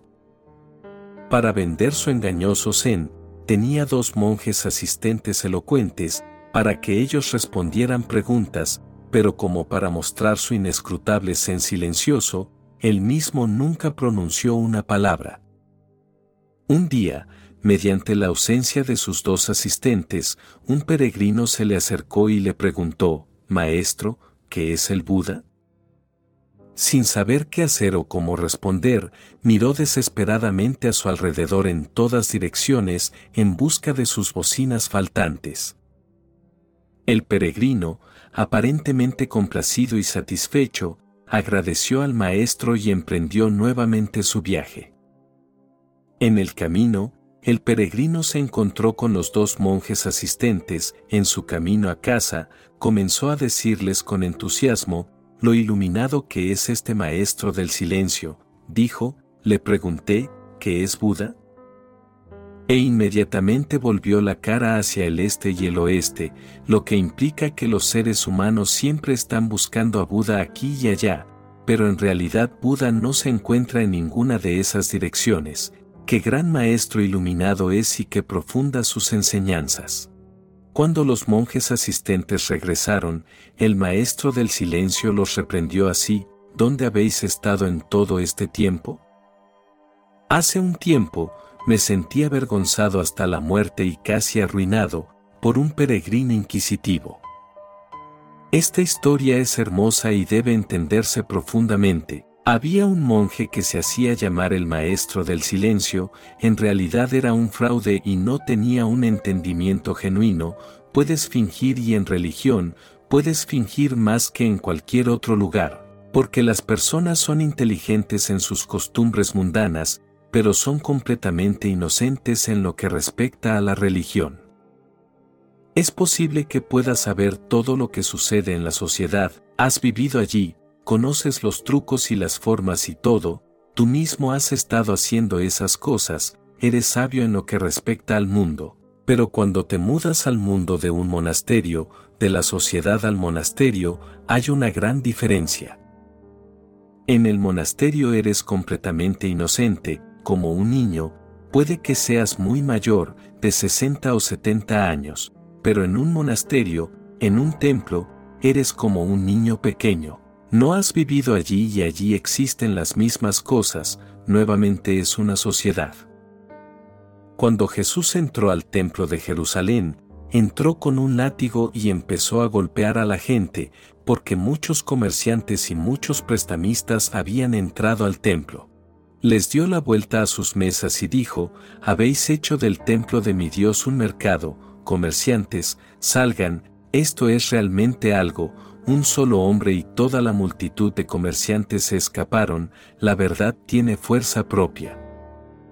Cuando algo es cierto, inmediatamente te vuelves débil, porque si eres un mentiroso inmediatamente entiendes, eso es correcto, esos tenderos no pelearon, esos prestamistas podrían haber matado a Jesús. Estaba solo y eran muchos, pero escaparon afuera simplemente por la verdad y, solo cuando llegaron afuera comenzaron a planear cómo hacer con este hombre y fue su planificación, lo que finalmente crucificó a Jesús.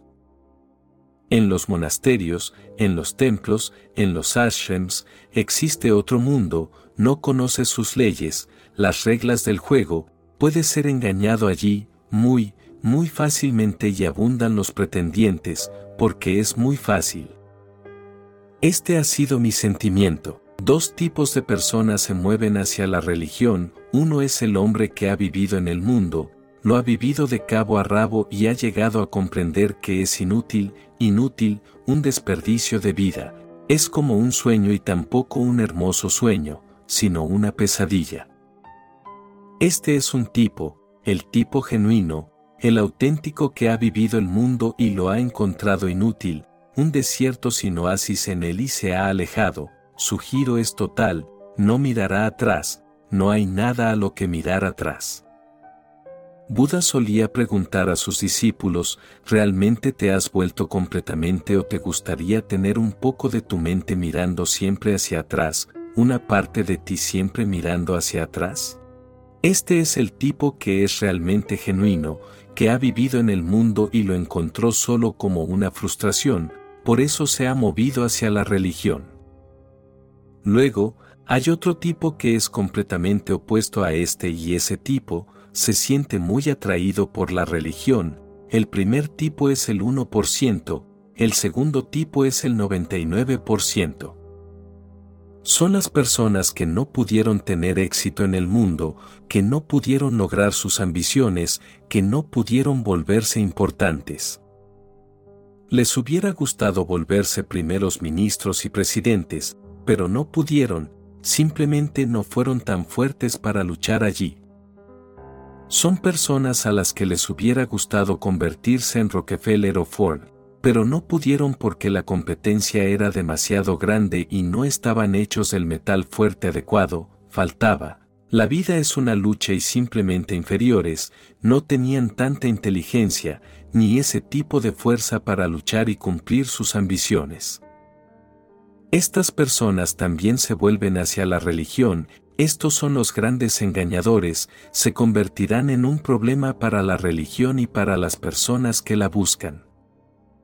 Serán los engañadores en todo el templo, harán del templo una casa de comercio, porque sus deseos todavía están al acecho, han recurrido a la religión como políticos, por supuesto, políticos que han fracasado en política.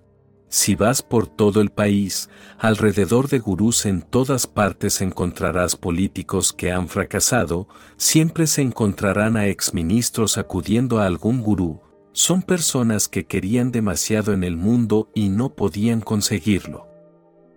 Se vuelven hacia la religión porque allí las cosas son más fáciles, no hay mucha competencia y puedes fingir, y puedes creer muy fácilmente que eres un ser superior y no hay competencia. Puedes simplemente decir, me he iluminado y nadie puede negarlo y nadie puede refutarlo, simplemente no existe un criterio para juzgarlo y siempre puedes encontrar gente que te siga. Incluso un Muktananda puede conseguir seguidores, un día, un maestro pasó por el ashrams de Muktananda y solo para ver lo que estaba sucediendo ahí, entró. El maestro nunca había visto un hombre tan común convertirse en un gran líder religioso de la gente, sin potencial, sin logro, sin percepción. Si lo vieras caminando por la calle no reconocerías que había algo allí, simplemente ordinario y no ordinario en el sentido del zen, simplemente ordinario, pero incluso él puede encontrar seguidores. Millones de ingenuos existen en el mundo y siempre están dispuestos a creer, siempre dispuestos, dispuestos a caer en la trampa de cualquiera, de hecho, a veces no hay trampa en absoluto, pero caen porque les gustaría creer que algo está pasando. El hombre es tan imaginativo y, debido a su imaginación, comienza a creer que algo está sucediendo, estas personas saben al menos esto, sobre qué hacer. Alguien me dice, tengo un dolor en la columna vertebral, ahora, si digo que esto es simplemente un dolor, ve a un médico, él simplemente se aleja de mí y nunca regresa, porque no había venido por eso, había venido en busca de una aprobación. Si digo, sí, tu kundalini está aumentando, se sentirá feliz, estos ingenuos siempre encontrarán sus muktanandas y no solo se acerca gente común, a veces viene gente muy inteligente. Hace apenas unos días, me contactó un empresario muy famoso, un hombre muy conocido en todo el mundo, su nivel de azúcar en sangre ha superado todos los límites ordinarios, ha llegado a 500, realmente ya debería estar muerto. Es un bebedor empedernido y come excesivamente, obsesionado con comer, pero aún así sigue y sigue comiendo dulces y bebiendo alcohol, ahora debido a un nivel tan alto de azúcar en sangre, todo su cuerpo está temblando, tiene que hacerlo, porque todo su cuerpo está enfermo, cada fibra está enferma y hay un profundo temblor en el interior.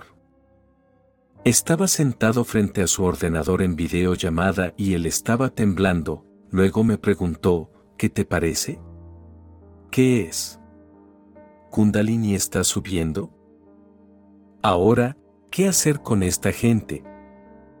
Estas son las víctimas y estos son participantes en la creación de engañadores, también son medio responsables y sé que este hombre pertenece a los seguidores de Muktananda, ahora surge el problema para mí, ¿qué hacer?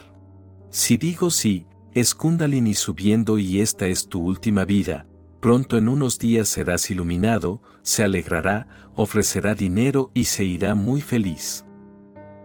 Él estará feliz, yo seré feliz y todo estará arreglado y, va a andar hablando de mí, de que tengo razón, de que soy el más grande maestro que ha llegado a conocer. Es un buen negocio, sencillo, pero luego lo estoy engañando y no solo lo estoy engañando, lo estoy matando, soy un asesino, porque sé que se está muriendo de diabetes y la diabetes ha traspasado todos los límites. Si digo, esto es Kundalini y la iluminación se acerca, esto es como Samadhi, por eso estás temblando, es Dios descendiendo en ti o, te estás elevando hacia lo divino o lo divino desciende en ti, estará muy feliz. Todos están felices, no hay ningún problema. Trabajará para mí hasta que muera, se irá contándole a la gente sobre mí, pero en el momento en el que dije, esto no tiene nada que ver con la iluminación, esto es simple, demasiada azúcar en la sangre, todo tu cuerpo tiene fiebre, no pierdas el tiempo, ve a los médicos para que te ayuden, inmediatamente pude ver el cambio en su rostro, cambió. Este hombre no es un maestro en absoluto, ¿cómo puede ser un maestro iluminado cuando no puede comprender un fenómeno tan simple que está sucediendo en mí? De hecho, sucedió, un hombre muy conocido en Occidente Franklin Jones, fue discípulo de Muktananda y entonces surgió su Kundalini, Muktananda aprobó, te has convertido en un Siddha, no solo lo aprobó, sino que entregó un certificado por escrito. Simplemente no puedo creer las tonterías que ocurren, un certificado de que te has convertido en un Siddha, iluminado. Entonces por supuesto, el hombre se convirtió en un Siddha y cambió su nombre, era Franklin Jones ahora es Bupa Frihons y tiene muchos seguidores, entonces llegó el problema, porque se había vuelto más iluminado de lo que Muktananda esperaba y se había convertido en un gurú por derecho propio. Luego, quiso, volvió hace unos meses, ahora quiere otro certificado, ahora quiere mostrar, no es necesario que yo pertenezca a ningún maestro, porque ahora soy un maestro yo mismo y mi karma contigo, con Muktananda se cumple, así que dame un certificado de que soy absolutamente libre. Ahora, Muktananda vaciló, esto era ir demasiado lejos, entonces negó, no daría otro certificado, pero la cosa ya había ido demasiado lejos. El hombre regresó a casa y escribió un libro, decía, por supuesto que Muktananda me ayudó un poco en mi camino, pero él no es un hombre iluminado y disuelvo todos mis vínculos con él, es un hombre común. Así es como van las cosas, era un hombre iluminado, porque me dio el certificado, era el maestro más grande del mundo, ahora ya no lo es, es un hombre corriente, disuelvo todos mis vínculos con él, estas cosas continúan. Recuerda todo esto, porque tú puedes formar parte de ese juego, nunca creas demasiado en ti mismo, permanece consciente. Cuando acudas a mí, te diré exactamente lo que está sucediendo, muchos se han alejado de mí, porque no apoyaré sus egos y no cumpliré sus deseos, y no diré lo que ellos quieren que diga y, una vez que se van, están en mi contra. Tienen que ser, estas son las trampas, los engañadores no solo los crean, sino que tú también ayudas a crearlos, no participes en ningún engaño, permanece muy, muy alerta. Este monje, que era un fraude y no tenía un entendimiento genuino, se llamaba a sí mismo el maestro del silencio, eso es muy hermoso, porque si dices algo te pueden atrapar, es simplemente hermoso permanecer en silencio, entonces nadie podrá atraparte. Dicen que es bueno para dos tipos de personas estar en silencio. Los muy, muy sabios, tienen que estar callados, porque lo que saben no se puede decir y los muy, muy necios, porque si no callan serán atrapados. Así que, este hombre que era un fraude, solía llamarse a sí mismo el maestro del silencio, no pronunciaría una sola palabra, pero si no pronuncias una palabra no puedes vender nada, si un vendedor guarda silencio, ¿cómo venderá las cosas? Entonces ideó una manera para vender su engañoso zen, tenía dos monjes asistentes elocuentes para que le respondieran preguntas, pero como para mostrar su inescrutable zen silencioso, él mismo nunca pronunció una palabra. Un día, mediante la ausencia de sus dos asistentes, un peregrino se le acercó y le preguntó, Maestro, ¿qué es el Buda? Esta es una de las preguntas en, ¿significa qué es el Dharma? ¿Qué es la religión? Significa qué es la conciencia. Significa qué es un ser despierto. Es una de las preguntas más fundamentales del Zen, ¿qué es el Buda? ¿Cuál es ese estado completamente iluminado que llamamos Buda? sin saber qué hacer o cómo responder, miró desesperadamente a su alrededor en busca de sus bocinas faltantes. El peregrino, aparentemente complacido y satisfecho, agradeció al maestro y emprendió nuevamente su viaje. En el camino, el peregrino se encontró con los dos monjes asistentes, en su camino a casa, comenzó a decirles con entusiasmo, lo iluminado que es este maestro del silencio. Proyectó, por supuesto, debe haber escuchado que los que saben permanecen en silencio, debe haber leído en las escrituras, donde se dice millones de veces que quien sabe nunca dice, el que dice no ha sabido todavía, pero estas son cosas muy, muy paradójicas. Lao se dice, al comienzo del Tao Te Ching, que la verdad no se puede pronunciar y lo que se puede pronunciar, no es verdad, pero Lao se pronunció esto, entonces, ¿qué pensar al respecto? ¿Es verdad o no? Es la palabra pronunciada, se ha dicho, ahora estarás en un problema muy profundo, Lao se dice que la verdad no se puede decir, pero esto es lo que está diciendo, entonces, ¿este dicho es cierto o no? Si no es verdad, eso significará que la verdad puede ser pronunciada, si es verdad, ni siquiera esto puede ser pronunciado, la religión está llena de paradojas y ese es el problema. Este hombre debe haber leído a muchos maestros en, diciendo que la verdad no se puede decir, esto es correcto, la verdad no se puede decir, pero esto se puede decir, se pueden decir muchas cosas, se pueden decir millones de cosas que serán útiles para encontrar lo que no se puede decir, se pueden indicar muchas cosas y lo que no se puede decir, al menos se puede mostrar. Todo el significado es solo este, que la verdad es más grande que las palabras, también es más grande que el silencio, la verdad es tan vasta, que no se la puede forzar a la cápsula de las palabras, ni tampoco se la puede forzar al silencio, de hecho, el silencio existe en la verdad y las palabras también existen en la verdad, la verdad es el mismísimo cielo, el mismísimo espacio. Este maestro hizo un truco, pensando que la verdad no se puede decir, la mejor manera es guardar silencio, pero entonces nadie se sentirá atraído por ti, así que tenía dos asistentes para hablar por él, portavoces.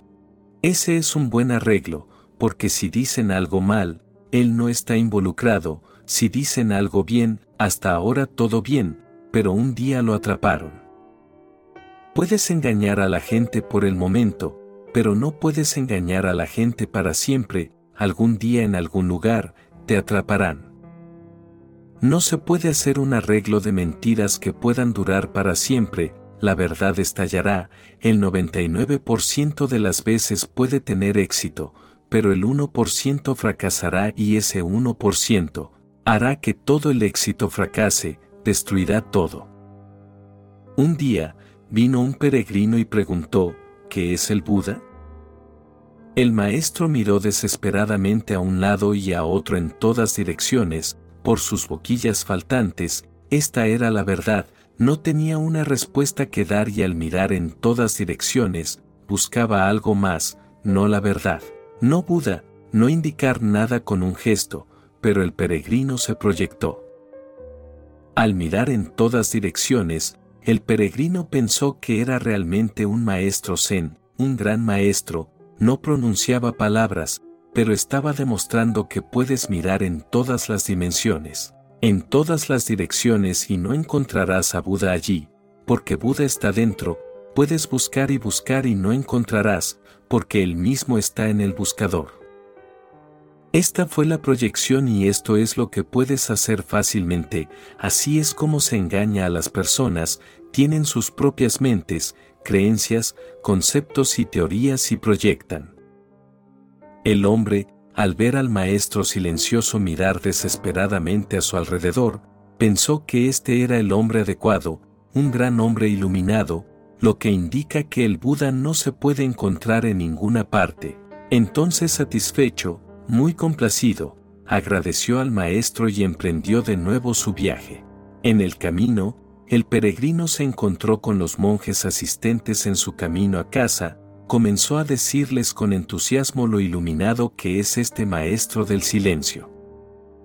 Dijo, le pregunté qué es Buda, e inmediatamente volvió la cara hacia el este y el oeste, lo que implica que los seres humanos siempre están buscando a Buda aquí y allá, pero en realidad Buda no se encuentra en ninguna de esas direcciones, qué gran maestro iluminado es y qué profundas sus enseñanzas. Cuando los monjes asistentes regresaron, el maestro del silencio los reprendió así, ¿dónde habéis estado todo este tiempo?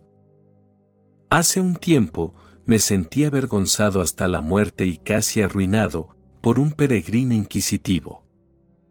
Recuerda bien esta historia, porque también puede ser tu historia en el camino y esto no debería ser así, esta historia no debería convertirse en tu historia, estoy contando estas historias y hablando de ellas, para que percibas ciertas cosas.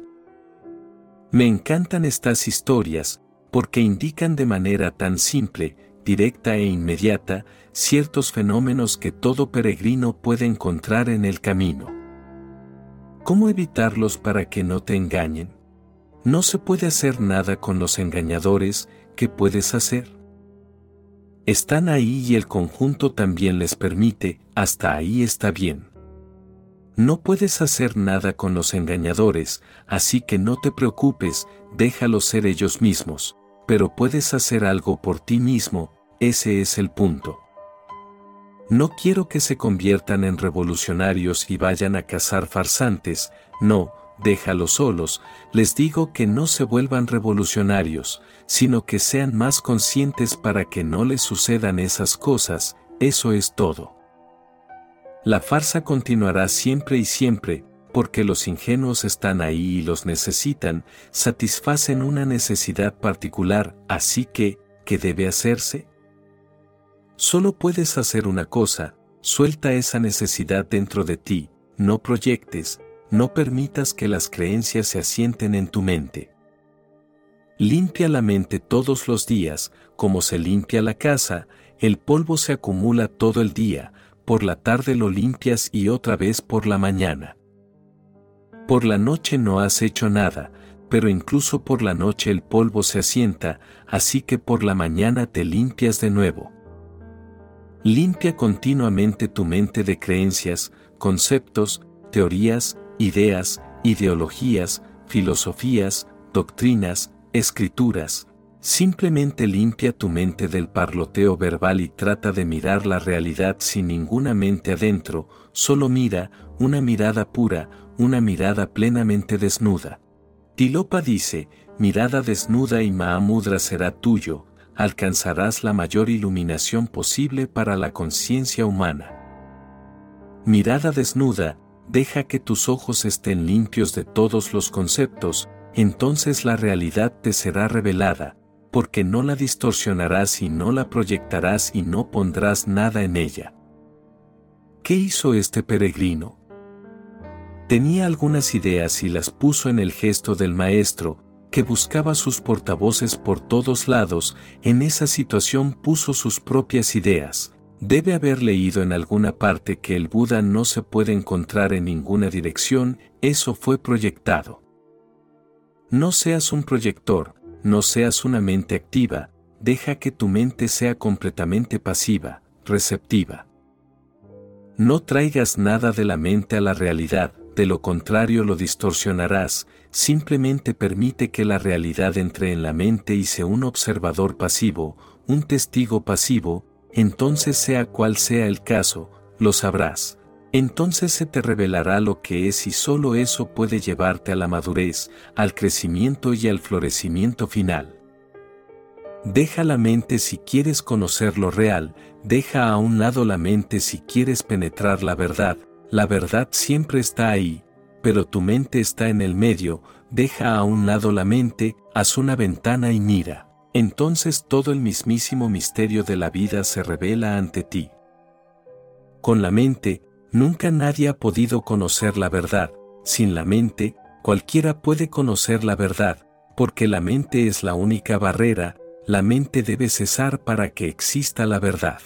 No tienes nada más que la mente, por lo que es difícil, muy difícil dejarlo a un lado, arduo, pero sucede si sigues intentándolo. Al principio, solo habrá unos pocos segundos de vislumbres, pero incluso esos te darán una nueva dimensión, durante unos segundos la mente se detiene y de repente, como si hubiera un rayo, todo el mundo de la mente desaparece y se revela el mundo de lo real. Este relámpago te sucederá y luego, poco a poco, te asentarás en el estado de no mente, entonces no hay necesidad de relámpagos, ha salido el sol, ahora es la mañana y toda oscuridad desaparece. Fin. Mis palabras solo son señales para que en ti puedas encontrar tu verdad. Quienes realizamos esta labor en plena conciencia de amor, consideramos muy valioso tu like y tu suscripción, porque al realizar estas simples acciones, el contenido es reconocido por el algoritmo como interesante, y recomendado a más almitas que lo puedan necesitar. Te deseo muchas bendiciones y que encuentres la paz durante todo el camino. Mi alma saluda a tu alma,